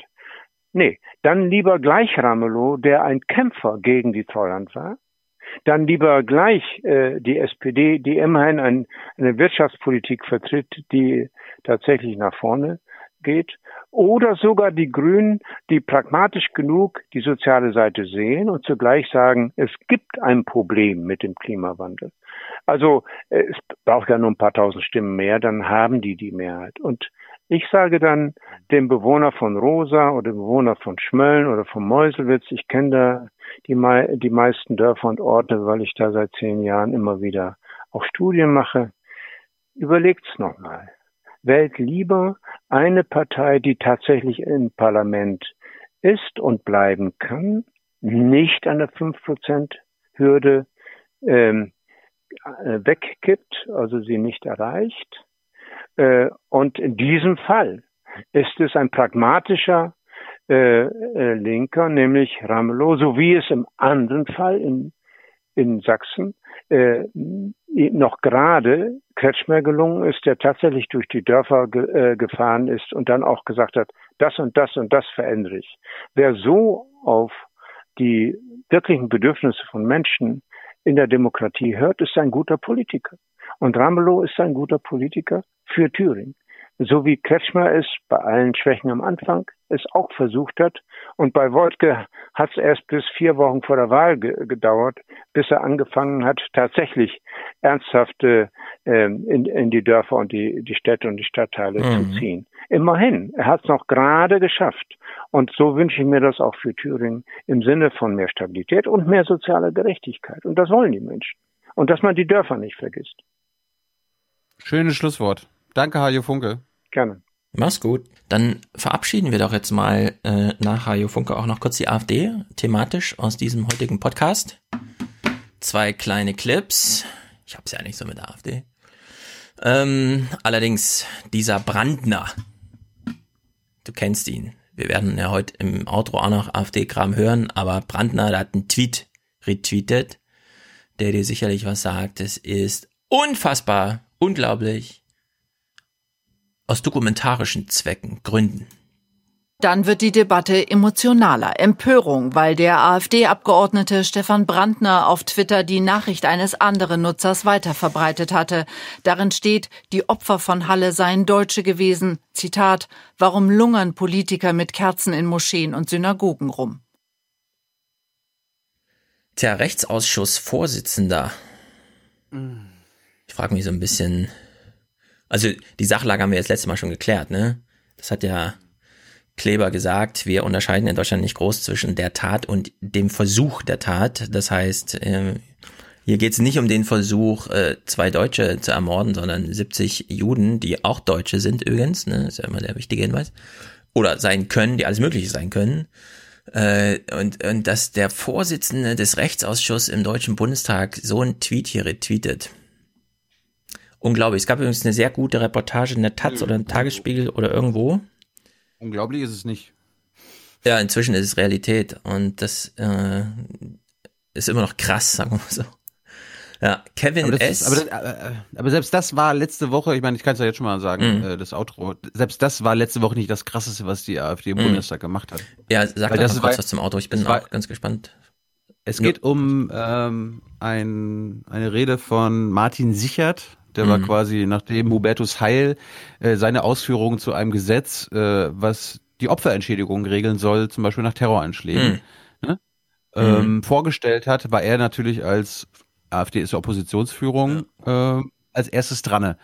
Und das war, ihr müsst euch das okay. hier angucken oder anhören, aber das ist ja. die perverseste rechtsradikalste Rede, die ich in den drei Jahren AfD bisher im Bundestag gehört habe. Mhm. Äh, wie von einem Stöckchen aufs andere gesprungen wird, wie auf die einen gespuckt wird, wie auf die anderen. Das gipfelt dann in einem, äh, das ist hier Blutgeld, was sie hier machen, Argument. Mhm. Und, dann, und dann bin ich aber auch stolz auch auf den Bundestag, auf Claudia Roth, sowie Hubertus Heil, die sich danach äußern. Äh, das ist angemessen und ich finde jetzt vor einer Wahl in Thüringen, wo die AfD zur Wahl steht, sollte man sich klar machen, was für Gedankengut äh, dort zur Wahl steht und dass sie selbst im Bundestag da nicht mehr mit zurückhalten können. Und äh, ich weiß, Stefan hat Bauchschmerzen, dass wir das spielen, aber ich finde, das hat mich, ich habe das am Freitagabend gesehen. Ich dachte so, das, also das kann man jetzt nicht, also verschweigen, nicht verschweigen oder nicht senden. Das muss man senden. Ja, also ich habe keine Bauchschmerzen mehr. Ich hatte nur zuerst es so verstanden, dass wir uns eine AfD-Rede im Bundestag angucken, äh, aber wenn es eine ganze Szene aus dem Bundestag ist, inklusive wie der Bundestagsvorstand, in dem der Tagungspräsident oder die Tagungs Ey, damit umgeht, ist natürlich gut. ich habe so geschnitten, dass man einen Teil von Hubertus Heilrede mitbekommt. Das ja. ist einfach jetzt nicht relevant. Es geht darum, mhm. worum es geht, das Thema, wie ja, eigentlich verstehe. von anderen gesprochen wird und dann wie der Typ redet und wartet am Ende auf die Reaktion des Bundestags. Mhm. Ja, es gibt einen sehr interessanten Text, äh, muss ich jetzt nicht verlinken, weil man muss jetzt nicht nachlesen, sondern nur die Idee reicht, glaube ich. Ähm, Kevin S. Äh, war Hallenser und dort auch Fußballfan und wie das so ist, das kenne ich aus Jena, sind die Fußballfans immer schon so ein bisschen rechtslastig und da gibt's halt eine Saalefront. Das heißt, der Kevin S. war selbst ein Sympathisant oder zumindest so auf freundschaftlicher Ebene Mitglied in Fangruppen, die so ein bisschen rechtslastig sind, die ihrerseits dann einen Weg finden mussten, wie sie jetzt mit der Trauer umgehen, dass er eben erschossen wurde in Halle, die dann ihrerseits äh, mit auf die Kundgebung ging, die wiederum sehr linkslastig war, um den beiden dann auch zu gedenken. Also es gab dann tatsächlich dann auch zu freundlicher Konfrontation sozusagen bei dem Trauermarsch. Das ist ganz interessant eigentlich, ne? Wie, in welche Richtung das mittlerweile so geht. Naja, jedenfalls nicht unwichtig. Also das ist eine Botschaft, die sollte sozusagen rausgetragen werden. Ne? Wenn man bei so einem Terror wie in Halle einfach an, zu Hause an seinem Computer sitzt und denkt, ich retweete mal einfach rechts und links, was ich interessant finde, kann das ernsthafte Konsequenzen haben und zwar völlig zu Recht. Im Zusammenhang mit dem Terroranschlag in Halle hat die Polizei in Mönchengladbach die Wohnung zweier Männer durchsucht. Die Staatsanwaltschaft wirft ihnen vor, nach dem antisemitischen und rechtsterroristischen Angriff das sogenannte Manifest des mutmaßlichen Täters im Internet verbreitet zu haben. Gegen die 26 und 28 Jahre alten Männer werde wegen Volksverhetzung ermittelt. Hm. Das ja, droht. Ja. So, dann steigen wir mal ein in kleinere Themen. Ich habe ein paar, aber du kannst erstmal. Mach mal. Okay, Scheuer. Das ist lustig, ne? Scheuer muss man nur noch namentlich nennen und schon, ja, es ist teuer, aber es ist auch lustig. Scheuer ist teuer. Oh, das ist eigentlich auch ganz gut. Wieso hört man das so selten? Scheuer teuer. Scheuer kommt uns ganz schön teuer. Also, witziges Archivmaterial von 2014, einfach nur, weil es lustig ist. Ein Untersuchungsausschuss soll Scheuers Vorgehen klären und könnte den Minister in Bedrängnis bringen. Felix mhm. Zimmermann. Die Maut kommt. Aber wenn sie nicht kommt, die Maut B, kommt. Die Maut, so wie sie im Koalitionsvertrag Sind steht, Sie kommt? ganz beruhigt, die Maut kommt. Europakonform, mit keiner zusätzlichen Belastung für die Inländer und mit mehr Mitteln für die Infrastruktur. Die Maut kommt. Ja, fünf Jahre Wolf alt. Schmiese damals. Wolf Schmiese. Andi Scheuer noch ähm, Generalsekretär der CSU oder Landesgruppenchef, keine Ahnung, wie das da. Ja. Mit Gesichtsbehaarung. Genau, mit Bart. Äh, übrigens, Manfred Weber trägt jetzt Vollbart, hast du gesehen? Nein. Sieht ein bisschen, ich glaube, er ist so typisches, die Niederlage war zu krass, ich muss mich, äh, ich brauche ein Umstyling, hat er sich nicht gedacht. Ja, trägt das Vollbart. Hat er, hat er sich frisch getrennt oder so? Ah ja. Ja, von seiner Partei, äh, ein bisschen im Geiste. Steht ein, ihm besser als ohne. Ja, ich fand es jetzt auch nicht schlimm, aber es ist, ich finde es immer überraschend, wenn so große Veränderungen plötzlich sichtbar werden. Ein Wirtschaftsprofessor. Hm? Ich will mein Vollbart, Vollbart bei Stefan Schulz sehen. Mach mir doch einen hier aus deinem Handy drauf. Hm. Ein Wirtschaftsprofessor erklärt mal das Problem mit der Maut. Ich denke, wir können, wir kommen nicht umhin, wir müssen es uns immer wieder vor Augen führen, wie krass das eigentlich ist, denn er bricht es auch nochmal schön runter. Im Grunde macht die Bundesregierung wirklich nur noch einen komischen Deal nach dem anderen. Dass Scheuer nicht auf das EuGH-Urteil wartete, ist vor allem deswegen brisant, weil der Vertrag für die Mautbetreiber eine teure Entschädigung vorsieht, die Erstattung des sogenannten Bruttounternehmenswerts. Der Wirtschaftswissenschaftler Professor Hoffjan erklärt die Regelung. Also Sie zahlen für einen Vertragszeitraum von zwölf Jahren die komplette Rendite, obwohl das Unternehmen nur sechs Monate für Sie arbeitet. Stellen Sie sich das vor als Arbeitnehmer. Sie arbeiten sechs Monate für ein Unternehmen und bekommen dann quasi als Abfindung das Gehalt von zwölf Jahren. Ja, warum nicht? Ist doch geil. Ich finde das auch ziemlich geil. Es ist halt Eventim, ne? Diese Klitsche, die wir eh alle schon nicht mögen, weil sie die so, und sie so teure andere Tickets verkauft. Du bist doch einfach nur neidisch. Das stimmt, dauernd bin ich die, sehr neidisch. Dass die auf diese Vertragsinhalte oder diese Vertragskonstruktion gekommen ist ja. und nicht wir. Und ja, nicht das. Ding ist, das Ding ist, die sind ja selber gar nicht auf den Konstrukt gekommen, sondern sie haben ja sogar vorgeschlagen, liebes Ministerium, lasst uns mal warten. Es steht ja noch in der Schwebe. Und dann ging die Initiative von Andy Scheuer aus, nein, ich will jetzt Tatsachen schaffen, das Projekt ist mir wichtig. Ja, gut. Und er Aber dachte, da sind wir er, wieder bei, das ist wieder nachgelagerte Korruption. Er wollte sich so freundlich stellen gegenüber Ja, dem Unternehmen, dass er, wenn er dann irgendwann mal ausscheidet, ähm, auf jeden Fall durch das Geld, was er ihnen durch diese elfeinhalb Jahre extra garantiert hat, äh, kann er auch dann für einen Aufsichtsratsposten entschädigt werden. ist ein Szenario, äh, wir, wir wissen es nicht, äh, allerdings Möglich. in Deutschland wäre es nicht unüblich, äh, aber es ist krass einfach zu, zu viel Geld. Aber die Erzählung ist erstmal, es ging von Andi Scheuer aus, deswegen finde ich das umso, ähm, umso wichtiger, dass es jetzt einen ordentlichen Untersuchungsausschuss gibt, der da auch mal zugreift. Okay, die deutsche Bundesregierung ist den Fischen in der Nordsee nicht besonders positiv gegenüber eingestellt. Die deutschen Fischer dürfen im kommenden Jahr deutlich weniger Tiere fangen als bisher. In der westlichen Nein. Ostsee senken die zuständigen Minister der EU-Länder die Quoten für Hering um 65 und für Dorsch um 60 Prozent. Außerdem Oh. weiteten sie die Schonzeiten für den Dorsch aus. Ja, denkt denn keiner an die Fischer? Jetzt haben wir mal den Rest der Nachricht. Ursprünglich sollten die Fangquoten noch stärker sinken, doch Deutschland stellte sich dagegen, um die Existenz Mhm. der Fischer zu sichern. Die Existenz der Fischer, na warum nicht? Also es ist wichtiger, die Existenz der Fischer zu sichern, als die Existenz der Fische. Ja. Weil, weil die Fischer hätten doch gar keine Existenz, wenn die Existenz der Fische nicht garantiert werden würde. Ja, ich würde sogar sagen, es geht ja nicht nur um die Existenz der Fische, sondern die ganzen Nahrungsketten, Ökosysteme überhaupt, die brauchen halt Fische einfach. Ja. Aber wie sie es gerade ist- hat, Ja, ja, ja, ja. Ist dramatisch, die Existenz der Fischer. Ich meine, klar, aber die ähm, Oh Existenz Gott. der Fischer ist auch gefährdet, weil jetzt ähm, die Engländer, die ihre Seerecht da wieder für sich reklamieren und das nicht mehr lizenzmäßig rausgeben. Das heißt, Brexit ist auch schlecht für die Fischer, wird auch knallhart durchgezogen. Norwegen, äh, Thema Umwelt. Die Fischer haben uns auf den Weg gebracht zum Thema Umwelt. Es war Buchmesse und Norwegen war das Gastland. Wir wissen, was so los ist in Norwegen in den Büchern. Da ist viel dunkel, deswegen sind die Krimis hart und so. Wir, wir steigen mal ein, es geht äh, gut los. Es gibt in Norwegen gute Modelle der Kulturförderung, finde ich. Das hier ist zumindest nicht schlecht.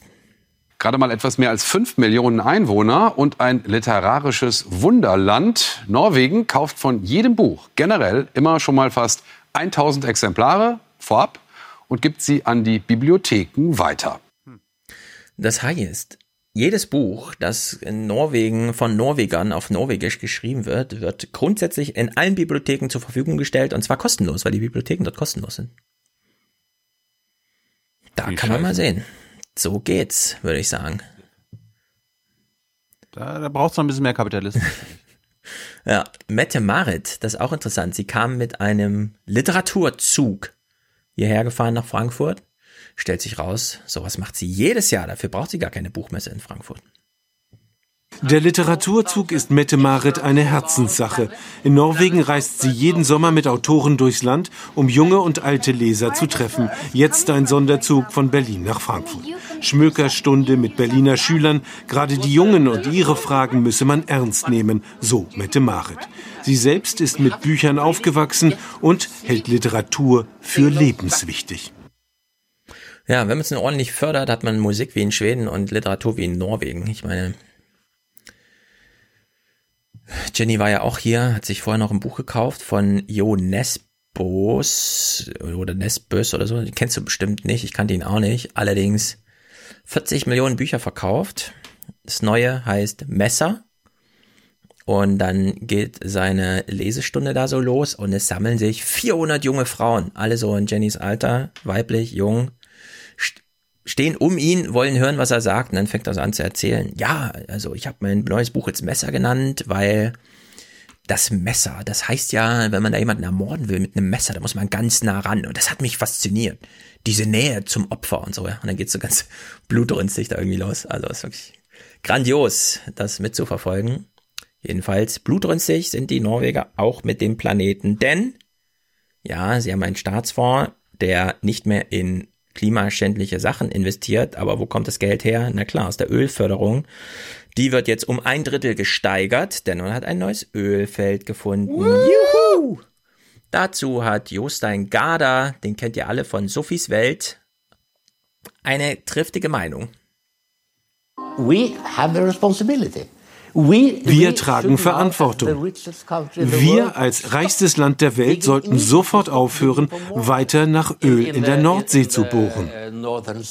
Es ist ein Fakt, das Klima verträgt es nicht, wenn wir all das Carbon rausholen und einfach verbrennen. Wir müssen damit aufhören. Es ist so, so ein Hippie, der hätte ja gleich singen können, Keep it in the ground. Genau, finde ich auch. Hätte man singen können. Ja, jedenfalls das Öl der Wohlstand, Der norwegische Wohlstand musste mal verteidigt werden. Genau. 800 Milliarden Euro ist noch nicht genug für eine 5 Millionen Nation. Äh, da muss mehr her. Allerdings, da sie nicht drum rumkommen, aus diesen national egoistischen Gründen tatsächlich das Ölfeld auszubeuten und die Fördermenge um ein Drittel zu erhöhen die nächsten Jahre, hat Maja Lunde das richtige Buch geschrieben und das interessiert mich natürlich immer am meisten, denn es geht um Post-Klima-Apokalypse. Maja Lunde hat sich mit ihrem Bestseller Die Geschichte der Bienen in die Herzen der deutschen Leser geschrieben. Ihr neuer Roman Die letzten ihrer Art handelt auch von der Erderwärmung. Ein Handlungsstrang spielt im Jahr 2064. Der Klimakollaps ist eingetreten. Der Alltag im früher komfortablen Norwegen ist zum Kampf ums Überleben geworden. Nahrung fehlt. Wir sind sehr besorgt über unsere Zukunft und den Klimawandel. Wir fürchten, das zu verlieren, was wir so sehr lieben. Die Natur ist ein großer Teil unserer Seele. Die meisten Norweger sind ihr sehr verbunden. Mhm. Die meisten Norweger sind ja sehr verbunden, weshalb man nochmal nachlesen will, wie es ist, wenn sie vorbeigeht, denn die meisten Norweger wollen auch sehr gute Renten haben und die wird durch den Rentenfonds gestützt, der nun mal das Carbon aus, der, aus dem Boden holt. Stellt sich die Frage, aber warum liest man sowas so gerne? Oder auch diese Sache mit dem Messer und so weiter. Christian Sievers stellt eine gute Frage und kommt mal mit der Antwort. Und warum lesen so viele Deutsche besonders gern Krimis aus Norwegen? Wurde die Organisatorin des norwegischen Auftritts auf der Buchmesse gefragt. Ihre Antwort, weil unsere Krimis ziemlich gut sind. Sehr gute Antwort. Applaus dafür. Ja. Oder die deutschen Krimis einfach so scheiße sind. Ja, in Deutschland gibt es halt keine gute Schreib... Also jedenfalls nicht bei Krimis, sagen wir mal so. Es gibt ja auch sehr gute deutsche Literatur. Straßenumfrage. Hm? Ich habe auch irgendwann mal gelernt, äh, Fernsehserien und Bücher über Krimi, Polizeiarbeit und so laufen gerade in den Ländern gut, wo es wenig Kriminalität gibt. Hm. Die Leute dann davon fasziniert sind. Also, aber wenn sie das quasi je, mit jeden Tag auf der Straße mitbekommen würden, ja. äh, würden sie sich dafür irgendwie auch weniger interessieren. Ja, du hörst in dem Moment auf, Krimis zu lesen, in denen deine Wohnung eingebrochen wurde und du psychisch ein bisschen angefasst bist in dem das nicht sozusagen jenseits der psychischen Horizonte stattfindet, was da einfach abstrakt abgehandelt wird, nämlich grausamstes Zeug. Allerdings Straßenumfrage hier, was lesen Sie gern? Es ist so ein bisschen, die Deutschen sollten dranbleiben, würde ich sagen. Ich lese vor allem norwegische Autoren, aber auch schwedische und dänische, vor allem Krimis, aber auch andere Literatur. Wo ist denn da die Diversität? Ich bin froh, dass sie nicht Sarrazin gesagt hat oder so. Norwegen, dänische, schwedische. Das war's schon. Wo sind die Deutschen? Die spanischen, Ach so, französischen. Achso, ich dachte, das ist in Berlin, die Umfrage. Nee, nee, das ist hier, das ist hier in Norwegen. Ah. Man hat sich in Norwegen mal umgeschaut, wie es so ist. Da laufen die Leute schon sehr gestylt rum, ehrlich gesagt. Sehen wir so ein junges Paar um die 20. Frisch, verliebt, in der Sonne, Sonnenbrille auf im Winter. Die Augen sind nicht so ganz an Licht gewöhnt.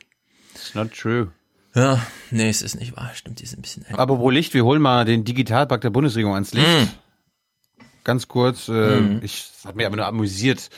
Äh, weißt du noch, als AKK und so verkündet haben, oh, wir stecken jetzt nochmal richtig ein paar hundert Millionen Euro in die Schulen, ja. damit sie digitalisiert werden, ne, WLAN und den ganzen Extra das Grundgesetz geändert. Es läuft super. Vielleicht brauchen wir auch noch einen dritten und einen vierten. Auf jeden Fall ist der Bedarf so extrem hoch, dass dieser Digitalpakt nur ein Tropfen auf den heißen Stein ist. Unsere Schulen sind zur Hälfte offline, wir sind nicht ans Netz angeschlossen. Wir haben keine Inhalte, die den Anforderungen der digitalen Welt genügen. Unsere Lehrer sind ungenügend ausgebildet. Die Gewerkschaften fordern einen Paradigmenwechsel. Selbst wenn mehr als die Hälfte der rund 40.000 Schulen in Deutschland über Internet verfügen würde, die Klagen auch der jungen Lehrergeneration seien alarmierend. Außer PowerPoint passiere im Studium praktisch nichts. Da wird mal ein bisschen drüber geredet, weil es sein muss. Aber wie das wirklich sinnvoll eingebunden werden kann in den Unterricht, in den Fachunterricht, da fühlen sie sich absolut schlecht ausgebildet. Gut, die Opposition, die Gewerkschaft hat wieder was zu meckern an diesem grandiosen Digitalpakt mhm. der Regierung. Und ich kann das jetzt nicht so stehen lassen, darum habe ich mir noch zwei O-Töne von unserer besten Bildungsministerin aller Zeiten geholt, Anja Kalitschek. Ähm, die kann jetzt die Kritik gar nicht nachvollziehen. Deutschlands Schüler belegen in einschlägigen Studien international gerade mal einen Platz im Mittelfeld, im Umgang mit Endgeräten, aber auch mit Programmiersprachen. Sowohl Benutzung als auch Anwendung befriedigend, mehr nicht. Tatsachen, die die zuständige Ministerin einfach wegwischt. Ich sehe es nicht, dass wir hinterherhängen, sondern wir haben vieles schon auf den Weg gebracht. Nur die flächendeckende Versorgung haben wir noch nicht. Und da wollen wir jetzt die Länder unterstützen. Mhm. Hm. Sieht sie nicht. Sieht sie nicht. Nee, jetzt habe ich mir natürlich gefragt, hm. wie man, wie man das nicht sehen kann. Und das kannst du nur nicht sehen als Politikerin und Ministerin, wenn du das einfach, wenn dir das einfach nicht gezeigt wird. Was ist es so ein bisschen, sie ist ja jetzt ja keine Ministerin, die durch die Welt reist. Ne, wenn Sigmar Gabriel irgendwo hinreist, dann organisiert das Auswärtige Amt oder die Botschaft vor Ort sein, sein Tourprogramm. Die zeigen ihm ja auch nicht, wo es scheiße läuft. Das musst mhm. du verstehen. Die sehen ja nur da, wo es gut läuft, was er sehen soll. Und ich glaube, darunter leidet auch unsere Bildungsministerin. Ein viel zu düsterer Blick aufs Ganze beschwichtigt die Ministerin auch hier. Sie reise momentan viel durchs Land und sehe viele tolle Beispiele. Gucken Sie sich auch die schlechten Beispiele an? Ich gucke mir verschiedene Beispiele an, aber natürlich werden bei Besuchen vor Ort mir natürlich immer die auch gezeigt, wo schon vieles passiert ist. Ist für mich auch wichtig, weil ich will ja nach vorne gucken. Das ist das, ist das, das ist eine Haltung, die ich von unseren Politikern mehr sehen will. Einfach das Schlechte ignorieren.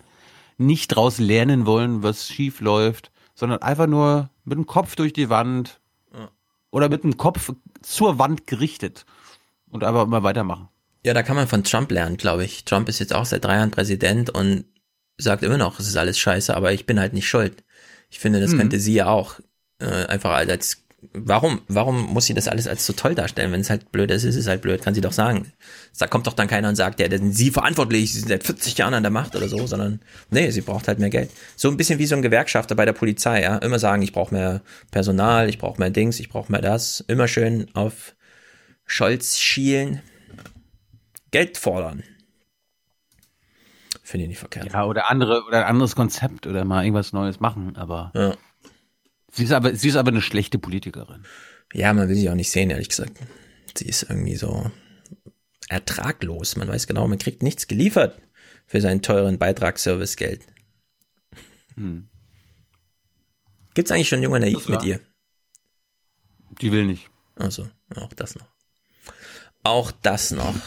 Aber, aber mit äh, Katharina Giffey könnte es, also wird es dieses Jahr noch klappen? Hm. Mit, Alt, mit Altmaier sieht es auch ganz gut aus. Mhm. Das ist ja der, der für Windräder und so zuständig ist, ne? Wirtschaft, ne? Weltwirtschaft, ne? so, Zölle. Mhm. Ähm, das mit Söder habe ich erzählt. Seehofer. Ja. Altmaier ist leider für alles zuständig. Da musste man zehn Termine ansetzen. China, gut, also Windräder, Zukunft, Datenautobahn, alles. Wir überlegen, ob wir im Dezember irgendwie so ein, so ein Basecamp live machen mit Altmaier irgendwie zu Green Economy oder so weiter. das will er nicht machen, glaube ich, vor Publikum. Doch, doch, doch, doch, doch. Die Ansage war, ja, Herr Jung, wenn, wenn Sie da wieder live machen, dann geht's ja nur um Waffenexporte. Dann ist ja gleich irgendwie so eine negative Grundstimmung schon wieder da. Mhm.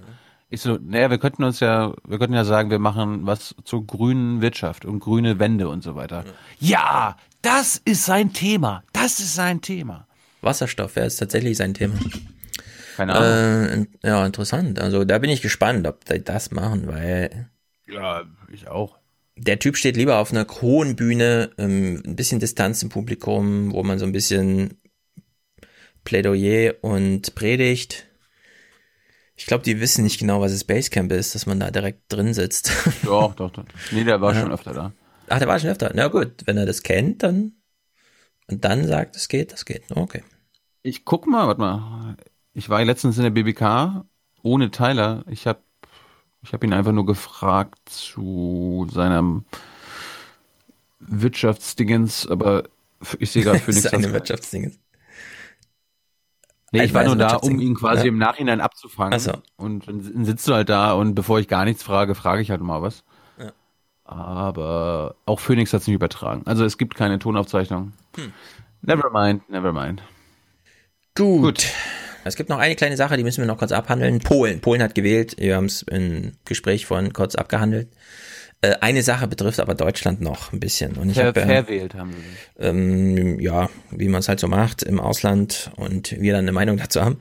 Ähm, allerdings, weil die 800 Milliarden im Raum standen, die die Norweger aus dem Boden gepumpt und in ihren Staatsfonds und dann hat er sich wundersam vermehrt, wie das halt so ist mit viel Geld. Deutschland und Polen trennt gerade ein Streit über 800 Milliarden Euro. Die Frage ist, müssen wir jetzt Reparationszahlung für den Zweiten Weltkrieg leisten oder nicht? Stellt sich raus, vielleicht. Es ist ein Signal der polnischen Wähler. Sie haben der regierenden nationalkonservativen Peace-Partei wieder eine absolute Mehrheit beschert im Parlament. Noch deutlicher als bisher schon. Und daraus folgt das Signal auch an den Rest Europas. Die hochumstrittene Reform des Gerichtswesens soll weitergehen, noch radikaler als bisher schon. Da legen sie Hand an Grundpfeiler der Demokratie und die Wähler sagen dazu Ja oder nehmen das zumindest in Kauf. Diese Wahl wird Folgen haben in Polen und in Deutschland. Deshalb beginnen Nathalie Steger und Andreas Künast ihren Bericht in Berlin. Genau, Andreas Künast. Wir brauchen jetzt unbedingt seine Stimme für dieses Thema. Die Erklärung müsste auf Polnisch sein und fast 70 Jahre alt, aber sie ist unauffindbar. Im politischen Archiv des Auswärtigen Amts liegt jeder Vertrag, jede Akte seit 1867. Aber diese eine Erklärung, in der Polen auf Reparationen verzichtet, sie ist nicht da. Uff. Der Zettel ist nicht da. Ich wollte mir angewöhnen, mhm. dass ich endlich so reden kann wie Andreas Künast. Das erfordert viel Übung. Das muss man richtig trainieren. Das geht nicht einfach so. Das ist nur eine Meinung. Mhm. Finale, wir hören nochmal Andreas Kühners. Er nennt nochmal die Zahl. Die Idee, von Deutschland Reparationen zu fordern, kommt aus dem Parlament. Falls Kaczynski zustimmt, könnte Warschau mehr als 800 Milliarden Euro fordern. Da schadet es nichts, dass das Berliner politische Archiv vergangene Woche diesen Artikel im neuen Deutschland findet. Es ist zwar nicht Polens Verzichtserklärung, aber ein weiterer Beweis, dass es sie gab. Im neuen Deutschland, wer hätte es gedacht? Uh. Zum Glück hat man nochmal auch die Zeitung aufgehoben, wofür Zeitungen so gut sind, ne? Plötzlich musste doch keine 800 Milliarden zahlen. Oder vielleicht doch? Mal gucken, wie das weitergeht. Andreas Kühners, bitte halt uns unbedingt auf dem Laufenden. Und ich finde es auch schön, dass das Neue Deutschland auch mal im Heute-Journal oder in den das ich mir auch gedacht, Medien ja. äh, gezeigt wird. Ja. Ich meine, hast du, hast du jemals einen Journalisten von Neues Deutschland irgendwas kommentieren Nein. hören? Nein. Oder vor einem Mikro von Andreas Kühners gesehen? Nein. Oder im Presseclub? Also diese Leute, also die Medien, öffentlich-rechtlichen, die laden ja eher mich ein, als mhm. irgendwie ein Redakteur von Neuem Deutschland. Ja, so ist es. Und Neues Deutschland ist jetzt nicht irgendwie kommunistisch oder so weiter, das ist einfach nur eine linke Tageszeitung. Und ich würde meinen linker als die Taz. Ja, das würde ich auch mal meinen. Äh, vor allem, und da die Taz große äh, Kroko-Fans in sich trägt und so. Und, und ich würde, ja. die, und im Gegensatz zu, zu Taz hat das Neue Deutschland finanzielle Probleme und weil ich dann, also ich unterstütze die zum Beispiel. Ich habe so ein Digital-Abo, das heißt ein paar mhm. Euro im Monat. Äh, du willst doch nur Wolfgangs Rezension lesen. Das auch. Ja. ja, sehr gut. Auch guter Hinweis. Politikanalyse kommt diese Woche, entweder Mittwoch oder Donnerstag. Ja, spätestens Donnerstag. Wir sind ja alle gespannt. Wir wissen ja noch nicht, wie wir dann in Thüringen. Ach nee, wir dürfen ja alle gar nicht. Nicht mal ich Ja, darf. es ist- Was ist denn das bitte? Ja, es ist, es ist der Kandidatencheck Thüringen, genau. Mhm, sehr gut. Es wird auch sehr lang. Also er hat es mir gestern Abend geschickt. Äh, die Rohfassung ist schon 31 Minuten und da muss ich ja die ganzen Clips noch einbauen. Ja, ich habe ihm nach der ersten schon geschrieben, mach's länger. Das Internet ja, ist ich habe ich habe dir, ich habe stimme dir dazu. Ich habe gesagt, warum sollst du dich beschränken? Warum Ja, sollst du eben. den einen Aspekt rausnehmen? Du kannst, tob dich aus. Das Video wird besser, wenn man seine Darlings drin lässt, würde ich sagen. Müssen nicht immer alle gekillt werden. Ja. Gut. Ansonsten, wer noch überhaupt nicht weiß, was er in Thüringen wählen soll, wie gesagt, die Spitzenkandidateninterviews sind da. Guckt rein. Und ansonsten für alle, die sich nochmal zu Björn Höcke informieren wollen, AfD, Hajo Funke war bei Jung und Naiv vor ein paar Wochen und Andreas Kemper war jetzt bei Folge 442. Ja, habt ihr, glaube Mhm. ich, eine Menge zum Aufarbeiten. Gut, überlege gerade irgendwelche Veranstaltungshinweise. Ich bin am Donnerstag, also Ende der Woche in München bei den Münchner Medientagen. Mhm. Da werde ich mit Stefan, mit Stefan vielleicht am Donnerstag nochmal telefonieren müssen. Mit Äh, mir? Ich verrate mal nicht. Ja, ja ich, ich will noch mal, ich will, ich brauche noch mal ein paar Tipps, glaube Also, ich. ja, verstehe. Ich, ich äh, rede mit Jan Fleischhauer. Ah, ja, viel Spaß, würde ich sagen. Ich würde sagen, Clash, Mhm. Clash, Clash. Kollision, Kollision. Wo schreibt er jetzt? In der Welt. Äh, in den Link in der beim den Link Fokus. hier, Fokus. Fokus, richtig. oh, krasser Gott. Ja, ja, sehr gut. Freuen sich viele drauf, glaube ich. Ich glaube auch. Und Mhm. dann, dann bin ich noch auf so einem, bin ich noch auf so einem Panel über, also da bin ich, also einmal bin ich quasi Protagonist auf der Bühne und führe das Interview auf der großen Stage und dann gibt es irgendwie noch so, eine, so ein Panel über Politik auf YouTube. Geht das überhaupt? Das, Natürlich nicht, das weiß doch jeder, der Nein, diese Frage genau. stellt. Da werde ich mich auch hinsetzen und sagen, nein, das geht nicht. Ich habe jetzt hier, ich habe das hier sechseinhalb Jahre probiert mit äh, jungen naiv Interviews, mit Aufzeichnung von BBKs, mit medienkritischen Podcasts. Mhm. Nein, Leute, es funktioniert nicht. Ihr könnt die Zelte abbrechen. Überlassen wir äh, den Dots-Connectern und Rechtsradikalen YouTube. Wir haben verloren. Genau, da will ich auch noch mal einen kleinen Termin bekannt geben und zwar am 7. November. Wann ist das? Heute ist der, oh, ist noch ein bisschen hin. Es ist noch hin. Am 7. November, liebe Frankfurter, weil es ist nämlich in Frankfurt. Das heißt, man könnte Oder? mit langfristiger Planung ähm, Hörertreffen draus machen.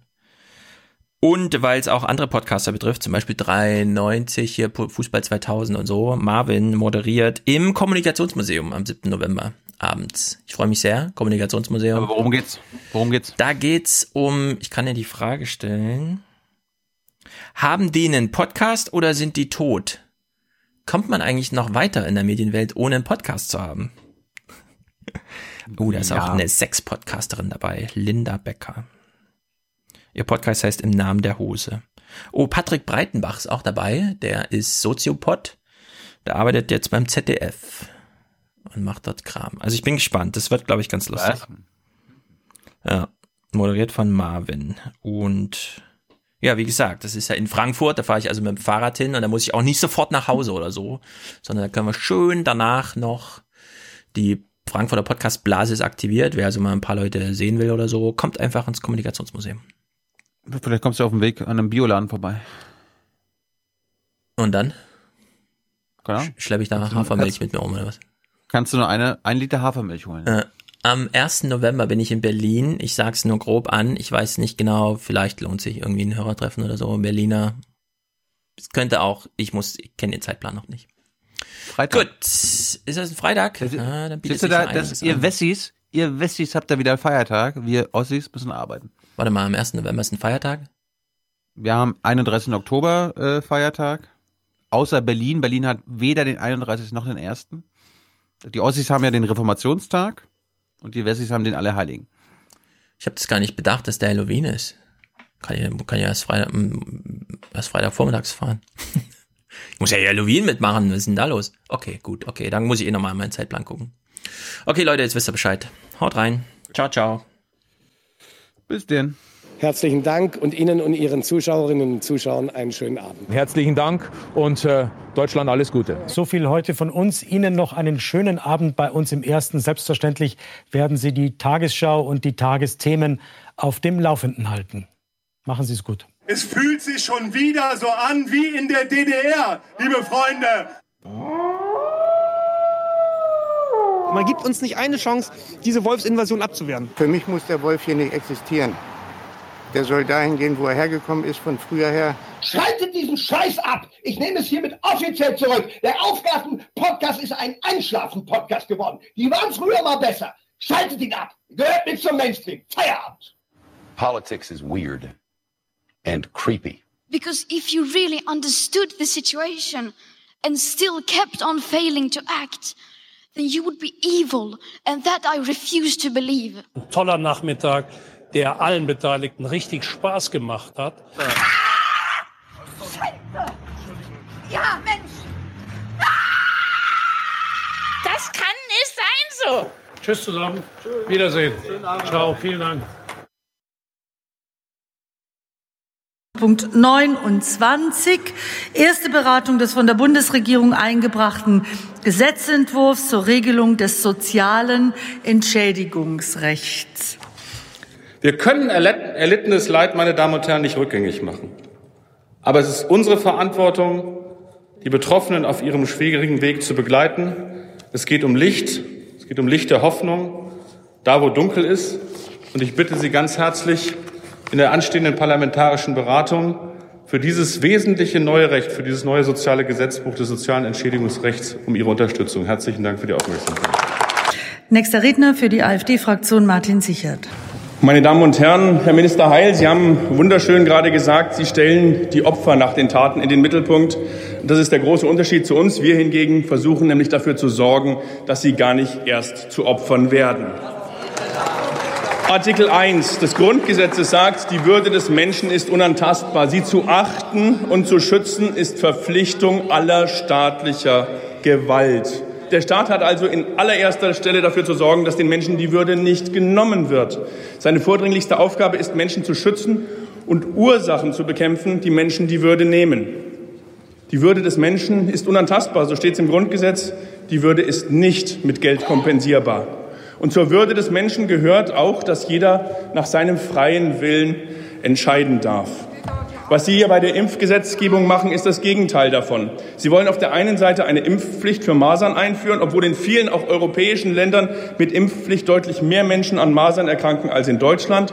Und auf der anderen Seite wollen Sie dann die Entschädigung für Leute verbessern, die von der Impfung Schäden davontragen. Das ist das, was wir von der Regierung immer wieder sehen. Man ersetzt Freiwilligkeit durch Zwang. Und für die auftretenden Schäden wird dann großzügig das hart verdiente Geld der Steuerzahler verteilt.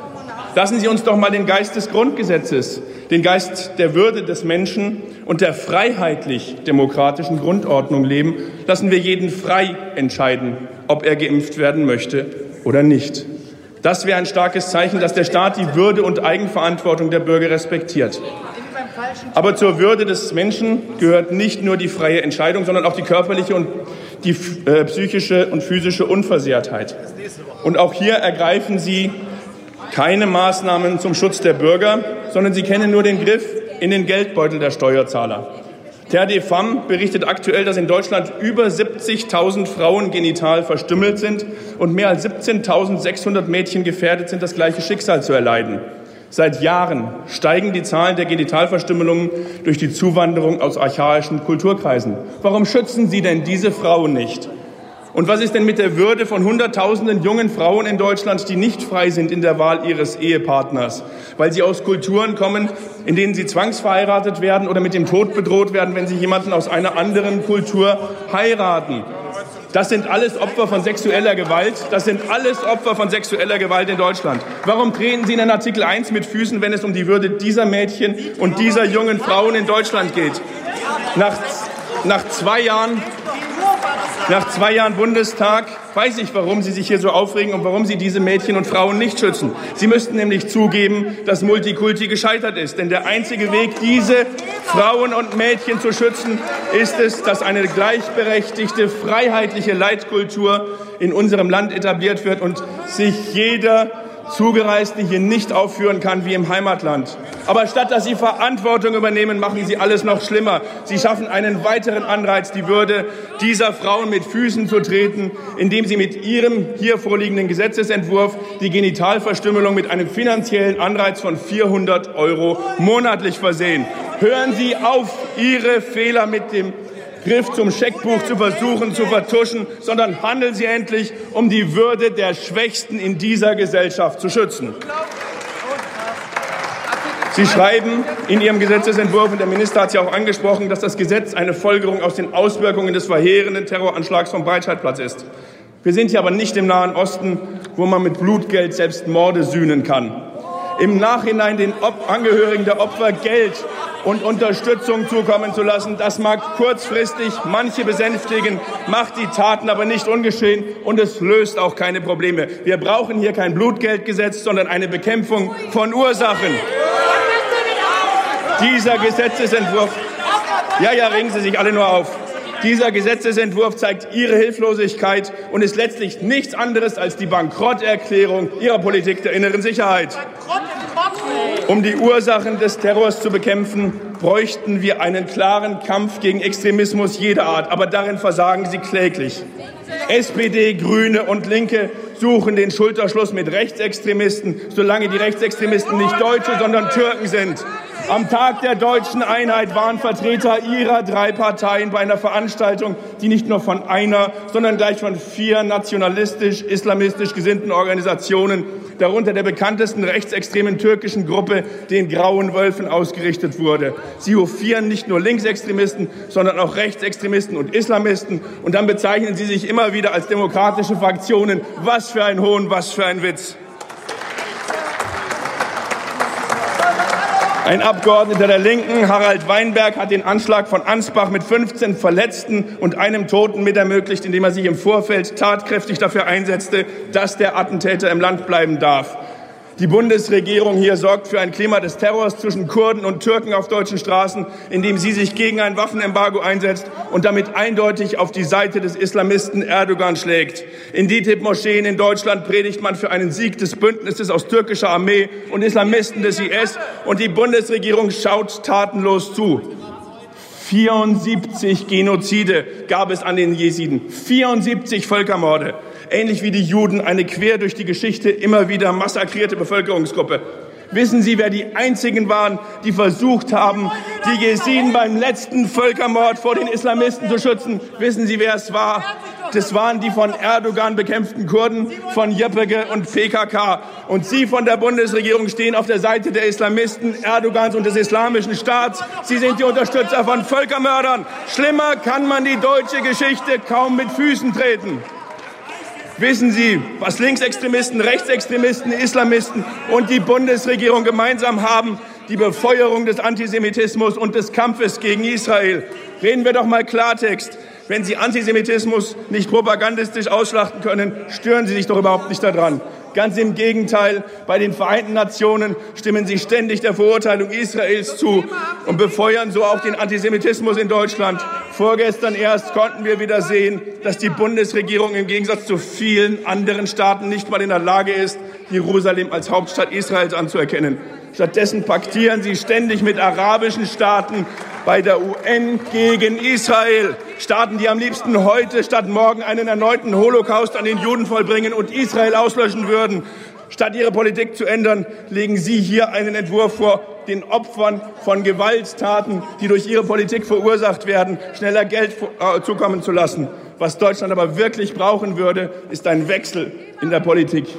Jede Moschee, in der für einen Sieg Erdogans gebetet wurde, die gehört geschlossen und jedem, der da gebetet hat, ein Freiflugschein in die Türkei geschenkt. Und wir müssen uns klar gegen den Antisemitismus und den Kampf gegen Israel stellen, denn das ist die Klammer, die alle Extremisten vereint. Und dass Sie von der Linken hier so rumschreien deswegen, das zeigt, dass das wirklich die vereinende Klammer für alle Extremisten ist.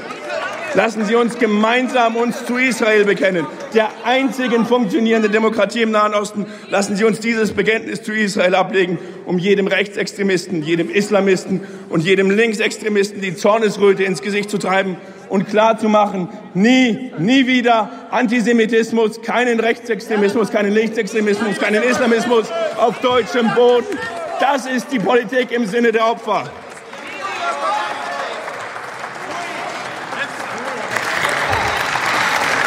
Die Redefreiheit in unserem Haus ist eine großartige Freiheit und Errungenschaft und von aller, allergrößter Bedeutung in einer Demokratie. Aber diese Rede, die hat in hohem Maße die Grenze des politischen Anstands überschritten.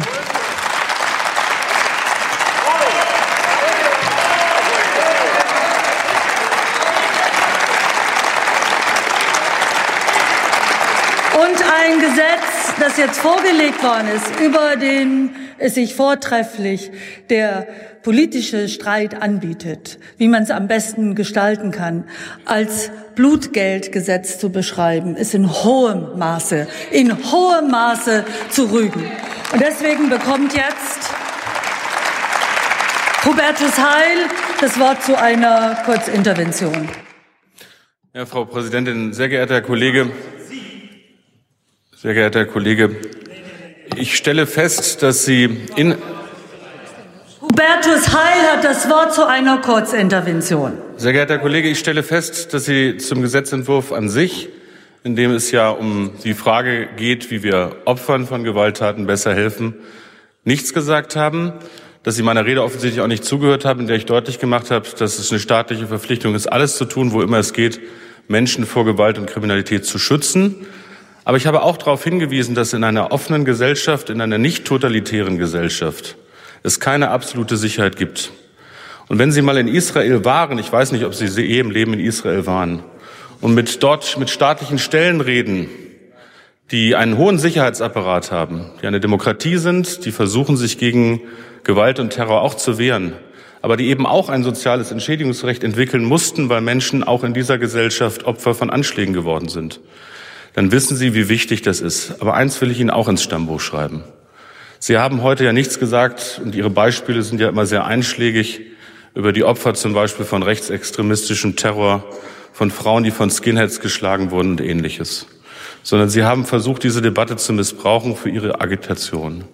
Und da kann ich Ihnen nur eins sagen, mit einem Zitat von Kurt Schumacher aus dem Jahre 1932 in diesem Haus. Wissen Sie, wie er Nationalismus wie Ihre Reden genannt hat? Die Mobilisierung des menschlichen Schweinehunds. Und ich finde, das haben Sie mit dem Begriff Blutgeld zum Ausdruck gebracht. Sie sollten sich schämen für diese Rede. Sie sollten sich schämen. Sie sollten sich schämen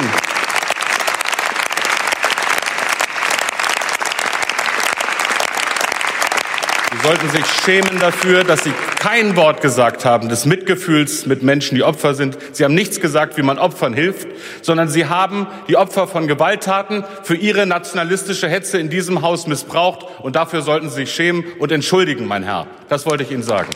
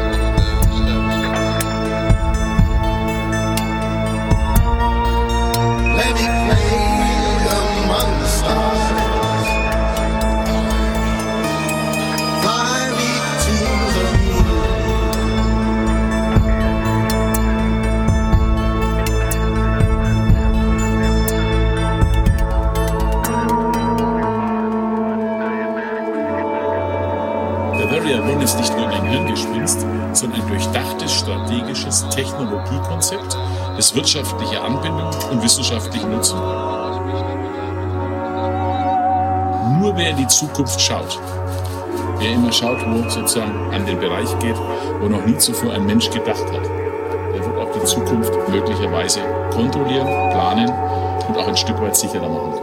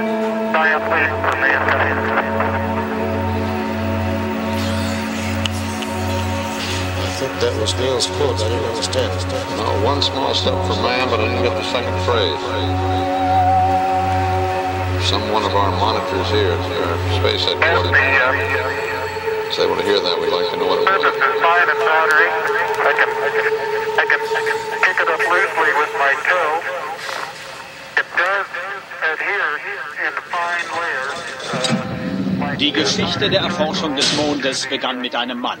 Einem Mann mit einem Traum. Irgendwann, eines Tages, Alice,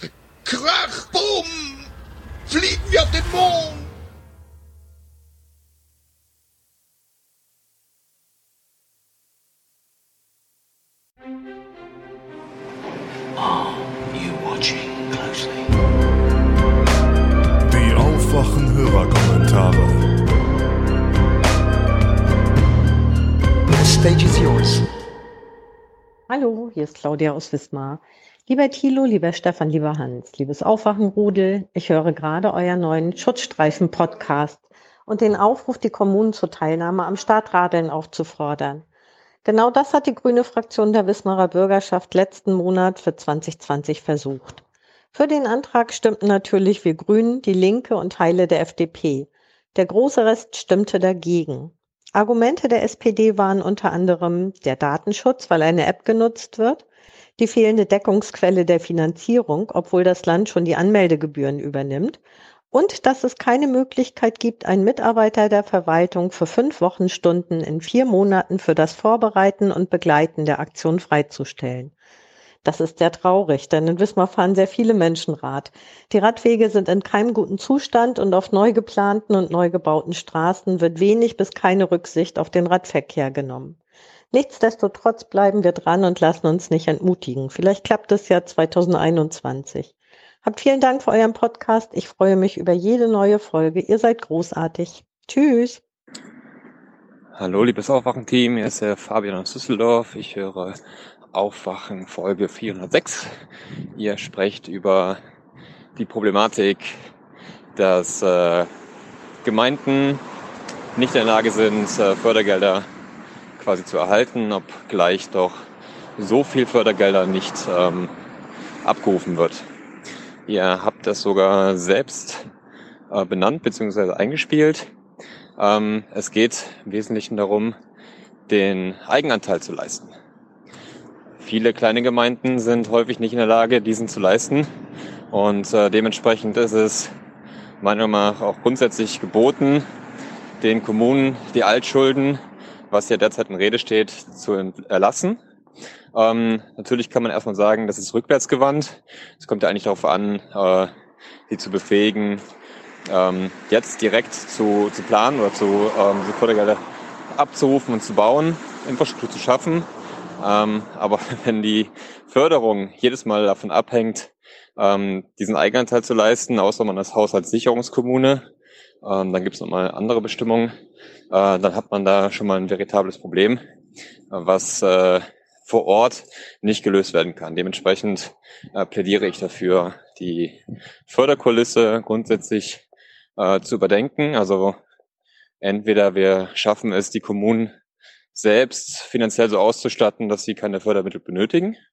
Oder aber ähm, wir sagen, sie müssen nur den Alltag äh, irgendwie auf die Kette kriegen. Dann sind aber auch die Fördermittel grundsätzlich ohne Eigenanteil ähm, ja, einzuwerben für gute Planung, die den äh, übergeordneten Zielen entspricht.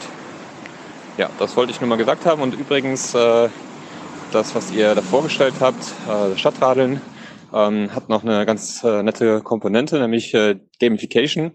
Also in Düsseldorf hat das auch schon stattgefunden und da gibt es einen Wettbewerb zwischen verschiedenen Teams, ähm, was dann auch nochmal motivierend für die Menschen ist, daran teilzunehmen und hat, glaube ich, ins, also bei uns hier in Düsseldorf sehr gut funktioniert, kamen viele Kilometer zusammen und ähm, so gesehen auch viele Daten. Und äh, dahingehend vielleicht mal an die Fraktion der Stadtplaner. Es kommt nicht nur darauf an, äh, die Heatmap zu sichten und, äh, sage ich mal, die wesentlichen Punkte, die neuralgischen Punkte, wie es äh, benannt worden ist, ähm, ja, quasi zukunftsfest zu machen, sondern auch zu überlegen, warum sind bestimmte Strecken, die irgendwie erstmal auf den ersten Blick auf der Karte sinnvoll erscheinen, nicht so nachgefragt wie andere und sind es nicht genau diese Strecken, die eigentlich äh, ausgebaut werden sollten. Gut, äh, vielen Dank für eure neuerliche Folge und ich höre mir jetzt weiter euren Podcast an. Schönes Wochenende, ciao. Hallo liebe Aufwachgemeinde, hier ist Lars und ich habe einen kleinen Kommentar zu dem Thema Radwege. Und zwar wollte ich einfach gerne mal über ein Positivbeispiel berichten. Äh, denn bei uns in Schleswig-Holstein sind über 80 Prozent der Bundesstraßen und über 60 Prozent der Landesstraßen mit Radwegen ausgestattet. Ähm, das sieht dann meistens so aus, dass die Straße verläuft, dann kommt ein Straßengraben und erst hinter dem Straßengraben kommt der Radweg. Also ist natürlich nicht, nicht überall so. Manchmal, also gerade in Ortschaften oder so geht es natürlich nicht anders.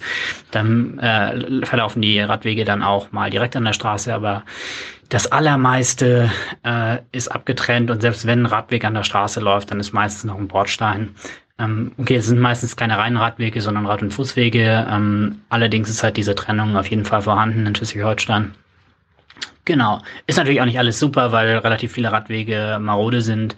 Ähm, aber ist zumindest immer so mein Eindruck gewesen, dass die Gemeinden da sehr hinterher sind, dass äh, überall Radwege entstehen, weil man es halt auch einfach gewohnt ist von überall. Und ähm, dass die halt auch entsprechend erneuert werden. Genau, so viel von mir. Moin, hier ist Marco. Ähm, ich habe eure Folge 406 gehört und habe mich richtig gefreut, dass ihr da berichtet habt, dass irgendwo, äh, dass es nur noch darum geht, ob Radwege jetzt irgendwie baulich von der Straße getrennt sind durch irgendwie Poller oder so oder ob eine dicke weiße Linie reicht. Ähm, bei mir in meiner Gegend läuft das gerade andersrum, da wollte ich mal von erzählen. Bei mir werden nämlich Radwege gerade wieder äh, abgebaut, äh, also beziehungsweise äh, per Beschilderung äh, gibt es die jetzt nicht mehr.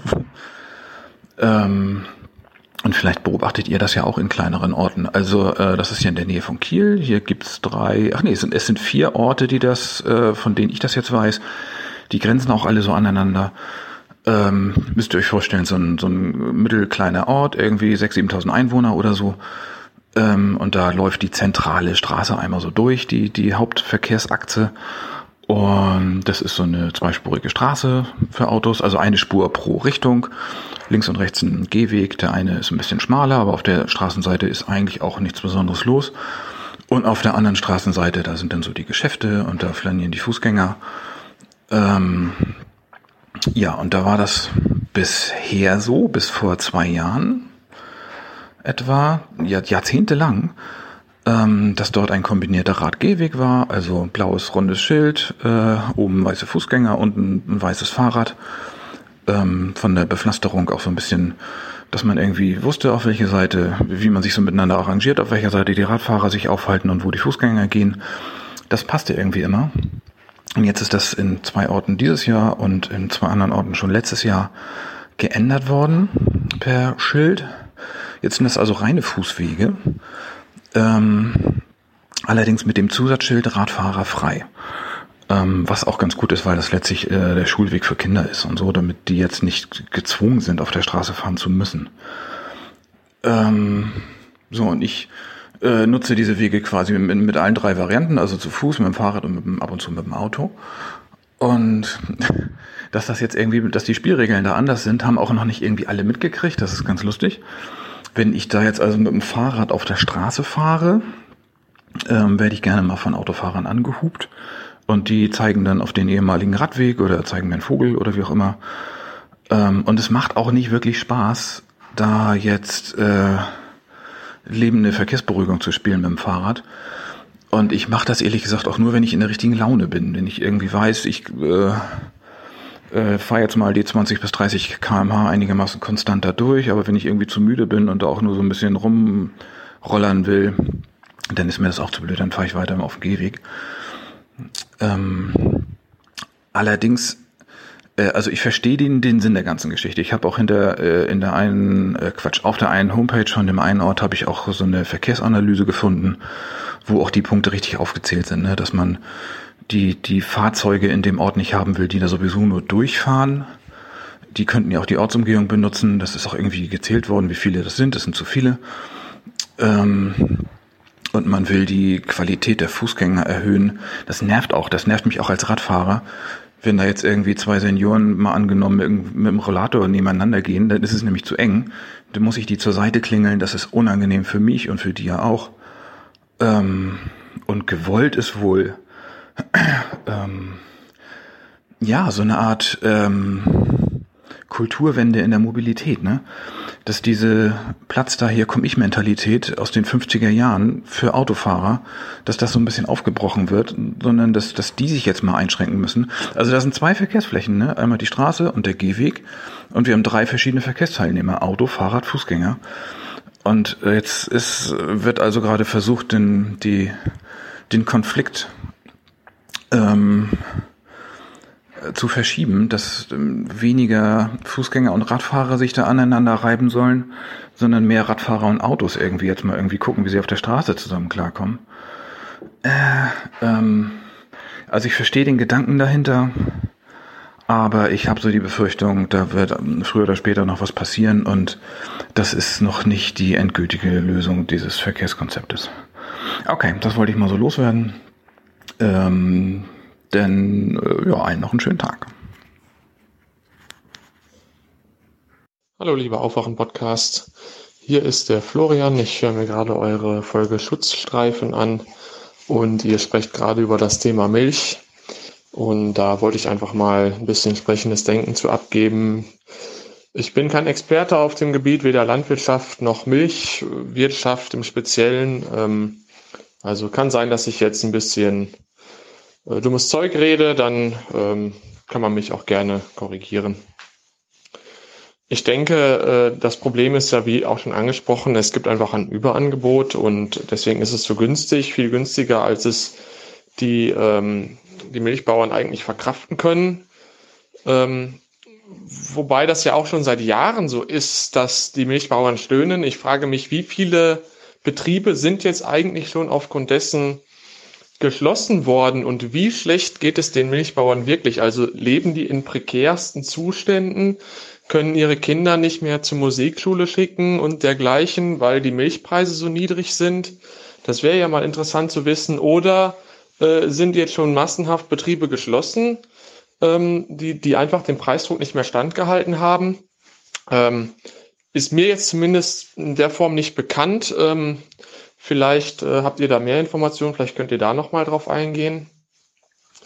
Und dann ist natürlich die gesamte Situation extrem verkorkst durch die jahrelange Subventionspolitik und, und Quotenpolitik ähm, der EU, die dann ja aufgehoben wurde. Und ähm, ja, da, da clashen für mich auch zwei Dinge zusammen, die irgendwie nicht so richtig zusammengehören.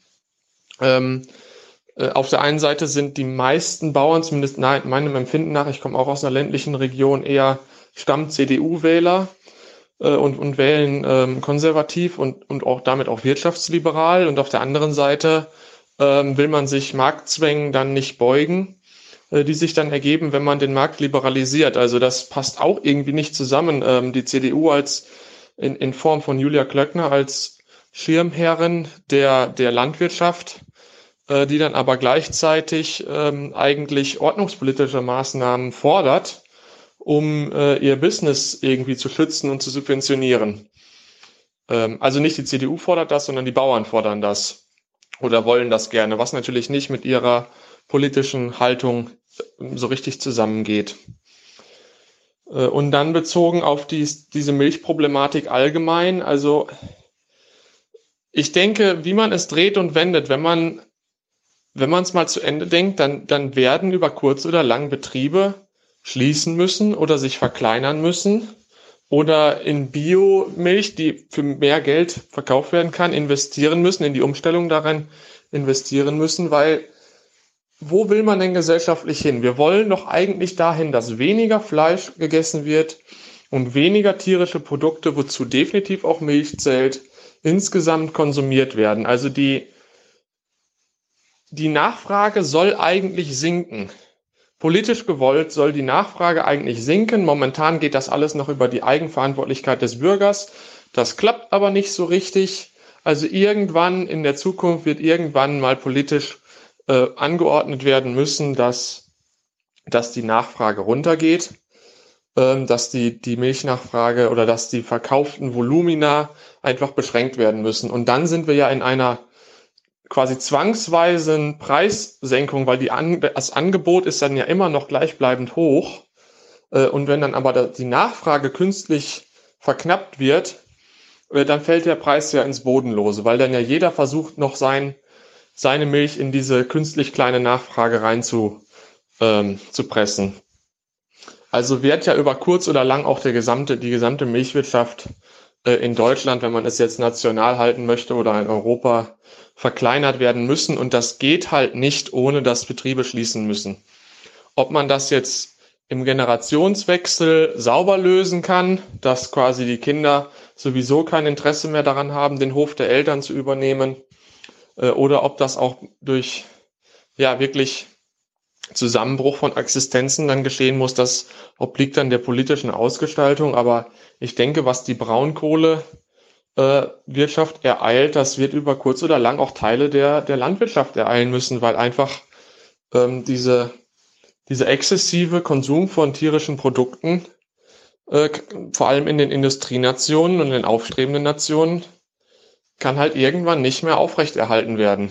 So oder so. Also entweder weil der Klimawandel uns alle arm macht und wir dann nur noch Geld in Schutzmaßnahmen stecken müssen und sowieso kein Geld mehr haben, um tierische Produkte äh, luxusmäßig zu konsumieren oder weil wir vorher die Reißleine ziehen und freiwillig mehr oder weniger darauf verzichten.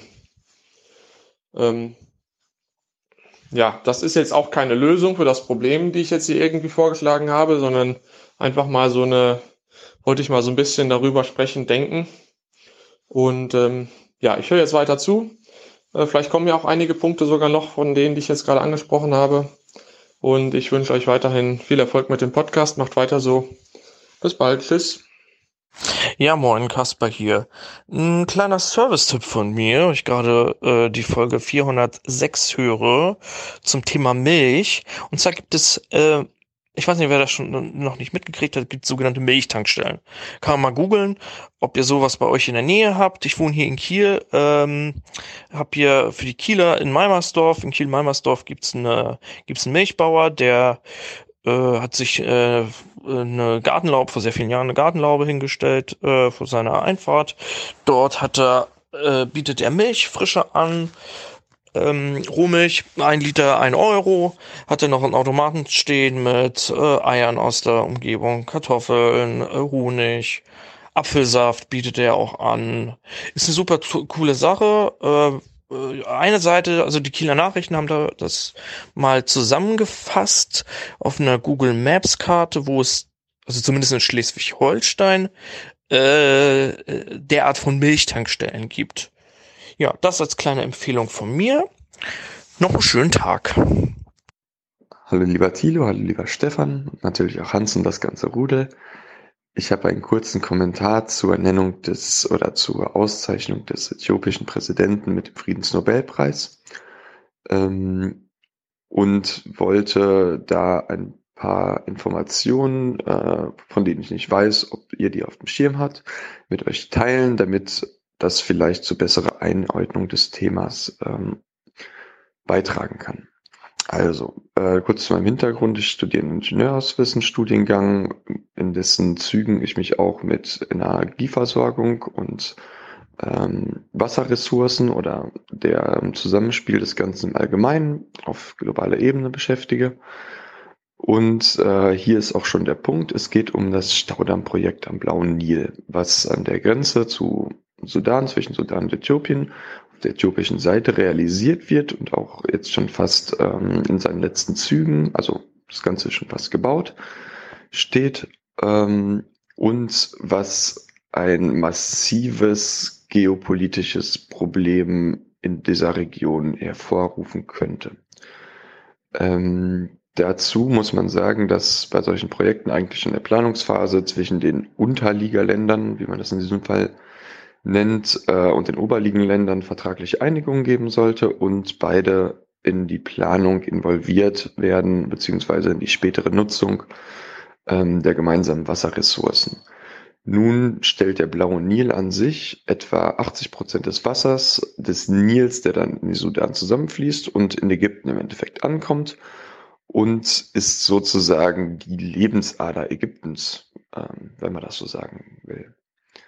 Ähm, ja, da nun aber die bilateralen Beziehungen zwischen Ägypten und Äthiopien äh, historischerweise nicht gerade die besten sind, ähm, ist so eine Einigung niemals erzielt worden, obwohl äh, auch von anderen Ländern dazu bei getragen wurde, äh, dass ich öfters an einen Tisch gesetzt wurde. Natürlich gab es auch Expertenkommissionen, die dann wiederum festgestellt haben oder Äthiopien nahegelegt haben, ob man nicht die Planung des Projektes dahingehend ändern könnte, ähm, dass die Größenordnung verändert würde. Und kurz die Rechnung dazu, in ganz einfachen Zahlen, würde der Damm nur äh, so hoch gebaut, dass das Wasser also die Wassermenge nur 50 Prozent betragen würde, derer, wie sie heute äh, oder jetzt realisiert wird, ähm, wäre die Energie oder die Energiepotenzialeinbuße nur 20 Prozent gewesen. Ähm, daran lässt sich ganz gut sehen, dass die energiepolitische Relevanz für Äthiopien ähm, nicht die einzige ist, die dort im Vordergrund steht, sondern äh, auch ja die politische Macht, die das Land dadurch erhält. Ähm, ja, wie schon gesagt, haben sich diese Experten, auch die Einflussnahme der Experten, hat sich niemals darein äh, in einem, einer Einigung in diesem Konflikt manifestiert. Und äh, auch letzten Monat war es, glaube ich, wo es wieder mal Treffen auch der Präsidenten, ich weiß jetzt nicht, ob es nur die Unterhändler waren, äh, gab, ähm, ist das Ganze ohne Einigung auseinandergegangen. Daher ähm, würde ich nun sagen, dass auch die Verleihung des Friedensnobelpreis dort positiv oder lenkend auf den äthiopischen Präsidenten einwirken soll, um äh, nun doch äh, Verhandlungserfolge zu erzielen, die dazu führen, dass die einmal die Aufstauung ähm, nur mal kurz äh, zur Einordnung der Aufstauung. Sollte der Staudamm in einem Jahr, also der Launi komplett dicht gemacht werden, würde das Ganze ungefähr ein Jahr dauern, bis das Ganze voll ist. Und Ägypten hätte im Grunde ein Jahr kein Wasser im Nil. Ähm, was verheerend werde, wäre. Also da muss man, glaube ich, nicht sehr weit denken können, um sich das vorzustellen, was das für dieses Land bedeuten würde. Ähm, auch so ist es, äh, hat natürlich Äthiopien ein gewisses Recht, äh, den blauen Nil zu nutzen. Wie dieses jedoch in der Umsetzung, wie sie nun geschieht, stattfindet, ähm, ist es nicht nur ein Säbelrassen, sondern ein wahres Pulverfass, was dort gefüllt wird und dann zur Zündung bereitsteht. Daher nochmal zurück zum Nobelpreis. Denke ich, dass ähm, um diesem Konflikt vorzubeugen, ein gewisser Druck auf den Präsidenten ähm, und auch die Politik im Land an sich ausgeübt werden soll, um dort die Einigung zu erreichen. Ja, ich hoffe, dass dies ein bisschen zum Wissensstand äh, beiträgt und äh, euch hilft, ähm, falls darüber weiter berichtet werden sollte, dies einzuordnen. Ähm, ich wünsche euch noch einen schönen Abend oder wann auch immer ihr das hört und äh, viele Grüße aus der schönen Lombardei. Tschüss. Hallo Thilo, hallo Stefan. Grüße auch an Mr. Show und das Aufwachenrudel. Hier ist Malte und ich möchte gern den Inselbegriff aufgreifen. In Aufwachen 406, also der letzten Folge, unter der Kapitelmarke Halle wird ja darüber gesprochen, also der Inselbegriff wird ja richtig durchdefiniert. Und Hans hat ja gemeint, er kenne den Inselbegriff eigentlich aus einer, einem anderen Zusammenhang. Er geht dann aber leider nicht mehr darauf ein. Vielleicht hatte er die ursprüngliche Idee des, beziehungsweise der Insel im Blick. Er hat es aber dann leider nicht mehr ausgeführt. Ich weiß nicht, was er eigentlich sagen wollte. Es ist nämlich ganz interessant zu erfahren, wo der Begriff eigentlich herkommt. Ich hab, bin darauf gestoßen in einen Text aus den Blättern, also die Blätter für deutsche und internationale Politik. Und zwar in der Februarausgabe von 2019 äh, findet sich ein Text mit dem Titel Negative Beziehungen und die Schmetterlingspolitik des Sexes von Eva Illouz oder Illouz, ich weiß nicht genau, wie man den Namen ausspricht. Und darin beschreibt die Autorin nämlich in einer kleinen Passage, wo der Begriff eigentlich herkommt. Der Begriff des Insels wurde Ende der 90er Jahre von einer Studentin namens Lena ins Leben gerufen. Und der Begriff ist schon in seiner Definition schon richtig so. Also sie hat einen Begriff gesucht, um ihre eigenen Erfahrungen zu subsumieren. Sie war damals auch eine Person, die ähm, für die Sex und Beziehungen in ihrem Alltag eben fremd war und sie hat dann praktisch dadurch durch diesen Begriff oder, oder durch diese Definition ein Projekt ins Leben gerufen und es auch dann geschafft, eine Art Community zu schaffen, weil sie Leute gefunden hat, denen es genauso ging. Das Wort Insel war also ursprünglich äh, dafür gedacht, dass es also für Menschen, die durch ihre Persönlichkeitsstruktur oder ja gesellschaftliche und normative Einflüsse in ihrer se sexuellen Entfaltung gehemmt sind und dann dafür also dann eine Community, einen Ort haben konnten, wo man sich also darüber austauschen konnte. Das war das war dann auch eine Art Research Projekt, so wie ich das verstanden habe, ich habe das nur leider etwas oberflächlich recherchiert, weil das alles auch eingestellt wurde in, inzwischen. Ursprünglich, und das war ja auch lange her, ursprünglich ging es also genau ums Gegenteil. Es ging um eine inklusive Gemeinschaft. Also genau das Gegenteil von dem, was dieser Begriff jetzt eigentlich meint und wie, wie der im aktuellen Diskurs definiert ist. Und letztes Jahr gab es einen Artikel im Guardian, da, da kam Alana, also diese Studentin, nochmal zu Wort. Und sie ist natürlich total entsetzt. Also ich hoffe, die, die Links schaffen es in die Show Notes, also vor, zum Guardian-Artikel und ähm, zu den Blättern. Aber ich glaube, ah, der, der Blätterartikel ist leider hinter einer Bezahlschranke. Der, Be der Begriff wurde nämlich leider von gewissen Gruppen zweckentfremdet und, also wie alle wissen, äh, von einer frauenfeindlichen Ideologie neu definiert. Nach Elenas eigenen Worten wurde der Begriff von einer Horde wütender Männer gekapert und zu einer Kriegswaffe umfunktioniert. Es verhält sich also ähnlich zu dem Heimatbegriff, der jetzt auch schon mal ein paar Mal Thema war, ähm, wie auch äh, rechte Strömungen momentan Begriffe für sich vereinnahmen, die eigentlich ursprünglich nicht negativ belegt waren, so gesehen. Also Stefan war ja auch schon der Meinung oder vertritt die Meinung, dass so ein, ähm, so ein Heimatministerium erstmal keine schlechte Idee ist, weil man sich ja den Begriff zurückholt, der ähm, für gewisse Intentionen entsprechend belegt ist und auch, naja, zu einer, zu einer Art Kampfbegriff geworden ist. Und deshalb ist es vielleicht ganz interessant, über den eigentlichen Hintergrund des äh, Involuntary Celibacy Bescheid zu wissen. Ja, hallo zusammen.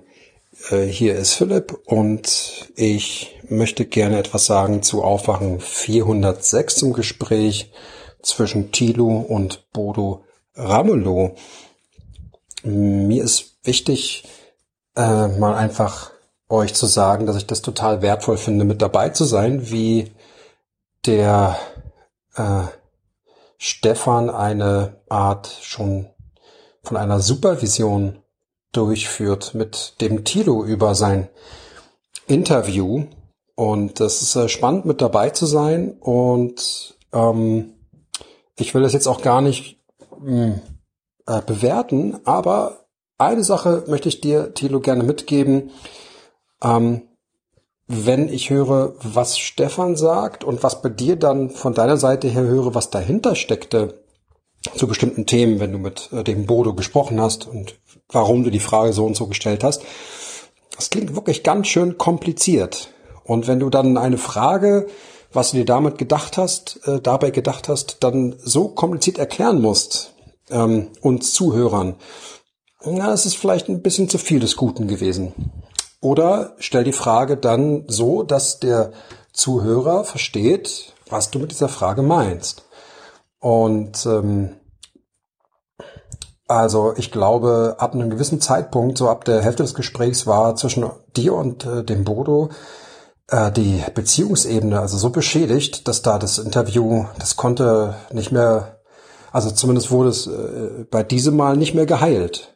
Und äh, das kannst du vielleicht vermeiden, wenn du die Fragen nicht so komplex stellst. Auch wenn es nur sehr wenig Wörter sind, äh, aus denen die Frage besteht. Aber der Bodo ist ja nicht blöd, wie du merkst. Und ähm, denkt sich, dass du dir dabei was denkst, aber er weiß nicht was. Ähm, also die zweite Sache ist, Thilo, dass äh, also mir fällt auf, der Stefan macht mit dir, ich nenne es jetzt einfach mal Supervision, ja, eine Supervision zu deinem Interview und ähm, dir fällt sofort eine Antwort ein. Und ähm, wenn ich jetzt einfach davon ausgehe, ja, dass eine Feedback-Regel ja ist, ähm, dass es freiwillig ist, ja, und ich einfach davon ausgehe, du willst es auch hören, und das hast du ja auch gesagt, dann rechtfertige dich nicht dafür, sondern atme erstmal durch. Denk mal darüber nach. Und ich meine es nicht böse, aber du nimmst dir selber die Möglichkeit zum Nachdenken darüber, wenn du sofort einen Antwortreflex entwickelst. Also das, ähm, ich habe das gelernt, weißt du, Coaching, Mediation, Supervision und mh, mm, das, äh, wie der Stefan das macht, so, das ist gar nicht so, gar nicht so schlecht. Also schau mal, du musst es ja nicht gut finden, aber denk mal mehr darüber nach. Vielleicht machst du das. Ich sage nur, den Eindruck hatte ich nicht, ähm, zumindest wenn ich dem Aufwachen äh, Podcast äh, äh, zumindest der Folge 406. Gut, ihr Lieben, danke euch, macht's gut, das war's. Hallo, liebe Aufwachenhörer, hier ist Lukas. Ich hatte ja zu meiner Schande einen Kommentar eingesprochen, wo es um die Pendlerpauschale ging unter anderem. Und im ersten Teil des Kommentars bin ich auf die Pendlerpauschale eingegangen, habe die erklärt, äh, ohne zu wissen, ohne zu, zu merken, dass ich gerade die österreichische Seite offen hatte. Ähm, ja, das war aber auch so eine tolle, kurze Zusammenfassung, die irgendwie verständlich war. Und das hat mich direkt angesprochen, wo jetzt äh, mein, mein äh, der Zuhörer, der mich korrigiert hat, der hat ja dann auch äh, über die deutsche Pendlerpauschale das tatsächlich da mal erklärt, wie das funktioniert. Ich habe versucht zu verstehen, ich habe nichts verstanden. Also ich glaube auch nicht, dass es an ihm lag, dass ich nichts verstanden habe. Ich glaube, es lag einfach daran, dass wenn du nicht irgendwie, äh, also du brauchst da nur eine Vorbildung, um also es hätte mir eigentlich klar sein müssen, dass das deutsche System nicht so eine einfache österreichische Lösung zulässt. Das ist, es muss natürlich in Deutschland muss immer alles äh, tausendfach verkompliziert werden. Naja, ähm, gut, dass das aufgeklärt wurde auf jeden Fall und es tut mir nochmal leid, dass ich da Mist erzählt habe. Was allerdings den zweiten Teil meines Audiokommentars anbelangt, wo ich dann eher meine Meinung dazu geäußert habe, äh, bin ich nach wie vor der Meinung, dass äh, das vertretbar war und äh, ja, da kann man ja unterschiedlicher Meinung sein. Eine Sache, die ich auch noch anmerken wollte, ganz am Anfang hat mein, hat der, der, ich habe seinen Namen jetzt vergessen, der, der mich korrigiert hat, der hat gemeint, ja, also er fände das überhaupt nicht gut, wenn irgendwelche Laien ähm, Audiokommentare einsprechen würden. Und äh, da muss ich eigentlich widersprechen, weil natürlich, ich habe jetzt einen Fehler gemacht beim Googlen. Äh, ich habe das, ich habe da nicht genug Zeit investiert und das sollte man dann schon gut machen, wenn man es macht. Aber andererseits, wenn das jetzt die Seite gewesen wäre, von Deutschland. Und wenn das deutsche System nicht so verkackt kompliziert wäre, sondern wenn das so ein einfaches System wäre, dann hätte ich ja als Laie eine perfekt richtige Information gebracht. Also ich verstehe nicht, wo, wo da das Problem sein soll. Ähm, ich kann verstehen, dass das in Bezug auf Recht und, und Gesetze, Gesetzestext und so, dass das da eher relevant ist, äh, weil man da ja eine Vorbildung braucht, um das überhaupt irgendwie verstehen zu können. Ansonsten finde ich es gut, wenn auch Laien äh, sich mit neuen Themen auseinandersetzen, äh, weil ansonsten wäre ich, äh, kann ich auch Wikipedia-Artikel lesen, der ist auch von angeblich Experten geschrieben. Aber ich bin ja hier in diesem Audiokommentar, um auch äh, Meinungen von anderen Leuten zu hören und äh, Sachen erklärt zu bekommen von Laien hat den Vorteil, dass es halt auch in der Regel verständlich erklärt ist auf einem äh, guten Einstiegsniveau. Naja, das war alles von mir. Drei Minuten. Ciao. Hallo Stefan, hallo Thilo, liebe Hörergemeinschaft. Also erstmal möchte ich euch mitteilen, dass ich aus Halle an der Saale stamme und als der rechtsradikale Terroranschlag stattgefunden hat, war ich genau in der Nähe und ich hatte wirklich sehr großes Glück gehabt, dass mir nichts passiert ist an diesem Tag. Und deshalb geht mir das Thema auch sehr unter die Haut. Also das beschäftigt mich wirklich sehr.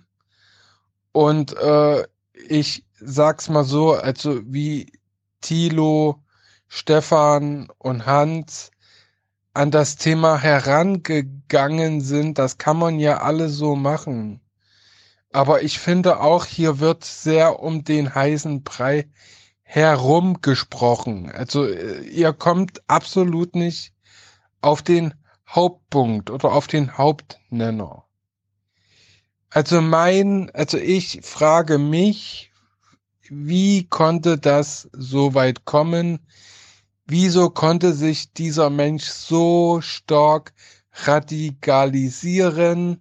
Warum gab es da keine Netzwerke? Warum gab es da keine Freunde? Warum gab es da keine Perspektiven? Etc., etc., etc. Also meine, mein Empfinden, und ich möchte damit nichts entschuldigen, ist einfach dieses. Also, ich weiß nicht, ob das die richtige, richtige Reihenfolge ist, aber ich möchte mal ein paar Ereignisse in, er, in Erinnerung rufen. Es gab Agenda 2010. Es gab die Euro-Umstellung, also von D-Mark zum Euro, da wurden alle Preise einfach nur ausgetauscht. Es gab die EEG-Umlage, es gab dies, es gab das, etc., etc. Es gab so vieles, wobei die Ärmsten der Ärmsten einfach mal geschröpft worden sind. Also die Verteilung von unten nach oben ging in den letzten Jahren wirklich rasant voran und äh, in Halle an der Saale gibt es halt viele Menschen, die leben vom Mindestlohn, von Minijobs. Hier gibt's nicht so viel, naja, Wirtschaft und sowas. Also, also hier haben die ganzen Schröpfungsmaßnahmen richtig krass eingeschlagen eine normale Familie mit, sagen wir mal, Vater, Mutter, zwei Kinder, die zum Beispiel jetzt eine Arbeit haben, wo die den Mindestlohn bekommen, können sich hier keinen Zoobesuch leisten, weil die Fahrgarten sehr teuer sind, weil die äh, Zoo-Eintrittspreise sehr teuer sind. Oder die können sich auch keine Museumsbesuche leisten, weil das halt ein sehr, sehr teures Vergnügen ist. Also die Menschen sind hier von Bildung, Kultur etc. völlig abgeschnitten. Seit Agenda 2010 entwickelt sich die Bevölkerung absolut in einer, in eine ganz, ganz komische Richtung. Also es ist quasi eine Ellenbogengesellschaft geworden. Also hier gibt's eine ganz, ganz schlechte Stimmung.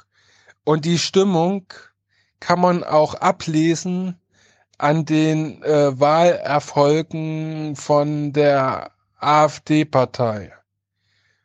Und ich als Hallenser kann oder muss sagen, dass diese Synagoge keinen 24-stündigen Schutz hat, das kann ich absolut nicht nachvollziehen. Weil Halle an der Saale ist ein absolutes Pulverfass. Ich komme oder ich stamme aus Halle Neustadt. Ich habe eine links-grün versiffte Einstellung und ich kann das nicht hier so äußern, weil hier nur Nazis wohnen.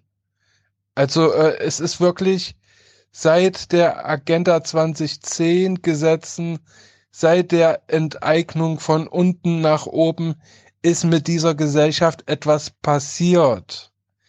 Alles wird abgebaut, Jugendhäuser, Sportvereine und sowas. Also alle wichtigen Stützpfeiler werden eingeschränkt, werden abgebaut. Kultur und Bildung ist viel zu teuer für die allermeisten.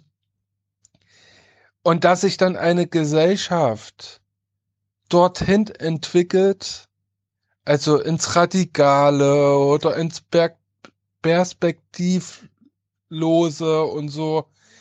Das ist völlig logisch. Aus Wut wird Hass, aus Hass wird Gewalt und aus Gewalt wird Mord. Und äh, das sind die, das ist halt die Entwicklungsstufe. Und wenn hier halt alles also wenn eine Gesellschaft auseinanderbröckelt, dann werden halt solche Menschen wie Stefan B. nicht mehr von dieses System halt aufgefangen. Weil es gibt dann kein System mehr in einer Ellenbogengesellschaft. Da ist sich jeder der Nächste. Und dann gibt es äh, Menschen, die äh, sich radikalisieren und so. Und das ist halt der Punkt. Natürlich kann man darauf schauen, was muss man machen, wie kann man die äh, äh, Menschen, die sich radikalisieren, wie kann man die halt besser aufspüren und so. Das kann man alles machen, aber man muss an die Wurzel gehen. Und hier herrscht nun mal eine ganz, ganz krasse Unzufriedenheit. Es gibt kaum noch Menschen, mit denen ich mich unterhalten kann hier, die eine, keine Ahnung, also die, die, die Menschen sind mit Wut aufgeladen. Und dass diese Wut irgendwann mal Bahn bricht, ist völlig klar. Also das ist mir klar. Und dagegen müssen wir echt was unternehmen.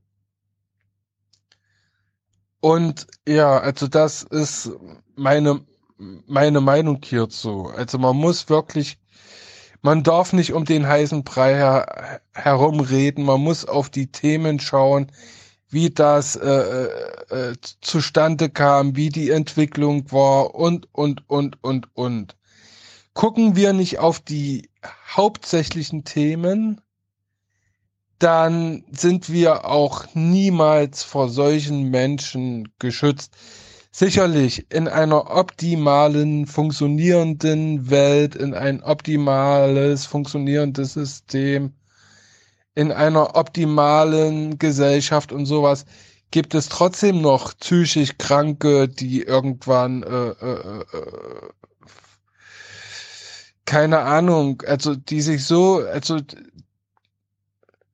also selbst in einer optimalen, in ein optimales System können psychisch erkrankte Menschen, die äh, äh, äh, äh dann äh, sich in irgendwas reinsteigern, also solche Anschläge können trotzdem immer basieren.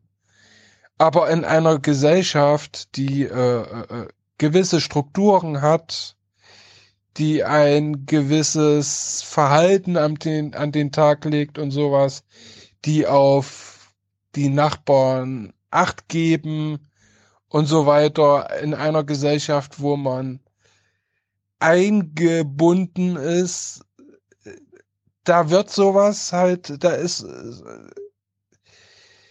sowas halt nicht so möglich, wie es da halt möglich ge gewesen ist. So, also das ist meine feste Überzeugung und wir sollten auf die wesentlichen Punkte drauf gucken und hier nicht weggucken. Ja, also das ist meine Meinung zu den Anschlag aus Halle an der Saale.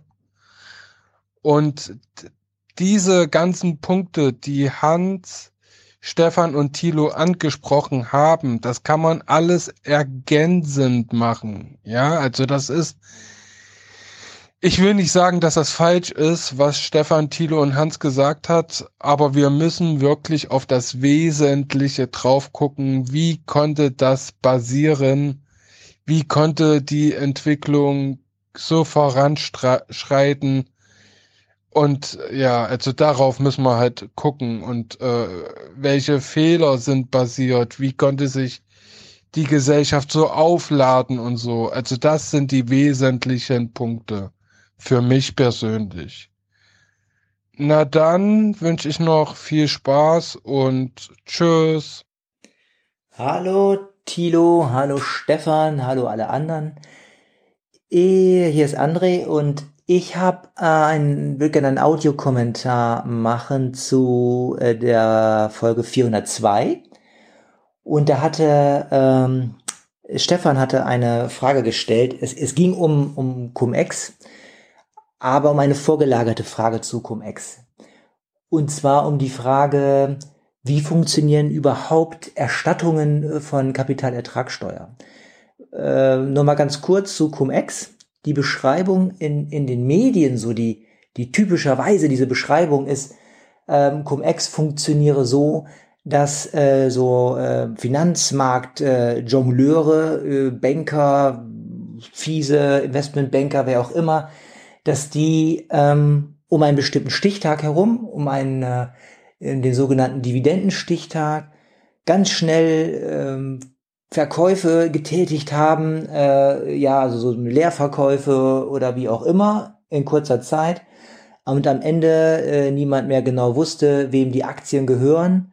Und dadurch hätten sie es geschafft, äh, sich äh, Kapitalertragssteuer, die nur einmal abgeführt wurde, mehrfach erstatten zu lassen.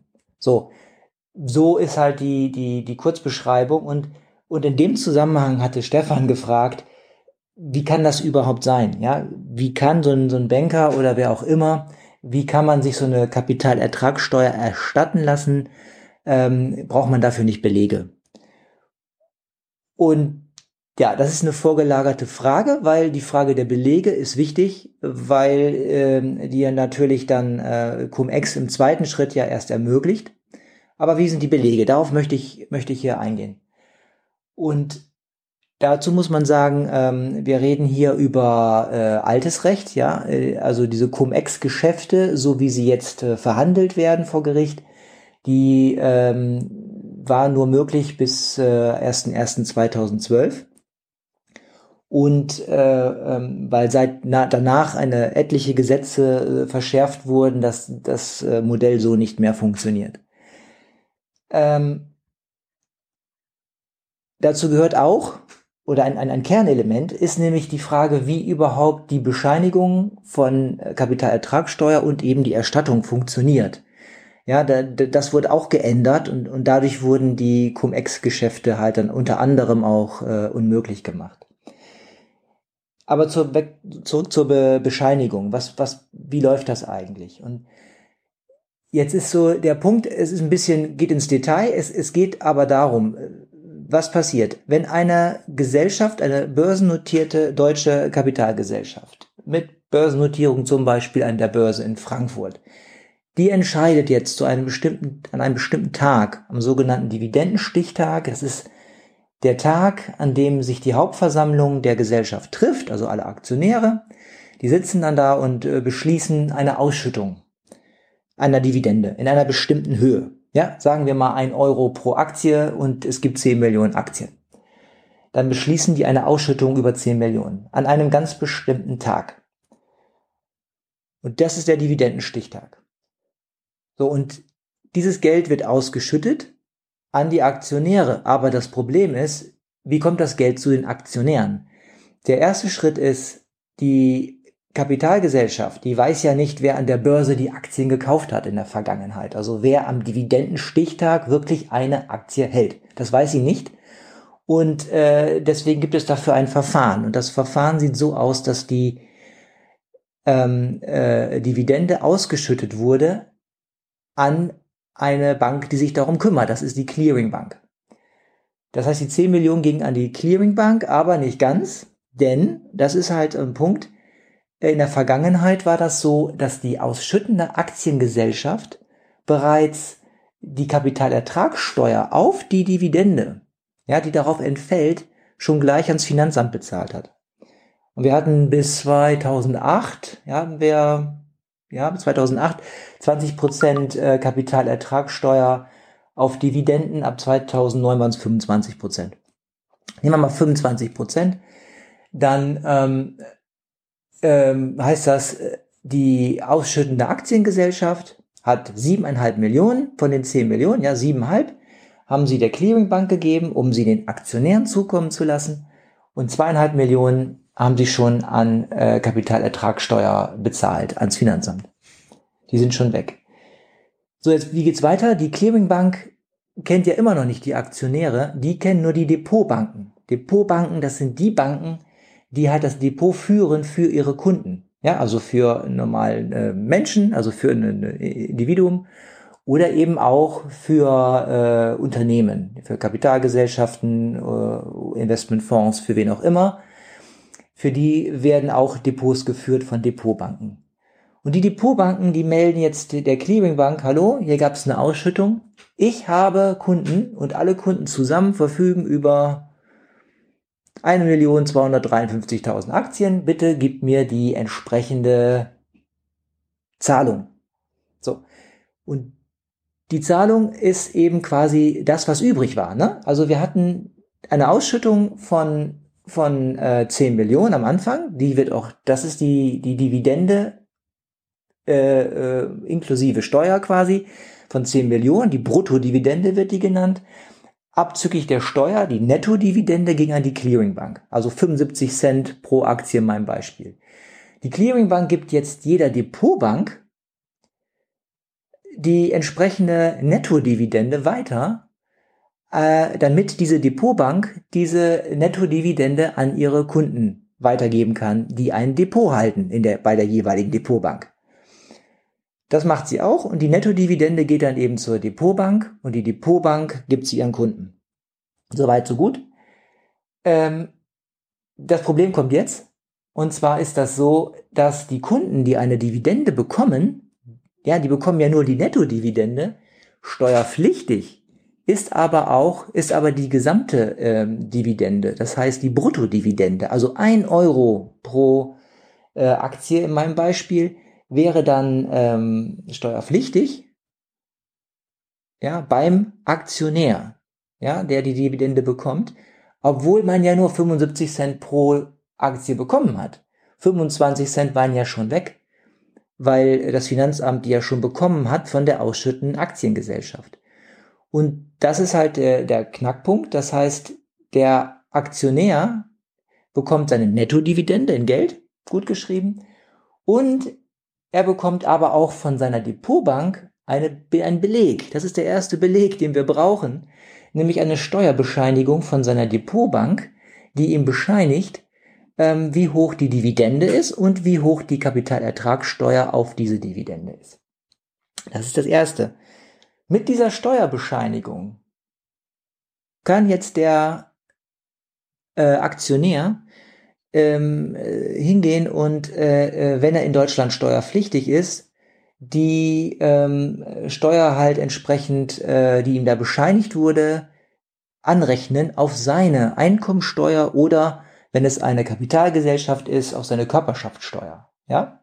Das heißt, man bekommt eine Bescheinigung und kann sagen, ich bin steuerpflichtig im Inland, ich muss hier Steuern zahlen, aber da wurde ja schon Steuer für mich gezahlt, ganz am Anfang durch die Ausschütten der Kapitalgesellschaft. Und äh, die Steuer ist ja eigentlich meine Steuer, die kann ich anrechnen. So. Äh, kleiner, ähm, kleine Bemerkung vorneweg. Für, für äh, natürliche Personen, für so Privatanleger haben wir seit 2009 äh, die äh, sogenannte Abgeltungssteuer. Das ist ein anderes Thema. Die, äh, ja, die gibt's ja erst erstens erst seit 2009 und zweitens sie gilt auch nicht für Unternehmen. Ja, also äh, für jede Art von Unternehmen, die gilt nur für Privatpersonen. Und die haben wir hier in diesem Erstattungsfällen äh, im Cum-Ex-Zusammenhang gerade nicht. Also Abgeltungssteuer spielt äh, keine Rolle. Sondern ich kann eigentlich nur anrechnen. Ich habe eine Bescheinigung und da wird gesagt, die Steuer hast du schon bezahlt.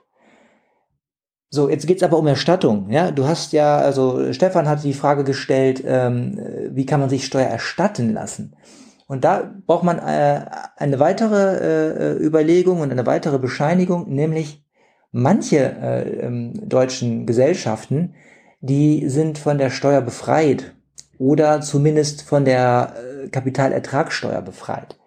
Das sind also, früher waren das Investmentfonds oder eben auch, das können auch sein Banken beispielsweise, weil die eben so hohe Kapitalerträge erzielen für ihre Kunden in der Regel, dass sie äh, so viel Steuer an Kapitalertragssteuer zahlen müssten, dass das viel mehr wäre als die Steuer, die sie am Ende bezahlen müssten. Also es gibt Gesellschaften, die quasi von der Kapitalertragssteuer befreit werden von ihrem lokalen Finanzamt. Sie bekommen dafür eine Bescheinigung. Auf Antrag gibt es eine Nichtveranlagungsbescheinigung, die sagt, diese Gesellschaft ist befreit von der Kapitalertragssteuer. Das heißt, wenn die schon abgeführt wurde, und die wurde ja abgeführt ganz am Anfang durch die äh, ausschüttende Kapitalgesellschaft, dann kann der Aktionär, der eine Nichtveranlagungsbescheinigung hat, der kann zusammen mit seiner Steuerbescheinigung von seiner Depotbank kann äh, hingehen und sich die Steuer erstatten lassen. Also ich brauche diese beiden Arten von Bescheinigungen und dann kann ich mir Steuer erstatten lassen. So und der das ist der der Mechanismus zur Steuererstattung. Der ist sehr wichtig gewesen früher für Cum-Ex, aber der war nicht alles. Aber wenn ich äh, jetzt weiter äh, erläutern würde, wie die Kniffe bei Cum-Ex waren, das wird jetzt, glaube ich, den, den Zeitrahmen sprengen. Bei Bedarf äh, kann ich dazu vielleicht noch mal was sagen. Aber soweit zu den Belegen, die man brauchte, um sich Steuer erstatten zu lassen früher. Ja, soweit, so gut. Dann äh, bis bald. Tschüss. Hallo Stefan, hallo Thilo, hallo liebe Hörenden.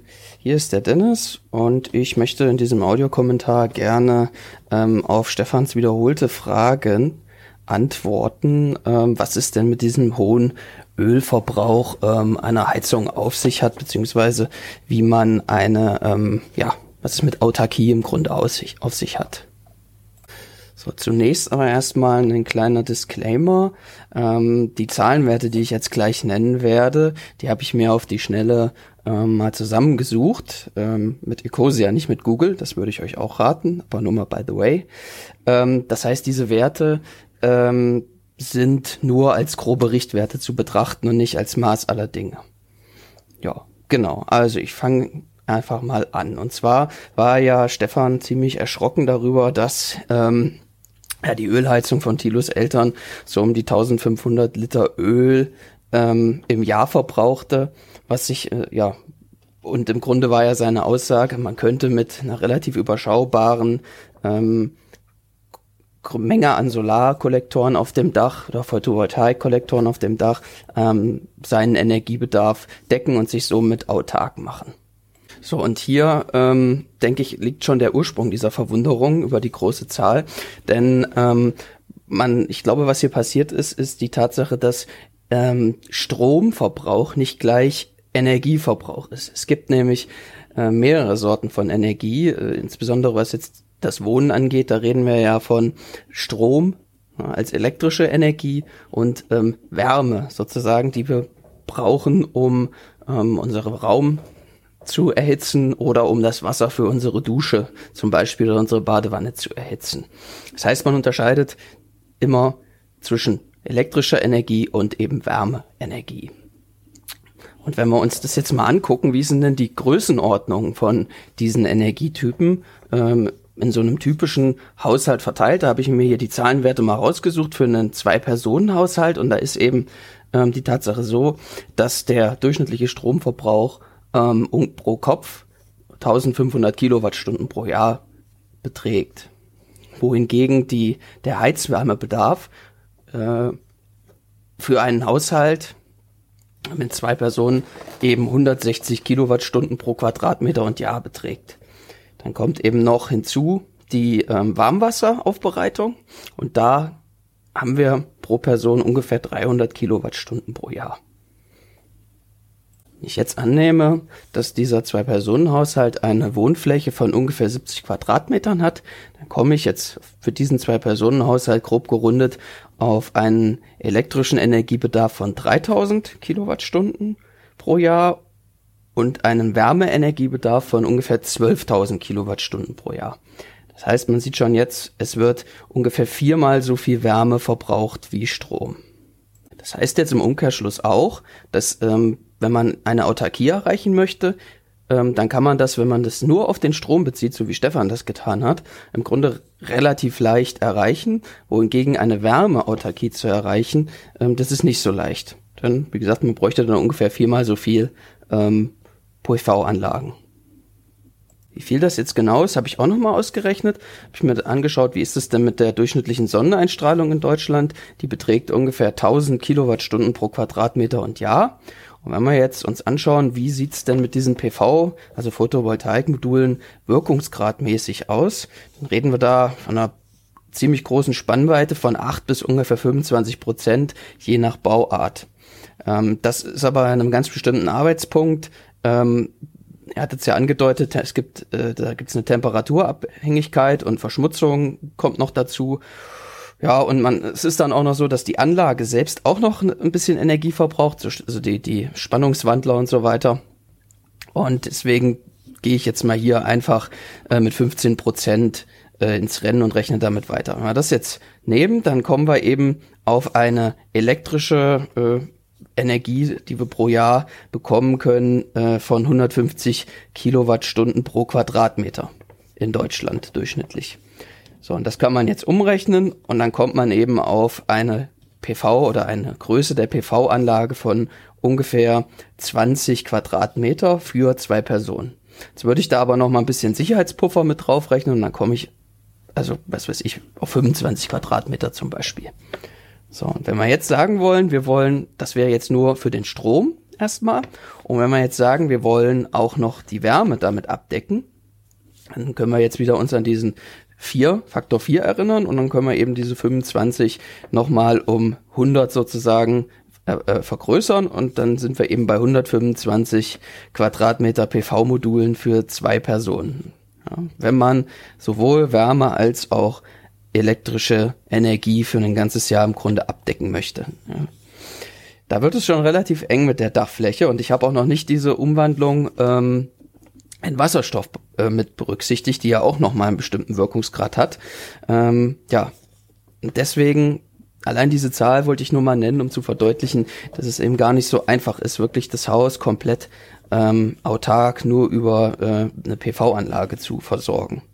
So, und jetzt noch mal eine kleine Rechnung zum Heizöl. Das Heizöl hat einen Heizwert von ungefähr 11 Kilowattstunden pro Kilogramm.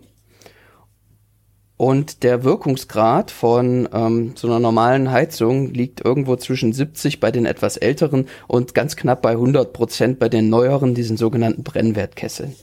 Ich nehme jetzt einfach mal da die Mitte, 85 Prozent. Und wenn wir jetzt auf unsere 12.000 Kilowattstunden, die wir im Jahr an Wärme ähm, benötigen, dann können wir das alles miteinander verrechnen und dann kommen wir eben genau auf diese 1400 Liter oder genauer gesagt sind es 1325, aber gerundet sage ich jetzt mal 1400 Liter, die wir da äh, im Jahr verbrauchen für die Wärmeaufbereitung. Also ihr, ihr seht, diese große Zahl, die ist durchaus plausibel, die kommt eben dadurch, dass der Verbrauch von Wärme deutlich höher ist als der von elektrischer Energie. Und ja, wir haben da als Menschen halt eine schlechte Vorstellung für. Und ähm, daher kommt wahrscheinlich dann eine Verwunderung, Stefan. Ne? Wir merken bei der Wärme nicht so sehr, wie viel Energie das eigentlich ist, die wir da tatsächlich verbrauchen. Um jetzt noch mal ein paar Worte zur Autarkie zu sagen, also es geht durchaus, dass man auch ähm, die Wärme ähm, autark und ohne Netzanschluss quasi und ohne Ölheizung ähm, hinbekommt. Da gibt es Konzepte, aber das ist nicht ganz so einfach, wie du das beschrieben hast. Ja? Darauf will ich hinaus. Es reicht nicht, sich einfach nur ein paar PV-Kollektoren aufs Dach zu setzen und eine Wasserstoffanlage in den Keller zu stellen. Also da muss man schon ein bisschen mehr sich Gedanken machen. Ähm, das ist, ich sag mal, das ist so eine Art ganzheitliche Herangehensweise mit relativ vielen Facetten, die man alle berücksichtigen muss, aber gehen tut das, ja. Ähm, ich will da jetzt aber nicht weiter drauf eingehen, sonst würde ich hier den zeitlichen Rahmen komplett sprengen. Ich bin jetzt schon bei fast bei acht Minuten. Ähm, vielleicht noch so viel. Ähm, wenn das jemanden interessiert, dann kann ich da auch noch mal was zu sagen, aber dann eben an anderer Stelle. Ansonsten vielen Dank an den Aufwachen-Podcast. Macht weiter so und bis bald. Ja, hallo, hier ist mal wieder Full. Ähm, ich melde mich nach meinem Urlaub mal wieder mit einem Audiokommentar. Diesmal ja, weniger inhaltlich, sondern so ein kleiner kurzer Urlaubsbericht, weil auch deswegen, da ich in, in der Heimat von Thilo unterwegs war, also ich mache eigentlich immer so äh, einen Großteil meines Sommerurlaubs jährlich äh, irgendeine Radtour mit vier, fünf Leuten. Und die ging dieses Mal gestartet sind wir in Berlin und dann äh, statt auswärts erstmal so durch das Berliner äh, Grundwasserschutzgebiet, äh, Trinkwassereinzugsgebiet und äh, den Havelradweg entlang. Und das ging dann so über Oranienburg an den Uckermärkischen Seen vorbei, äh, Mecklenburgische Seen, Platte ähm, bis an die Ostsee, also Rostock und dann den Ostseeradweg Richtung Westen bis Endstation Lübeck. Das, das waren so gut äh, 460 Kilometer. Ähm, also es war auf jeden Fall landschaftlich sehr schön, sehr beeindruckend. Ähm, es ist nur zu empfehlen, sich da mal durch Tilos Heimat durchzuradeln. Allerdings muss ich auch sagen, das, was ich mir über die äh, vielen Podcast-Folgen so für ein Bild gemacht habe, das war dann schon mehr als enttäuschend, was ihr da immer so in eurem Propaganda-Podcast für ein Bild äh, verbreitet hier. Also nichts von dem, was ich erwartet habe, habe ich eigentlich dort angetroffen. Ich habe nirgends Buffies gesehen, habe ich nicht bekommen. Ich habe nirgends einen Wolf gesehen, ja, der da angeblich überall ist. Windräder, boah, also das hatte ich mir irgendwie auch irgendwie besser ausgebaut vorgestellt. Vor allem, dass sich äh, hier die Leute aufregen, wenn die Windräder zu nah an dem Dorf dran sind oder sowas. Also in, in Bayern kann ich das noch irgendwie verstehen. Da fand ich die Dorfdichte irgendwie noch ein bisschen höher, aber da oben ist ja teilweise echt lange nichts. Und auch an der Ostsee selber, weil das jetzt in den Folgen, die ich gerade versuche, seit dem Urlaub aufzuholen, ähm, schon einmal Thema war, äh, mit dem zwei Kilometer Abstand von der Küste. Also da waren mir irgendwie immer noch viel zu wenig Windräder vor Ort. Und zwei Kilometer, also da muss man schon wirklich also die Zielgruppe, die da eigentlich an der Ostsee unterwegs ist, ich glaube, die sehen die Windräder aus der Entfernung von der Küste zwei Kilometer sowieso nicht mehr wirklich. Da könnte man ruhig noch gefühlt einiges hinzubauen. Wahlkampf im Osten habe ich jetzt auch nicht so wirklich mitbekommen. Allerdings habe ich schon gesehen, dass die sehr oft, äh, also sobald man da irgendwie die Grenze des Nationalparks äh, wieder austritt, ja, kommt einem da, egal ob da wer wohnt oder nicht, eine Flut an Wahlplakaten entgegen. Das fand ich doch bemerkenswert, dass da, äh, also jetzt nicht aktiv habe ich da in den Dörfern und Städten jetzt niemanden angetroffen, aber Wahlplakate ist da alles zugepflastert. Insgesamt, ähm, also ich habe mich bis jetzt im Osten Deutschlands äh, bisher nur in größeren Städten aufgehalten. Und deswegen habe ich da auch auf jeden Fall mal ein ganz neues Bild von Ostdeutschland bekommen. Und besonders diese Abgehängtheit, die ich ja ähm, eigentlich nur über äh, mediale Erzählungen mitbekommen habe bis jetzt. Das war für mich schon ein bisschen erschütternd. Also da gibt es schon viele Dörfer, die sind jetzt nicht unbewohnt und ähm, eigentlich äh, gefällt mir sowas auch, so, so kleine verschlafene Dörfer, aber die meisten waren da nicht mehr verschlafen, sondern eigentlich eher tot. Also da ging nichts mehr, da gibt vielleicht dann irgendwo eine größere Wirtschaft noch im Ortskern, die offen hat, aber da ist eigentlich nie wer da, außer vielleicht der äh, Brückenwart von gegenüber, der sich da halt zweimal am Tag ein Bier holt. Und das, sind, das hat mich schon erschreckt, weil jetzt so eine Parallele, wenn ich das hier noch weiter waren wir zum Beispiel letztes Jahr unterwegs mit dem Rad in Albanien. Und das ist dann, das ist eigentlich schon ein, wirtschaftlich und politisch äh, durch die Ereignisse letzter Jahrzehnte sehr äh, kaputtes Land, kurz gefasst. Und aber da war das nicht so tot. Also da, da wuselt und tut immer noch, selbst im abgelegensten und äh, Dorf und Städtchen und ist immer irgendwo in jeder Bar irgendwie Betrieb. Aber in, jetzt hier bei, in diesem Jahr im, durch den Osten die Radtour, da hat mich das schon ein bisschen erschüttert, dass da einfach kein Leben irgendwie ist.